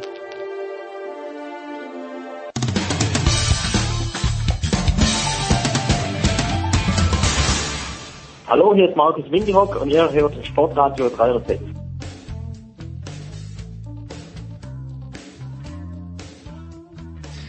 So, Big Show 566, weiter geht's. Steak und Gemüse gibt es in Los Angeles und was haben wir von Heiko? Kal Kal kalifornische Knabbereien nennt man das, ne? ja, und das haben wir von Heiko gelernt damals in Brasilien, ich glaube 2014 war es bei der WM, Steak ist sein Gemüse. Aber das nur nebenbei. Ich habe gerade mit Johannes Knut gesprochen, äh, davor Heiko, äh, der sich über die Preise in Eugene zumindest ein bisschen am Kopf gekratzt hat. Hast du schon eine Unterkunft gefunden für die Leichtathletik-WM? Ja, ich weiß nicht, was Johannes äh, sagt, wo er untergekommen ist, aber ich kann es nur bestätigen, dass, ähm, also ich weiß von, von der ARD, die schicken ein sehr kleines Aufgebot, weil natürlich auch für die ist, glaube ich, also ich glaube generell, oder sagen wir so, ich bin mal gespannt, wie die deutschen Medien diese WM behandeln werden. Denn Fernsehen ist natürlich Mist, weil das wird morgens um sechs oder um sieben laufen, sind ja neun Stunden Zeitunterschied. Fürs Radio, für die Morgenschienen vielleicht optimal, wenn da dann eine Malaika Mihambo um 6.45 Uhr zum sechsten Sprung im Weitsprung ansetzt. Das kann laufen, aber fürs Fernsehen ist das Mist. Ähm, aber ja, Eugene hat, glaube ich, 100.000 Einwohner und da kommen jetzt mal eben, obwohl da natürlich am College gerade Ferien sind, kommen da 10.000 Leute in die Stadt und die Preise sind verrückt. Also ich weiß bei, bei den, von den ARD-Kollegen, die zahlen da ähm, 400 äh, Dollar äh, pro Nacht für ein Hotelzimmer und das, wir reden nicht über das Ritz, weil ein Ritz gibt's da nicht. Ja, ich bin bei unserem ehemaligen Aushilfsbabysitter, die ist 2015 nach Eugene gezogen, äh, bei der werde ich wohnen. Die hat auch gesagt, also die wohnt direkt auch in Eugene, weil ich hätte auch ein bisschen günstiger unterkommen können, aber dann hätte ich mir ein Auto mieten müssen und wäre eine Stunde außerhalb gewesen. Und die hat gesagt, Heiko, wenn du ein Auto brauchst und mal am Pazifik willst, kannst du auch meins haben. Von daher, ja, ich bin da knapp zwei Wochen und bin äh, sehr, sehr günstig untergekommen. Urlaub kennen Sie alle. Ja, natürlich. Und das ist, äh, das hört sich nach feuchtem Altherrentraum an bei der Ex-Nanny.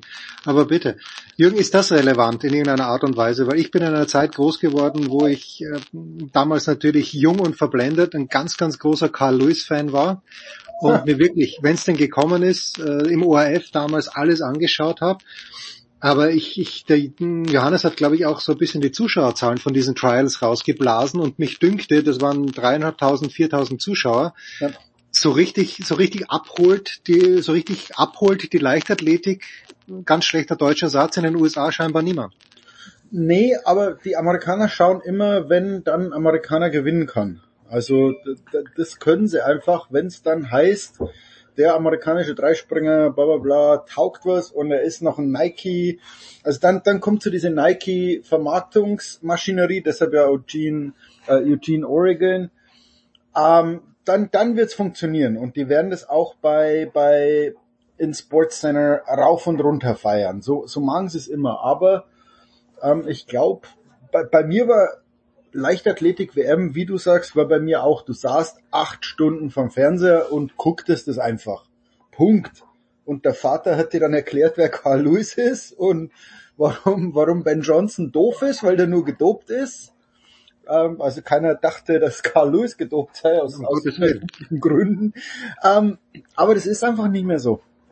Also mein, mein Sohn, glaube ich, wird nicht viel davon schauen. Und, und jetzt kann man dagegen wettern und sagen, wo oh, ist das doof, dass keiner schaut. Oder man sagt, also dann, dann macht halt die Sportart so, dass sie jemand schaut. Und äh, ich glaube, heute hatte der äh, äh, Knut auch ein Interview oder der gesprochen mit Michael Groß über Schwimmen und, und Groß sagte, ja klar, es lief halt nichts anderes in den 80ern, deshalb wurden meine Rennen gezeigt, aber ich würde meine Rennen heutzutage auch nicht mehr schauen, weil ich was Besseres zu tun habe. So. Ja, das, das ist und, wirklich so. Du, es, es hilft halt nichts. also Jürgen, sag mal, wenn ihr jetzt in Deutschland wohnen würdet, dann würde Finny auch keine Leichtathletik mitkriegen. Das hat jetzt, glaube ich, mit dem Wohnort mhm. nicht so viel zu tun. Das stimmt, ja, also in Deutschland äh, weiß man auch nicht. Also, also du hast ja, doch jetzt am Wochenende gesehen, da, da, da, da wird der Florian Wellbrock, was wird der Vize-Weltmeister oder wie auch immer in Ungarn. Und das ZDF zeigt das gar nicht. Die zeigen die deutschen Schwimmmeisterschaften parallel, die sie da hoch und runter jubeln. Ja, aber Moment, mal, ja, ja, Moment, mal, Moment, Moment, Moment, Also diese Ausrede, das Fernsehen zeigt uns nicht. Also das war ja diese alte Handball-Ausrede irgendwie, dass keiner die Handball-Bundesliga zeigt. Leute, heute kannst, ich glaube, jeder hat genügend Kamera, jeder Verein hat genügend Kameras, um selber, nimmst, nimmst mit dem Handy auf, ähm, um selber einen Livestream aufzubauen. Und wenn dein Livestream dann nur 600 Leute schauen wollen, dann ist deine Sportart vielleicht nicht so interessant, wie du denkst. Jürgen, ich meine, aber wir reden über die Weltmeisterschaft. Also das ZDF hat statt aber- Schwimm-Weltmeisterschaft haben sie deutsche Schwimmmeisterschaften gezeigt. Und das ist ja, glaube ich, müssen wir nicht drüber reden. Ich hab, weiß, ich habe gehört, das lag wohl unter anderem daran, dass die WM, was ich gar nicht wusste, erst im März kurzfristig nach Budapest vergeben wurde. Die sollte ja in Japan, glaube ich, stattfinden. Aber äh, kannst du dir vorstellen, dass bei der Fußball-WM in Katar äh, Deutschland äh, steht im Viertelfinale gegen Brasilien und die zeigen, dass sie die zeigen stattdessen Bundesliga Hoffenheim gegen Augsburg? Ja, aber weil es Leute sehen wollen. Also wenn Deutschland im Viertelfinale der Fußball-WM ähm, spiel, äh, spielt, dann wollen es halt, keine Ahnung, 22 bis 30 Millionen Deutsche sehen. Hoffenheim gegen Wolfsburg, wenn du dir die Sky-Zahlen anschaust, ich glaube, da sind wir auch im niedrigen fünfstelligen Bereich. Ich glaub, da Aber es geht doch auch generell, es geht doch 10.000 generell, Jürgen, es geht doch generell ums Prinzip. Wenn ich eine deutsche Meisterschaft zeige, obwohl zeitgleich eine WM stattfindet und die besten deutschen Schwimmer gar nicht bei diesen deutschen Meisterschaften sind, dann muss ich doch mein Konzept überdenken. Das stimmt doch was nicht. Ja, weiß nicht. Haben die die Rechte Ja. überhaupt an der WM? Ich glaube, Ja. das lag an den Übertragungs, ich habe keine Ahnung, aber Ja, aber weißt du, wenn, wenn das ZDF die Rechte nicht hat und sagt, na ja, Leute, also für, für 7300 Zuschauer müssten wir einen internationalen Schwimmverband so und so viel 100.000 Euro überweisen, das machen wir nicht. Und die deutsche Meisterschaft kriegen sie vielleicht für, ein- für ein Apfel und ein Ei, vielleicht sogar umsonst. Dann sagen okay, das machen wir halt dann. Also heutzutage, glaube ich, gibt's keine Ausrede dafür, dass, dass, dass das Interesse an einer Sportart gering ist.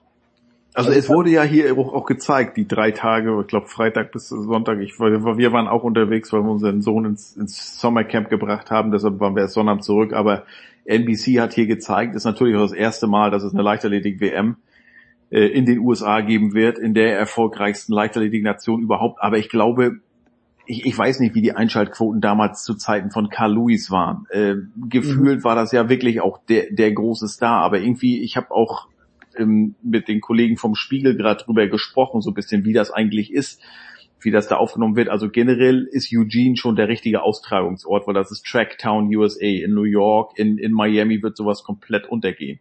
Ähm, die Aber Leute wissen 100 schon. Meter Finale schauen doch heutzutage genauso viele Menschen wie damals.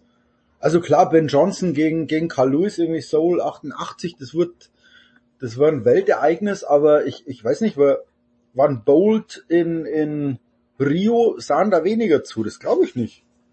Ja. Oder? Aber, aber das sind so, aber, aber, aber, aber das sind halt auch so, also wir, wir wissen ja alles, der Sport, die Geschichten, die Einschaltquoten, das läuft ja über Stars, über, über Persönlichkeiten. Und wer sind die Persönlichkeiten generell, sage ich mal, in der Leichtathletik jetzt, nachdem Usain Bolt weg ist? Wollte Oder wer sind, wer, wer sind die Stars des US-Sports? Guck mal, man greift, Carl Lewis hat, glaube ich, 96 oder 2000 zurückgetreten, 22 Jahre hierher. Für, für uns, unsere Generation, Jürgen, ist er wahrscheinlich immer noch der größte. Gut, wir sind mit ihm aufgewachsen.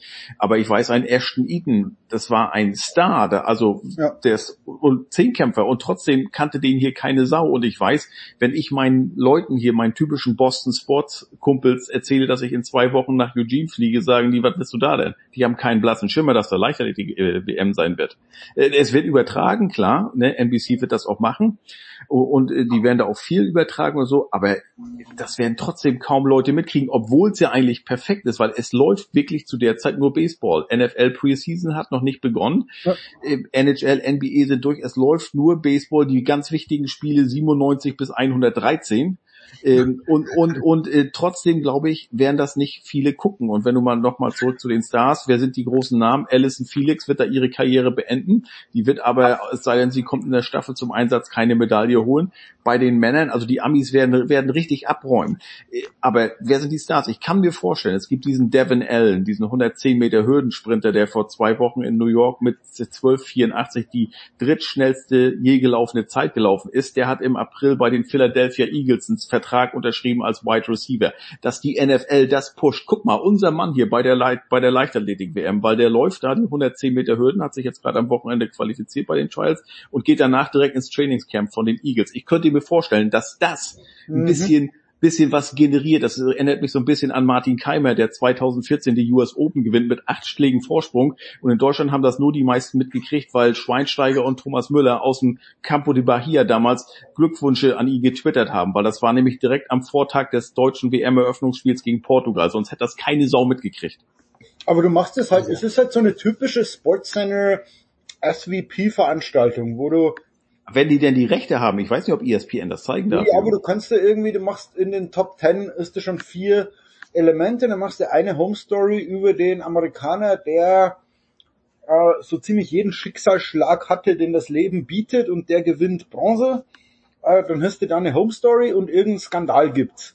Ja, um, um die Russen und keine Ahnung und damit füllst du 50 Prozent von, von Scott Van Pelt's äh, äh, Sports Center. Also ich glaube, so, so wird's funktionieren, weil du es dadurch ins, ins popkulturelle Gedächtnis kriegst, weil du dann sagst, schau mal, da gibt's wieder so einen Speerwerfer und hier gibt's, wenn es wieder einen gibt wie Harting, der dann äh, äh, keine Ahnung, über die Hürden springt und, und eine Arschbombe ins, ins 3000 Meter Hindernisbecken macht, ähm, das zeigst du dann auch. Und, und so wird es dann. Also du wirst nicht mehr acht Stunden vom Fernseher hocken, aber die Schnipselchen wird's abends geben und das werden die Leute auch schauen.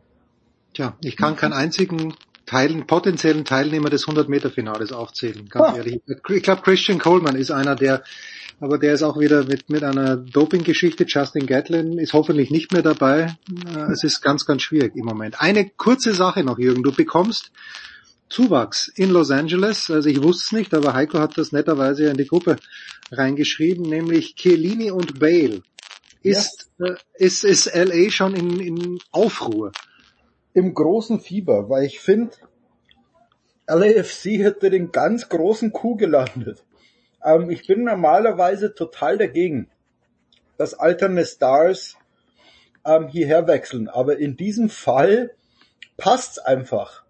Ähm, weil der Bale will fit werden für die WM. Ganz einfach. Der will jetzt drei Monate knallen. Also Juli, August, September dann muss man aufpassen vor Beginn der Playoffs, weil da will er sich nicht verletzen.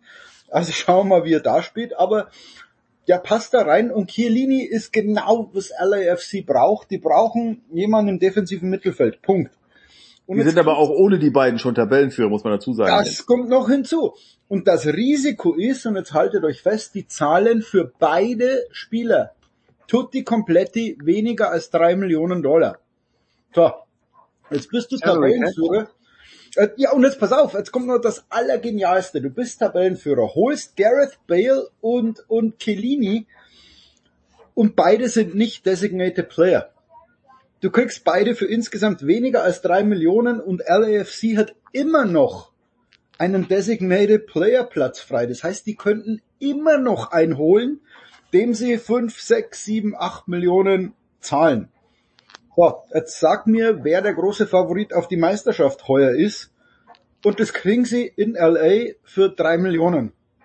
Ähm, das sie vor Galaxy machen. Also sag mir, das sagt mir ein Risiko, das LAFC mit diesem Zukauf eingeht. Sag du mir noch ganz, also Designated Player heißt, das ist ein Spieler, den du so viel bezahlen kannst, wie du möchtest, weil ja, er nicht der wird mit, Genau, der wird nur mit 400.000, glaube ich, ne, angerechnet. Also du hast 4,9 Millionen pro Team. Pro Team. Wow. Also damit ja. Äh, weißt du ungefähr, was das Durchschnittsgehalt ist. Es gibt aber Leute, Sheran Shakiri verdient in Chicago 8,5 Millionen und, und Insigne ist jetzt zu Toronto, der kriegt 15 Millionen. Also das ist ein mhm. Gehaltsgefüge, das völlig irre ist. Das ist die Beckham Rule, Jens. Das haben sie also mit Beckham damals eingeführt. Ja, überleg mal, es verdienen alle 200, 250.000. Und einer 50 Millionen. Dann hast du zwei dabei, die verdienen 6 Millionen und 15 Millionen.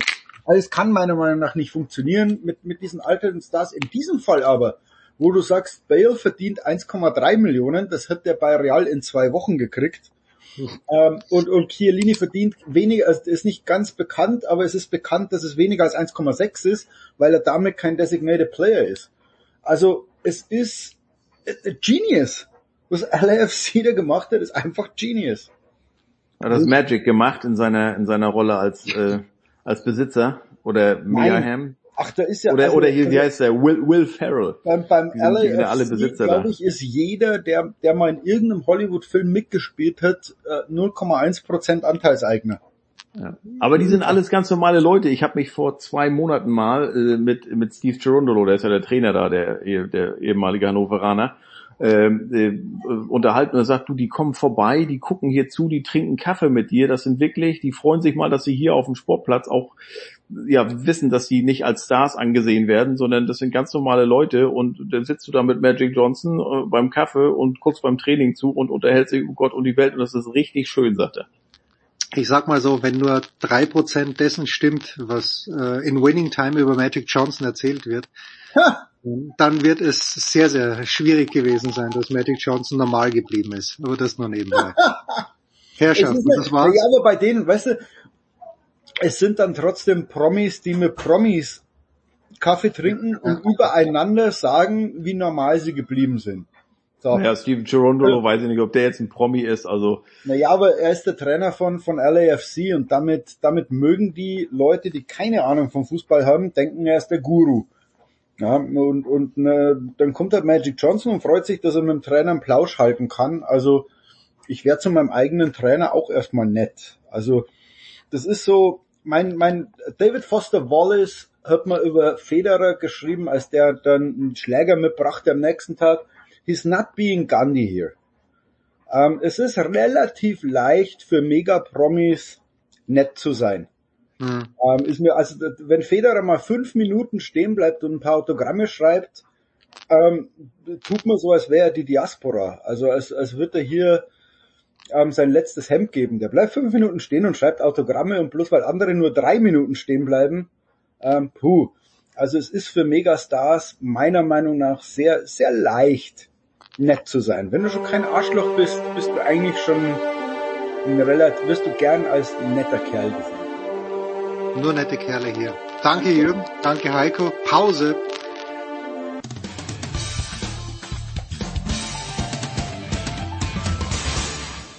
Hi, hier ist Philipp Kohlschreiber und ihr hört Sportradio 360.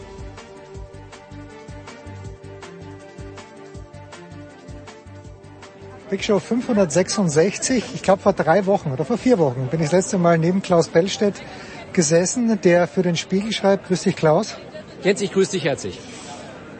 Ja, puh, Mittwochabend und äh, ich glaube, wir müssen aber über den Dienstagabend zuerst sprechen. Du hast ähm, diagnostiziert, Serena Williams kann nicht mehr mithalten. Woran machst du es nur am Ergebnis fest? Machst du es am Spiel fest? Wie war dein Eindruck von Serena? Also ähm, irgendwie war das irgendwie so eine Mischung aus bizarr und skurril und irgendwie traurig und aber auch wieder schön. Also ich, ich war wirklich, mich hat dieses Spiel lange beschäftigt, das muss ich ehrlich sagen. Und ähm, es, ich glaube, es ging vielen so äh, auf der Tribüne, nicht nur den, den äh, Journalistinnen und Journalisten, den Medienschaffern, auch den Zuschauern. Es war wie auch so eine, so eine romantisierende Stimmung da, die Angst, oder was heißt die Angst, aber noch einmal Serena sehen, hatte ich das Gefühl. So wurde sie ja dann auch bei jedem Punkt frenetisch, ähm, den sie gemacht hat, gefeiert. Ähm, aber man muss deutlich sagen, sie ist, ähm, ihr Tennis wirkt aus der Zeit gefallen. Und äh, warum? Du hast mich konkret danach gefragt. Also ja klar, jetzt kannst du sagen, sie ist 40, sie wird 41 im September, glaube ich, und im August. Sie hat dieses Jahr nicht gespielt. Ist ja klar, dass sie da jetzt nicht sofort wieder den Touch hat. Aber wenn du wenn du ihre Bewegungen siehst, wenn du ihre läuferischen Leistungen auch bewertest und siehst, wie sie eigentlich sehr eindimensional auch nur noch läuft. Das ist mir nochmal aufgefallen. Sie, sie, sie geht nach vorne, vertikal ans Netz, an der Linie bewegt sie sich, aber sie geht nicht in die Zwischenräume. Sie, sie deckt den Platz nicht mehr so gut ab wie früher. Das war vielleicht noch nie ihre Stärke, Dynamik und so, aber das fehlt ihr jetzt. Und da ist die neue Generation einfach, also ich meine, gegen Swantek, ich glaube, die hätte, weiß ich nicht, aber da, da hätte die doch keine Sonne gesehen. 2 und 1 verloren wahrscheinlich. Ja. Was mir halt, also ich... ich Oder wie siehst du's? Ja, naja, okay, also. Erstens mal glaube ich, weil du hast ja auch geschrieben im Titel, glaube ich sogar, es gibt im Frauentennis nur einen Weltstar und das ist Serena Williams und dann kommt mal ganz, ganz lange nichts und ich glaube, das wird jetzt noch unterschätzt. Ich habe gestern so viel Gehässigkeit auch unter Journalisten und Journalistinnen, Kollegen gegenüber Serena wahrgenommen, dass ich mir richtig geschreckt habe, weil Serena ist immer noch, finde ich, immens wichtig fürs Tennis, für die Wahrnehmung des Tennissports, weil niemand nachkommt. Schwiontek spielt fantastisch, hat 36 Matches in Folge gewonnen, interessiert niemanden, hat ein Charisma wie ein Löschblatt, sorry. Und die einzige, die ich sehe, die da nachkommen kann, aber die muss halt mal einen großen Titel gewinnen, ist Corey Goff. Weil die sich schon hinsetzt in der Pressekonferenz und schlau ist und was Richtiges sagt. Und zum Tennis ist genau das, das, das was du sagst, finde ich. Ich erinnere mich dran, dass als ich noch mit Muratoglu gemeinsam äh, unterwegs war, hat er mal gesagt, ich glaube 2019 war es, naja, wenn sie die Grand Slam Finale wieder gewinnen will, dann muss sie aber vorher mal in Cincinnati auch ins Finale kommen und richtig Matches spielen. Und hierher zu kommen, ich glaube nicht, dass sie angenommen hat, dass sie hier gewinnen kann, aber hierher zu kommen und zwei Doppel mit Anse Chabeur in Eastbourne zu spielen, das reicht nicht mehr, glaube ich. Nein, das reicht nicht. Und trotzdem, ich gebe dir total recht. Und lustigerweise habe ich heute Morgen mit der Redaktion in Hamburg äh, noch ein bisschen diskutiert, auch über meine Stoßrichtung, die auch eher ein bisschen mir wurde dann gesagt, Klaus ist schon ein bisschen zu hart gewesen und ich habe mich auch überzeugen lassen und ich gebe dir total recht, sie bleibt die Ikone im Tennis. Sie hat 25 Jahre diesen Sport dominiert. Ähm, was erwarten wir eigentlich? Trotzdem finde ich, ist die Frage berechtigt zu sagen, ja, ähm, was, was hat sie eigentlich für Erwartungen gehabt, um hierher äh, zu kommen und hier anzutreten? Was, was, was, was möchte sie? Sie muss niemandem etwas äh, beweisen. Sie hat ähm, alles erreicht. Der, der, der, der, äh, der 24. Grand Slam-Titel kann, ist, ist ja völlig außer, außer Reichweite. Das weiß sie auch selber. Sie hat, du erinnerst dich an die erste Pressekonferenz vor Start auch irgendwie gesagt, die anderen Sachen sind äh, mindestens ebenso wichtig oder wichtiger als Turniere, nämlich äh, Familie und, und, und Business ähm, und so weiter. Also mich hat vor allem das Spiel, ähm, also mir schrieb dann irgendwie ein User auf Twitter, ähm, es würde, würde ihm oder ihr das Herz brechen, der sie so, so zuzusehen und, und, und da ist irgendwie so ein bisschen was dran, ähm, aber ähm, ja, ich meine, was erwarten wir von ihr? Ich habe heute auch ein bisschen reingeschaut in die Instagram-Kommentare. Sie hatte dann gepostet und ähm, ich weiß nicht, ob es da einen Filter gibt, dass nur die positiven Kommentare da waren, aber ich fand schon, dass überwiegend, natürlich, es waren ihre Schwester, hat gepostet, die WTA, die werden ja auch nichts, warum sollten sie auch was Böses sagen? Aber das war zumindest gut. Ich hatte echt befürchtet, dass da was über sie hereinbricht. Aber ich glaube, es ginge halt in ihrem Fall nur noch ganz oder gar nicht. Und ganz wird es nicht mehr werden mit den vielen Verpflichtungen, die sie hat, mit dem Alter, das sie hat, mit den Problemen, die sie ja auch hat, gesundheitlich. Also es ist eine ganz schwierige Geschichte und ich glaube, das Kapitel wird abgeschlossen. Ja, das ist das Stichwort jetzt. Das, da, da frage ich dich jetzt mal, was ist dein Gefühl? Ich hatte gestern schon das, äh, ja, den Eindruck, dass könnte der letzte Auftritt gewesen sein, in Wimbledon sowieso, aber möglicherweise auch äh, insgesamt. Dann sagte sie dann ja nochmal US Open, äh, Home Crowd, ähm, äh, nochmal eine ganz andere Motivation, dann vielleicht auch ein bisschen mehr Matchpraxis. Aber kannst du dir wirklich vorstellen, dass sie die Karriere weiter fortsetzt? und dann möglicherweise diese Sachen in Kauf nimmt. Erstrundenniederlagen, die ja einer Serena Williams total unwürdig sind. Das war glaube ich erst die zweite, oder? Die erste war gegen Cornet hier vor ungefähr 50 Jahren und, äh, und dann, okay, ich kann es mir nicht vorstellen, weil, wie gesagt, sie hat einfach zu viele Nebenkriegsschauplätze hat, die sie mehr, mehr mitnehmen mit ihrer Mode, mit all dem, was sie macht. Und ähm, ich glaube dann auch in New York, also ich habe hab das öfter ja schon gesagt, du hast es nicht gehört, äh, weil du erst kurz dabei warst. Ich war 2019 bei diesem Finale gegen Andreescu in diesem Arthur Ashe Stadium. Und ich habe da mitbekommen, welche Bedeutung Serena Williams für die einfachen Leute dort hat. Nicht für, die, nicht für alle Fans, die waren auch in ihrer Seite, aber für die ältere Frau, die dort Platzanweiserin ist, die jedes Jahr dort ist. Die, die lieben Serena. Und zwar wirklich, die wird geliebt. Und das Einzige, was ich mir vorstellen kann, ist, dass die gestern sich am Abend gedacht hat, boah, ist das geil, wenn ich hier vor einer vollen Tribüne nochmal Tennis spiele das ist das Einzige, was ich mir vorstellen kann. Aber ich glaube nicht, dass sie zurückkommt. Hat sie ja auch nochmal gestern gesagt. Also das wäre vielleicht auch die Antwort auf meine Frage, was will sie eigentlich? Ja, den die Kick Liebe zum Spiel, äh, den Kick. Äh, sie sagte ja, sie sei auch dankbar für jeden Clap gestern auf den, auf den, auf der Tribüne. Das nehme ich ihr auch ab übrigens. Ähm, insofern ja, aber ähm, es, es hat, es lag irgendwas in der Luft gestern ähm, und ähm, jetzt wollen wir mal gucken, wie es weitergeht mit ihr. Schauen wir mal, weil gut, ich meine, der, der zweite große Ikone, die in diesem Jahr nicht da ist, ist Roger Federer, der ja angeblich beim Lever Cup spielen möchte. Ja. Und die Schweizer Kollegen sagen mir, naja, also beim Lever Cup, dann spielt er in Basel und wenn er sich in Basel spürt, dann würde er angeblich auch im nächsten Jahr noch spielen. Okay, das schaue ich mir, das, das, das schaue ich mir dann erst an. So, du kommst aber, um beim Frauentennis zu bleiben, du kommst aber gerade vom Center Court, weil Emma Raducano relativ glatt gegen Caroline Garcia verloren hat. Und ja, mal einfach schilder mal bitte deine Eindrücke. Ich habe es nicht gesehen, weil ich bei Kerber war. Also ich habe das zweite Mal jetzt das Gefühl gehabt, das erste Rundenspiel war schon eher mau.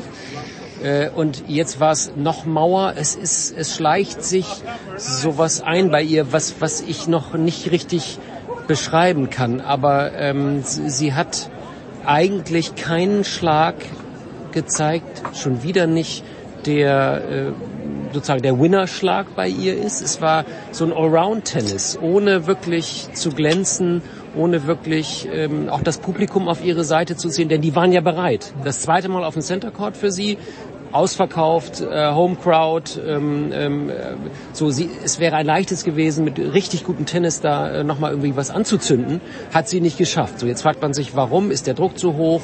Ähm, äh, Glaube ich, ja, der ist schon der ist schon hoch für sie. Ähm, wir dürfen nicht vergessen, wie alt sie ist oder wie jung sie ist, besser gesagt. Ähm, an, der, an der Gegnerin kann es jetzt auch nicht liegen. Äh, Caro Garcia spielt ein ganz solides Tennis, hat einen guten Aufschlag. Ja, es äh, hat auch, so, ist mit dem Turniersieg hergekommen, ja, also schon, schon einigermaßen ja, Selbstvertrauen. Genau, zumindest. genau, hatte Selbstvertrauen, hat man ganz klar auch gemerkt. Und das hat ihr eben gefehlt. Und jetzt ähm, geht die Reise irgendwie so ein bisschen unbefriedigend weiter für sie. Äh, total gehypt, ein Werbevertrag nach dem nächsten ähm, die Riesenchance hier in England ähm, ähm, weiter Sympathien ähm, zu bekommen. Äh, also ich fand es enttäuschend. Das zweite Mal, schon das erste Mal hat es mich nicht vom Hocker gerissen, jetzt schon mal gar nicht. Und ich fand auch ähm, ihre Körpersprache überhaupt nicht ähm, überzeugend. So, sie hat sich irgendwie wenig gepusht bei den wenigen Situationen, wo sie dann wirklich auch mal dran war. Es gibt ja immer die Situation, wo man dann doch wieder reinkommt ins Match. Es war heute überhaupt nicht so. Sie hat so wirklich daher geschenkt, wie man glaube ich sagt. In Österreich sagt man das so. Daher, ja, ja irgendwie so. Du weißt schon, wie es ja, meint. Ja. ja, genau. Und ähm, insofern eigentlich sang- und klanglos ausgeschieden. Ja, an zehn gesetzt. Also das geht eigentlich nicht. Zweite Runde Wimbledon vorbei für eines der kommenden Gesichter des Tennis. Ja, Zumindest wird sie so verkauft. Naja, das wird, wird vielleicht auch so sein, aber ich weiß noch, als Corey Goff das erste Mal bei den US Open, nicht hier, aber bei den US Open gespielt hat äh, und natürlich die Amerikaner einen unfassbaren Tamtam -Tam gemacht um Goff vor 2019 war es, glaube ich. Und da sind wir in der Pressekonferenz gesessen bei Julia Görges und ich habe die Julia gefragt, ja, wie beurteilst du das denn? Und die Julia hat gesagt, sie möchte ums Verrecken nicht tauschen. Verrecken hat sie, glaube ich, nicht gesagt, aber sie, also in der Quintessenz hat sie das gesagt. Und ich finde das Gleiche, ich möchte auch nicht mit Emma Raducano tauschen. Du, kannst natürlich nur ein Grand Slam Turnier gewinnen, wenn du eine ausgezeichnete Tennisspielerin bist. Aber dein letztes Jahr in New York ist so viel zusammengekommen, weil die, die wirklich schwierigen Gegner sind ja wieder selber rausgeflogen, wie Barty gegen äh, Shelby Rogers, was unfassbar war. Und auf der anderen Seite hat Leila Fernandes die, die, die guten Gegner rausgenommen mit Sabalenka. Also ich, ich bin auch ein kleines bisschen ratlos, weil Vielleicht äh, ist sie gar nicht so gut, Jens. Wie ja, wir, ja, ja, alle, sie ist natürlich. Wie wir alle schreiben und denken. Ja, äh, sie ist natürlich was Frisches und, und, und lässig ja, und hier ja, ist auch nicht genau. einfach in England. Aber vielleicht muss man ja auch Zeit geben und um jetzt nochmal den Bogen zu spannen, wenn ich sehe, und ich habe Corey Goff vor, vor eineinhalb Monaten oder so, habe ich mal geschrieben, was mir bei ihr fehlt, ist die Freude am Tennis. Aber ich finde, wie sich Goff verkauft mittlerweile, das ist außerordentlich, das ist grandios. Ja, die einen großen Schritt gemacht, auch in ihrer Außendarstellung. Jede Pressekonferenz ist irgendwie so, dass man du sich schon drauf was. freuen kann. Und sie hat einen unglaublichen Schritt gemacht. Raducano hat den ja vielleicht noch vor sich, kann man auch sagen. Aber vielleicht, um das abzuschließen, Raducano, ich glaube, sie, sie es ist irgendwie zu clean. Sie, sie, sie wirkt mir zu clean auf dem Platz ähm, äh, da fehlt die Überraschung, da fehlen ähm, so Elemente, so, naja, also ich will sie jetzt hier nicht abschreiben und auch nicht irgendwie, äh, irgendwie, irgendwie schlecht machen oder sowas. Kann sich alles noch entwickeln, aber ähm, ich finde es schon so ein bisschen schade hier, äh, so dass, dass sie doch so sang- und klanglos sich hier verabschiedet hat und nicht ein bisschen mehr, bisschen mehr auch sich gepusht hat und ein bisschen mehr Gegenwehr gezeigt hat. Aber Cory Goff, ich weiß natürlich, du bist ein großer Fan jetzt. Ich höre es immer mehr heraus. Ja, ja, bin, bin aber, ich aber, aber, aber, Weniger vom Tennis als ja, von, von der ganzen, vom ja, Gesamtkonstrukt. Ja, ja, sie ist einfach intelligent und ähm, das merkt man und das spiegelt sich wieder in ihren Äußerungen und ähm, Jetzt wollen wir mal gucken, wie es für Sie weitergeht. Wäre erste Runde fast rausgeflogen, Herr Rose, muss man auch sagen. Ja, äh, aus deutscher Sicht an diesem Mittwoch äh, mit Angie Kerber gegen Magda Linette habe ich gerechnet. Ich habe auch, und ich weiß ja noch, wir beide haben auch in Paris gesprochen, wir haben auch gerechnet, dass Zverev gegen Alcaraz gewinnt. Äh, und dass Julian Niemeyer gegen... Was haben wir eigentlich gewettet? Äh, ich, ich, nee, nee, ich glaube, die anderen aus dem ja, deutschen Medien, die, die ja. schulden uns wahnsinnig ja, genau, viel Geld wahrscheinlich. Genau, äh, aber dass Julie Niemeyer gegen Annette Konterweit gewinnt, ich dachte mir, dass sie gewinnen wird, äh, weil Konterweit nicht viel gespielt hat, weil sie auch ja Corona geschwächt war, aber ich war dann schon extrem beeindruckt auch von Julie Niemeyer, wie trocken die das runtergespielt hat. Humorlos, aber in einer guten Art und Weise humorlos fand ich. Aber eben, jetzt komm Jens, jetzt sei aber nochmal, das, was du mir eben auf dem Weg zum Naja, Podcast hier, das kannst du jetzt auch nochmal rauslassen Nee, über Konterweit. Ne, das Nein. war's jetzt raus. Jemand, der so Tennis spielt, wie kann das sein, dass die Nummer drei der Welt ist äh, und hier an Nummer zwei gesetzt? Ich weiß schon, sie war krank, aber die hat ihre ganzen Punkte letztes Jahr im Herbst geholt, wo keiner mehr gehen konnte, keine mehr gehen konnte und hat in diesem Jahr noch nichts getroffen. Äh, komplett, und dann spielt dann hier auch den zweiten Satz. Ja, lustlos, äh, haut die, die Aufschläge raus, ist einfach ein Armutszeugnis fürs Frauentennis. Was aber nichts von der konzentrierten Leistung von Juli Niemeyer wegnehmen möchte. Genau. Ich habe zu wenig von dem Spiel gesehen, nur die letzten drei, vier Spiele und war beeindruckt von der Art, wie sie ähm, äh, auch dominiert hat eigentlich, äh, wie sie wollte.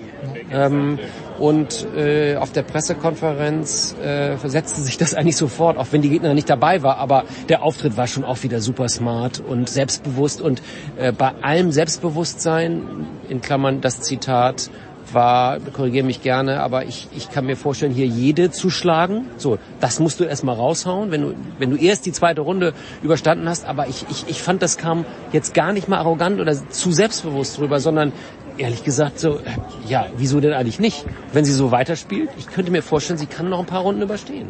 Sie hat ein wunderbares Spiel für hier. Also sie hat einen, also Ja, dieser so One-Two-Punch. ne? Das passt so gut, dieses Rasentennis zu ihr. Und sie hat auch gesagt, sie spielt gerne Stops. Da habe ich jetzt heute gar nicht so viel gesehen. Hat sie auch nicht gebraucht, aber wenn, wenn die noch dazukommen, ausgezeichnet. Also der Aufschlag, ja, der Aufschlag, wenn sie durchservieren kann, dann sehe ich auch nicht. Gegen Lesia Zorenko ist sie sicherlich Favoritin, weil Zorenko auch die letzten Wochen natürlich mit ganz anderen Dingen beschäftigt ist als Ukrainerin. Das sehe ich sehr, sehr deutlich, äh, dass, dass die hier noch weit kommen kann. Was glaubst du, ähm, also der Name wird sich erstmal verändern äh, von Runde 2 auf 3. Es ist nicht mehr die, die, die Konterfight ähm, an zwei gesetzt, äh, Weltranglisten 3. Es wird ein Undercourt wieder werden. Ähm, was glaubst du, was das für eine Spielerin oder auch ein Spieler eigentlich ausmacht? Ja, sozusagen, du hast die große Bühne gehabt und gehst danach wieder auf die auf eine sicherlich kleine Bühne, 18, 17, 16 Court, die irgendwie alle ja auch schön sind, aber das ist eben wieder was ganz anderes. Ähm, was glaubst du, was das mit ihr machen wird? Ich hoffe wenig und ich glaube auch wenig, weil sie es einfach, weil sie noch nicht so etabliert ist. Ich glaube, wenn du Dennis Shapovalov, so wie am Dienstag, hier auf Court 17 schickst, mit, mit 40 Zuschauern, die aber alle ausgeflippt sind. Ich glaube, dass das den Shapovalov mehr stört und ich glaube, dass der Kasi wird die Julia auch sicherlich optimal darauf vorbereitet. Ich glaube wirklich in ihrem Stadium der Karriere, das hat mir auch getaugt, was sie gesagt hat, Weltranglistenpunkte nicht so wichtig, dafür hat sie viel zu viel Respekt vor diesem Turnier. Äh, eine ganz, ganz starke Ansage fand ich und deshalb glaube ich, dass es ihr das nichts ausmachen wird und sollte sie wirklich ins Achtelfinale kommen, ja, ich weiß gar nicht, wer auf ihrem Ast ist, weil ja ständig Leute rausfliegen. Ich glaube, Sakari und Ostapenko sind in diesem Viertel noch die, die Bestgesetzten. Und auch da, ja, Maria Sakari auf, auf Rasen, puh, warum nicht? Ja, genau. Also ich bin, ich freue mich total darauf und freue mich auch mal, dass jetzt ein paar, also jetzt irgendwie, ich habe die deutsche Brille nie auf, aber trotzdem freue ich mich ja mal, dass es jetzt ein bisschen, ähm, bisschen was nachkommt und äh, Angie bei aller, bei aller äh, Verehrung und ähm, bei aller Freude, sie auch spielen zu sehen und hier vor allem in, in, in Wimbledon spielen zu sehen als, als Champion ähm, mit allen Vorrechten auch und sowas ist es immer toll. Aber ich, ich finde es gut, dass jetzt mal auch mal ein bisschen was hinterherkommt. Und da sind wir schon beim nächsten Stichwort Tatjana Maria. Also hinterher kommen wir jetzt ein bisschen, ist jetzt vielleicht ein bisschen äh, das Falsche. Nee, ist äh, grandios. Aber es ist schon gut, oder? Die Story geht weiter. Die Story geht weiter und einfach wie sie spielt. Das, das ist ja für mich immer das, Leistet sich durchs Turnier. Das ist so großartig. Äh, Monika Nicolescu lässt grüßen von früher. Also Es, es ist so großartig und natürlich schön jetzt äh, mit dem zweiten Kind, dass das so gut klappt. Das ist einfach eine nette Story. Das, da menschelt so richtig. Ja, der Menschels und heute auch wieder nach dem verwandelten Matchball gleich wieder hin da zur Familie und, und auch mit Fans äh, total nahbar. Selfies, da war das, da, war, da waren noch nicht mal 60 Sekunden um, da hatte sie schon irgendwelche Fans an der Backe und musste mit denen Selfies machen. Also sie ist ja also sie ist im positivsten Sinne der Normalo äh, auf der Frauentour, hätte ich fast gesagt. Aber nee, wirklich eine tolle Frau und eine super Tennisspielerin ähm, mit einem Stil, der irgendwie, den gibt's auch nicht normal. Okay, aber also wenn wir sagen, das Spiel von Jule Niemeyer passt auf Rasen, dann müssen Ja. wir das noch potenzieren Ja. für, für Tatjana Maria. Ja, Klaus, fantastisch. Die Männer schauen wir uns nächste Woche an. Ja, sehr schön. Bin da wieder auf jeden Fall dabei und äh, ich gebe dir jetzt auch schon mal eine Einladung zu meinem Podcast. Den gibt's ja auch. Ich mache noch mal ein bisschen Werbung. Sweet Spot. Das ist meine kleine neue Tennismarke bei Instagram. Ganz, ganz klein, aber es soll wachsen und du sollst sicherlich dann mal Teil sein meines Podcasts. Freut mich jetzt schon. Das war's, die Big Show 566. Danke Nicola, danke an allen, an alle, die dabei waren. Wir hören uns nächste Woche wieder. Das war die Big Show auf sportradio360.de. Folgen Sie uns auf Twitter, klicken Sie den Gefällt mir-Button auf unserer Facebook-Seite und abonnieren Sie uns via RSS-Feed oder auf iTunes. Die nächste Ausgabe der Big Show gibt es am kommenden Donnerstag. Bis dahin sollten Sie die Zeit nutzen und die weiteren Angebote auf sportradio360.de wahrnehmen. Play Ball! Da ist gar nichts toll.